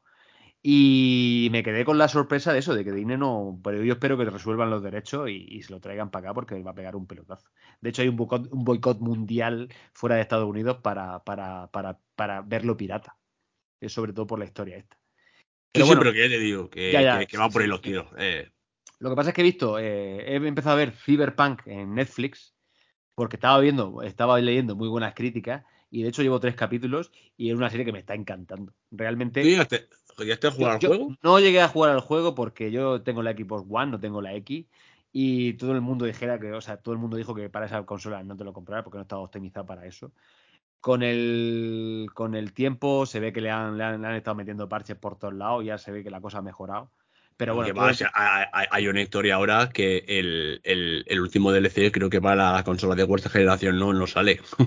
Bueno, no, pero es igual, que, bueno, realmente que yo creo que eh, están teniendo una cantidad de problemas con ese juego. Que de hecho, bueno, son los CD Projekt, que son polacos, que son los, los, que, los, que, los que nos trajeron, por ejemplo, de Witcher, el Witcher 3, que es una puta maravilla. Pero con este no, quisieron ir muy rápido, eh, la cagaron, la siguen cagando, se ve los billetes, Javier, los billetes. Los billetes y los de CD Projekt, pues se ve que pues los pobres pues están eso. Pero bueno, de ahí han sacado la historia de ese, de esa historia, de ese videojuego han sacado la historia, se la han llevado a Netflix y la historia mola mucho, porque si os gusta un poco el rollo Blade Runner, yo creo que os vais a disfrutar un puñado con esta historia de, este chaval que se pone algunos implantes. Y la verdad que es que mola mucho la historia, está muy bien animado y está muy guapa. O sea que yo desde aquí la recomiendo muy mucho y esperando eso, esperando a que llegue a que llegue a que llegue Bleach a ver alguna plataforma. Y luego también se ha estrenado... No, no, que va, a salir en Disney, pero no sé cuándo. en Disney cuando sea, y luego también ha estrenado en España, a los que les gusta el anime, Chainsaw Man, que es como el hombre de, Sierra Mecánica, que tiene una Sierra Mecánica en la cabeza, que es un anime súper gore, que yo animo a ver el primer capítulo, que es una puta delicia, pero una puta delicia que eh, todo esto se esperaba, y realmente todos los que hemos visto el primer capítulo es que hemos flipado. Ya os digo, Chainsaw Man, que es como el hombre, con, eh, bueno, si lo veis, es un hombre que nace con una sierra de mecánica en la cabeza, una cosa rarísima, ah, pero bueno, es como a los japoneses. Pero es que el, es una puta delicia gore y de sangre y la historia está muy guapa. Así que nada, esas son mis recomendaciones. Quería tirar un poco por el anime y, y indicarlo por aquí. ¿Pero eso, eso dónde está el Chainsaw Man este? No, eso en Crunchyroll si la tenéis y si no, pues en Blu-ray, que es como la veo yo. Ah, vale, pues, eh, pues ya sabéis que. Pero es, muy, fácil de, es muy fácil de encontrar, ¿eh? O sea, es fácil. porque hay millones de plataformas de, que, yo no sé por qué esto no es ilegal, pero es que todo lo que tiene Japón a los dos segundos está colgado en todas estas plataformas, que todas estas nacen de México y todas estas mierdas, pero es que lo tiene al segundo. O sea que en España está y es muy fácil de encontrar. Tú pones anime online y bueno, lo tienes todo. Bueno. Eh... No, no, me eches así, Javier. No, no, me, no me fomente. Es así, es así. Ah, vale, pues ya está. Y si no, pues que pagad, Crunchyroll, como todos los que tengáis perra, y ya está. ¿Pero qué es Crunchyroll? ¿Una plataforma? O una plataforma, una plataforma especializada en anime que en España se puede ver, claro. Ah, bueno, no sé, pues, es que sabes que el anime yo, yo desde que vi Naruto. Crunchy, Crunchyroll, que suena como a, como, como, yo qué sé, como te recoge a las 6 de la mañana la gasolinera y tiene hambre y dice, ponme un Crunchyroll, pues. Bueno, pues yo es que te he dicho que yo he vuelto a pecar. ¿Pecador? Pecador. Pecador de la pradera. Yo, como siempre, apoyando la serie europea. Y esta semana traigo dos. Eh, traigo una que se llama Desaparecida en Lawrence Koch. que sí, que bueno, que el nombre y demás, esta en Noruega, eh, de las que me molan a mí. Y bueno, eh, policíacas, eh, pero policíacas de las que te crees, que yo creo que es la clave. O sea, aquí no te encuentras tú al Crison o a. ¿Cómo se llama tu primo este? El, ¿Quién es mi primo? el de Miami, el. Ah, Horatio Kane. Horacio Kane, qué plan que tienes. No, no, aquí te ves por policía típico que te puedes encontrar en España. Pues a Martínez de la Guardia Civil o a, o a, Loli, que es Policía Nacional, con sus medios que tiene. No de repente te aparecen aquí cosas raras. Bueno, ¿de qué va esta serie? Pues bueno, pues hay un, tío de estos muy, con muchísimas perras millonario que pues eh, a su mujer pues la secuestra. Entonces, pues digamos, la policía, hay una, un agente de policía, digamos, que tiene un grupo de estos de investigación y tiene que pues que hacer una investigación de qué ha pasado y demás, encontrar a esta, esta, esta, esta señora, pero evitando que la prensa, es como si aquí en España, yo que sé, pues secuestran a la mujer de Amancio Ortega. Pues te puedes imaginar por revuelo que, que, que causaría. O al marido de, de Nabotín. O sea, algo así para que la gente se haga una idea. Entonces, digamos, mola eh, por los giros de guion, evidentemente, no todo lo que parece, bla, bla, bla. Pues es cierto que el guion, pues tampoco es una. Mm, te va a volar la cabeza, porque hay muchísimos recursos que ya, pues te la has visto mil, mil historias. Pero está bastante bien, la verdad es que. Eh, una tarde tan mal hecha, son cinco episodios y te la ves, vamos, en una tarde de ahora de sábado, domingo, que ya empezamos. Bueno, te iba a decir que empezamos ya eh, los fines de semana de manta, pero se está haciendo la manta de rogar, la hija puta, pero bueno. Sí, y he de decir, he de decir que vosotros, vosotros que no escucháis no lo sabéis, pero Víctor ya está, está engordando sus filas para la causa. O sea que ya hay gente que le hace caso y ve, y ve las series que él, él recomienda europeas por todos lados, ¿eh? Sí, sí, o sea, es que te lo juro. A, mí es que, eh, te lo juro, pues veo la serie y sinceramente toda esta serie europea, eh, más que nada porque te lo crees. O sea, eh, los problemas que te pueden, que se pueden, eh, hago el ejemplo con la Policía Nacional o Guardia Civil o cualquier Policía Autonómica de España, porque no son la americanada esta de repente te explico el FBI con 200.000 tíos y, o sea, tú, y, y o vamos a buscarlo en el AFIS, o, ¿sabes? Tú, estas paranoias que se montaban los americanos. Aquí, digamos, es todo eh, creíble. Incluso lo, el desarrollo de los personajes. O sea, están bastante bien. Es cierto que hay una tendencia en, en la serie esta europea, algunas también por, mm, más cercanas a la, a la, ciencia, no ciencia ficción, a lo fantástico. Yo ese palo todavía no lo toco. Bueno, la segunda que voy a tratar se llama Unidad 42. Eh, bueno, esta básicamente pues de, de, un policía pues que pues, se queda viudo, se tiene que hacer cargo pues de, pues, de su hijo y demás, y además pues eh, lo cambian de destino y se hace cargo, digamos, pues de una unidad especial eh, para, eh, para combatir, digamos, unos ciberataques que están produciendo en Bélgica y demás. Me voy a contar mucho más, por si no se me escapan los spoilers.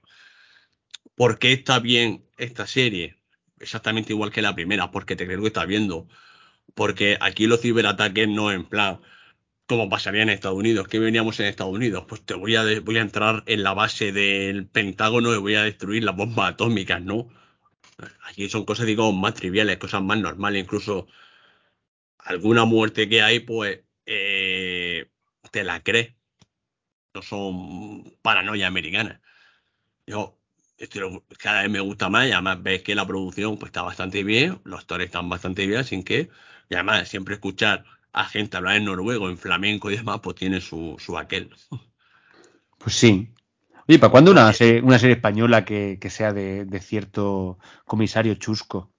Así un poco sórdido, villaregiano. Esto se podría hacer. Eso aquí en España, pero Javier, pero eso, independientemente del tema de la política, tú sabes que aquí en este país hay cosas que no se pueden hacer. Tú aquí en España no podéis hacer una serie, por ejemplo, sobre ETA.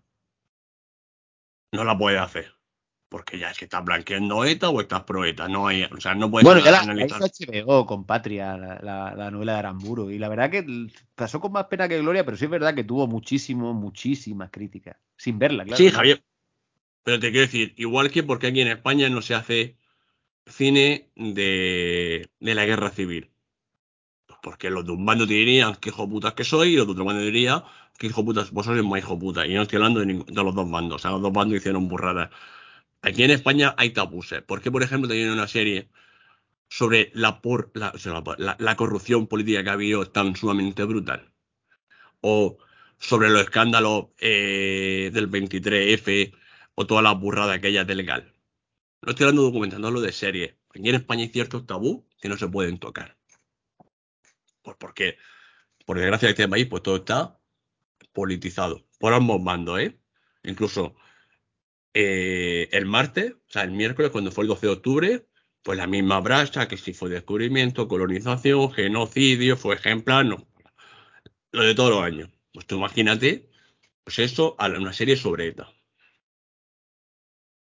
Por ejemplo, desde cualquier bando que me lo estés pintando. Sí, sí. Sobre la guerra civil, o sobre el GAL, o sobre, eh, yo qué sé, sobre, por ejemplo, sobre el, el 11M, etc. O, por ejemplo, ahora por Villarejo y sus amigos. Pero no, Javier, y, ojo, y no estoy hablando de, mi postura política, sino porque eh, aquí todos somos, o sea, el que viva en España sabe a lo que me refiero. Que aquí no, a nadie se le ocurre hacer una película sobre la guerra civil. No, pero ni harto de vino. Tú imaginas aquí en España, por ejemplo, una película de guerra civil, como por ejemplo, como Casta de Iwo Jima o La bandera de nuestros padres. ya, sí, no, no, no. Y bueno, Javier, pues hemos comentado los amigos y para amigos, pues, pues nuestro, la gente pues que nos deja amablemente pues un comentario. Y vamos a empezar pues por un comentario que eh, esto es porque siempre pues nos da para el mini debatillo este y demás. Y nos pregunta si Xamper Tiranis. Saludos. ¿En qué os basáis para decir si una peli es buena o mala? ¿De culto u obra maestra? Bueno, Javier, tú le has dejado un comentario. Sí, yo, bueno, pa- pa- hablando un poco de mí, de lo que yo pienso, ¿vale? Que esto es, esto es mi opinión simplemente.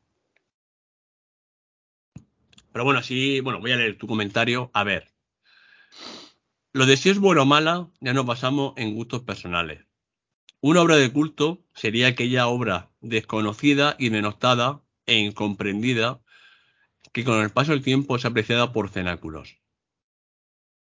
Eh, y en obra maestra es apreciada por público y crítica desde su primer vistazo. Eso creemos. Gracias por meterme también en esta opinión.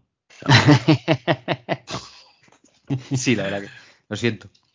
Bueno, eh, eh, yo creo que la segunda parte estoy de acuerdo. O sea, una obra de culto básicamente es esa que en un momento dado, pues, no que fuera incomprendida, pero a lo mejor no tuvo la repercusión que tuvo, o se centra a lo mejor en ciertos temas eh, no muy convencionales, o...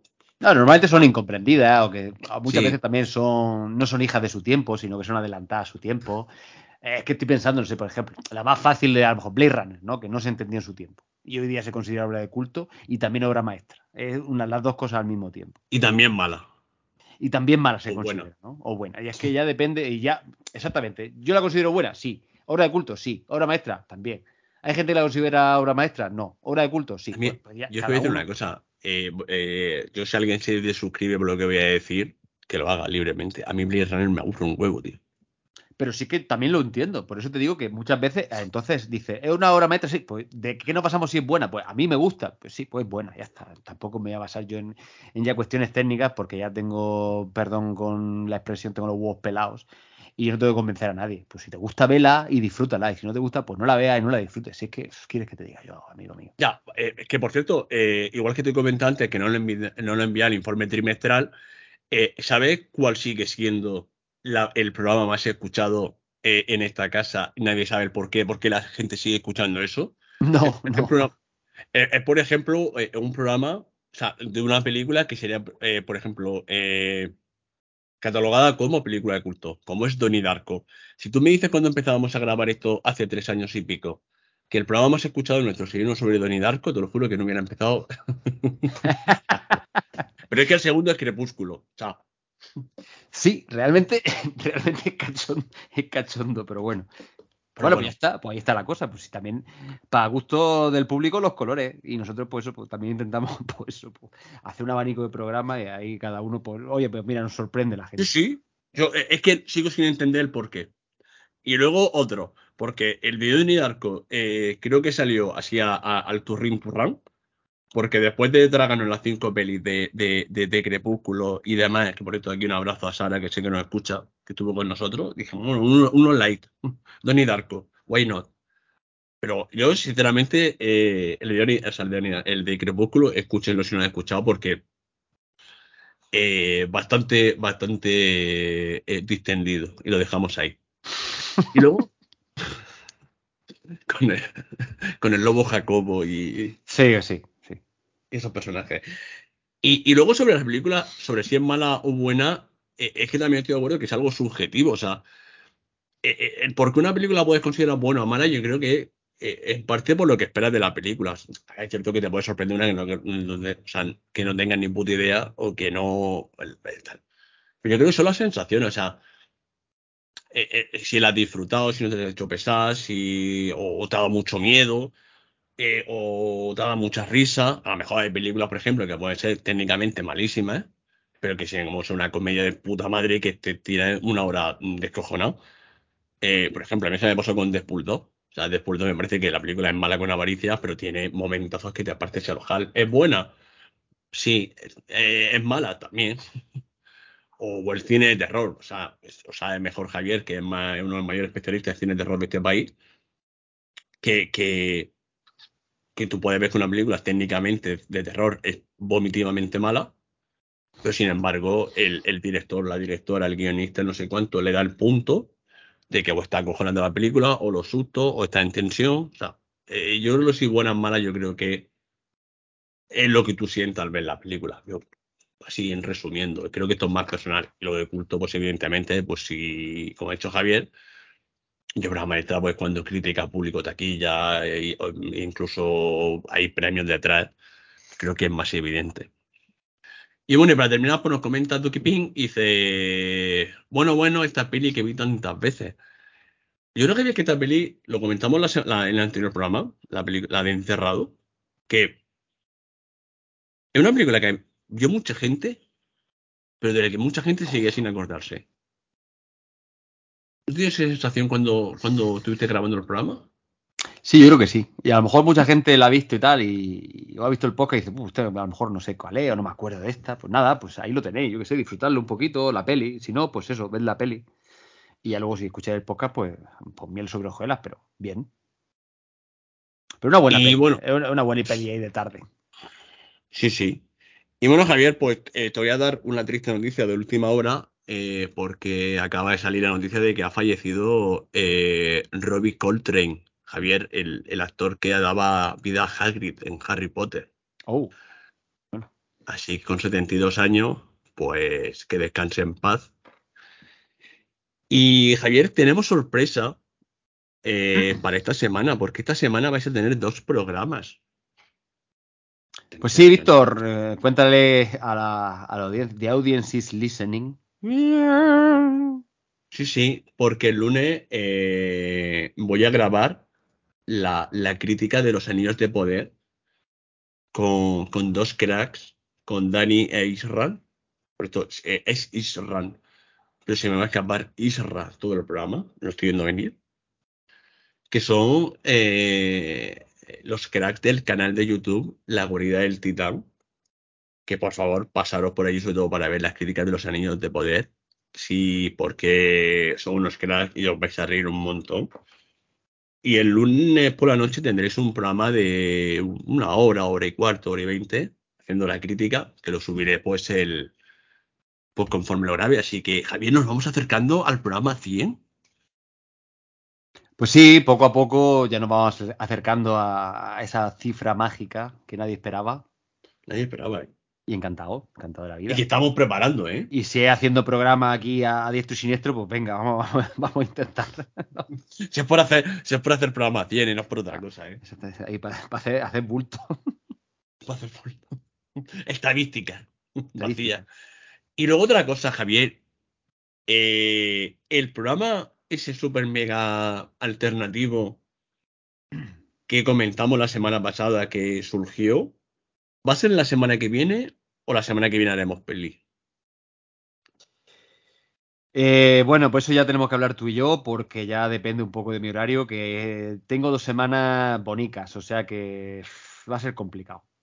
Pues bueno, pues ya os digo, el lunes tendréis Los Anillos de Poder y el siguiente episodio pues será alguna peli para estar más distendidos porque Javier pues tiene reunión con el Consejo de Ministros para negociar pues si sube el salario mínimo o no, porque Ahora Javier pues está en la cresta de la ola.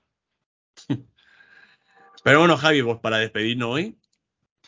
Pues nada, pues eso, un disfrute de este programa. Espero que os guste tanto como nos ha gustado a nosotros prepararlo y grabarlo. Eh, y nada, eh, Víctor, yo tengo ganas de escucharos el lunes. Aunque me vaya a comer todos los spoilers del mundo, me da igual porque, porque me da lo mismo. Y sinceramente, pues nada, conocer a esta gente ya en un podcast, porque ya los conocí gracias a ti por YouTube la guarida del titán era, ¿no? Sí. Y nada, pues gente que parece muy maja y espero que algún día, pues nada, pues yo también pueda, pueda estar en, ¿no? en ese programa con ellos y pues nada, hacer algo entre los cuatro y a ver, a ver lo que surge. Esto no lo podía hacer porque yo no he visto la serie y ya vosotros sois más, sois más friki de esto que yo. Pero nada, sí, la verdad que deseando escucharos y, ver, y ver lo que, lo que da de sí. yo ya lo digo, que si soy muy fan de la Casa del Poder, pues a lo mejor ese no es vuestro programa. Y ahí lo dejo. Pero bueno, gente, como siempre, muchísimas gracias pues, por los likes, los me gustan, los retweets, las muestras de apoyo, los comentarios en Instagram. Eh, tenéis eh, en la descripción del audio el enlace al grupo de Telegram, nuestros Twitter personales de Javier y el mío, el correo electrónico losdrugosmendrugos.gmail.com. Ahí podéis mandar la factura sobre las donaciones que hacéis, ya sea por eh, giro postal, por sello, por Bizum o por lo que considere oportuno, además de el Instagram de, de la casa, que es arroba los drugos mendrugos. Muchísimas gracias. Un abrazo, besis. Hasta luego. Lucas. Mm.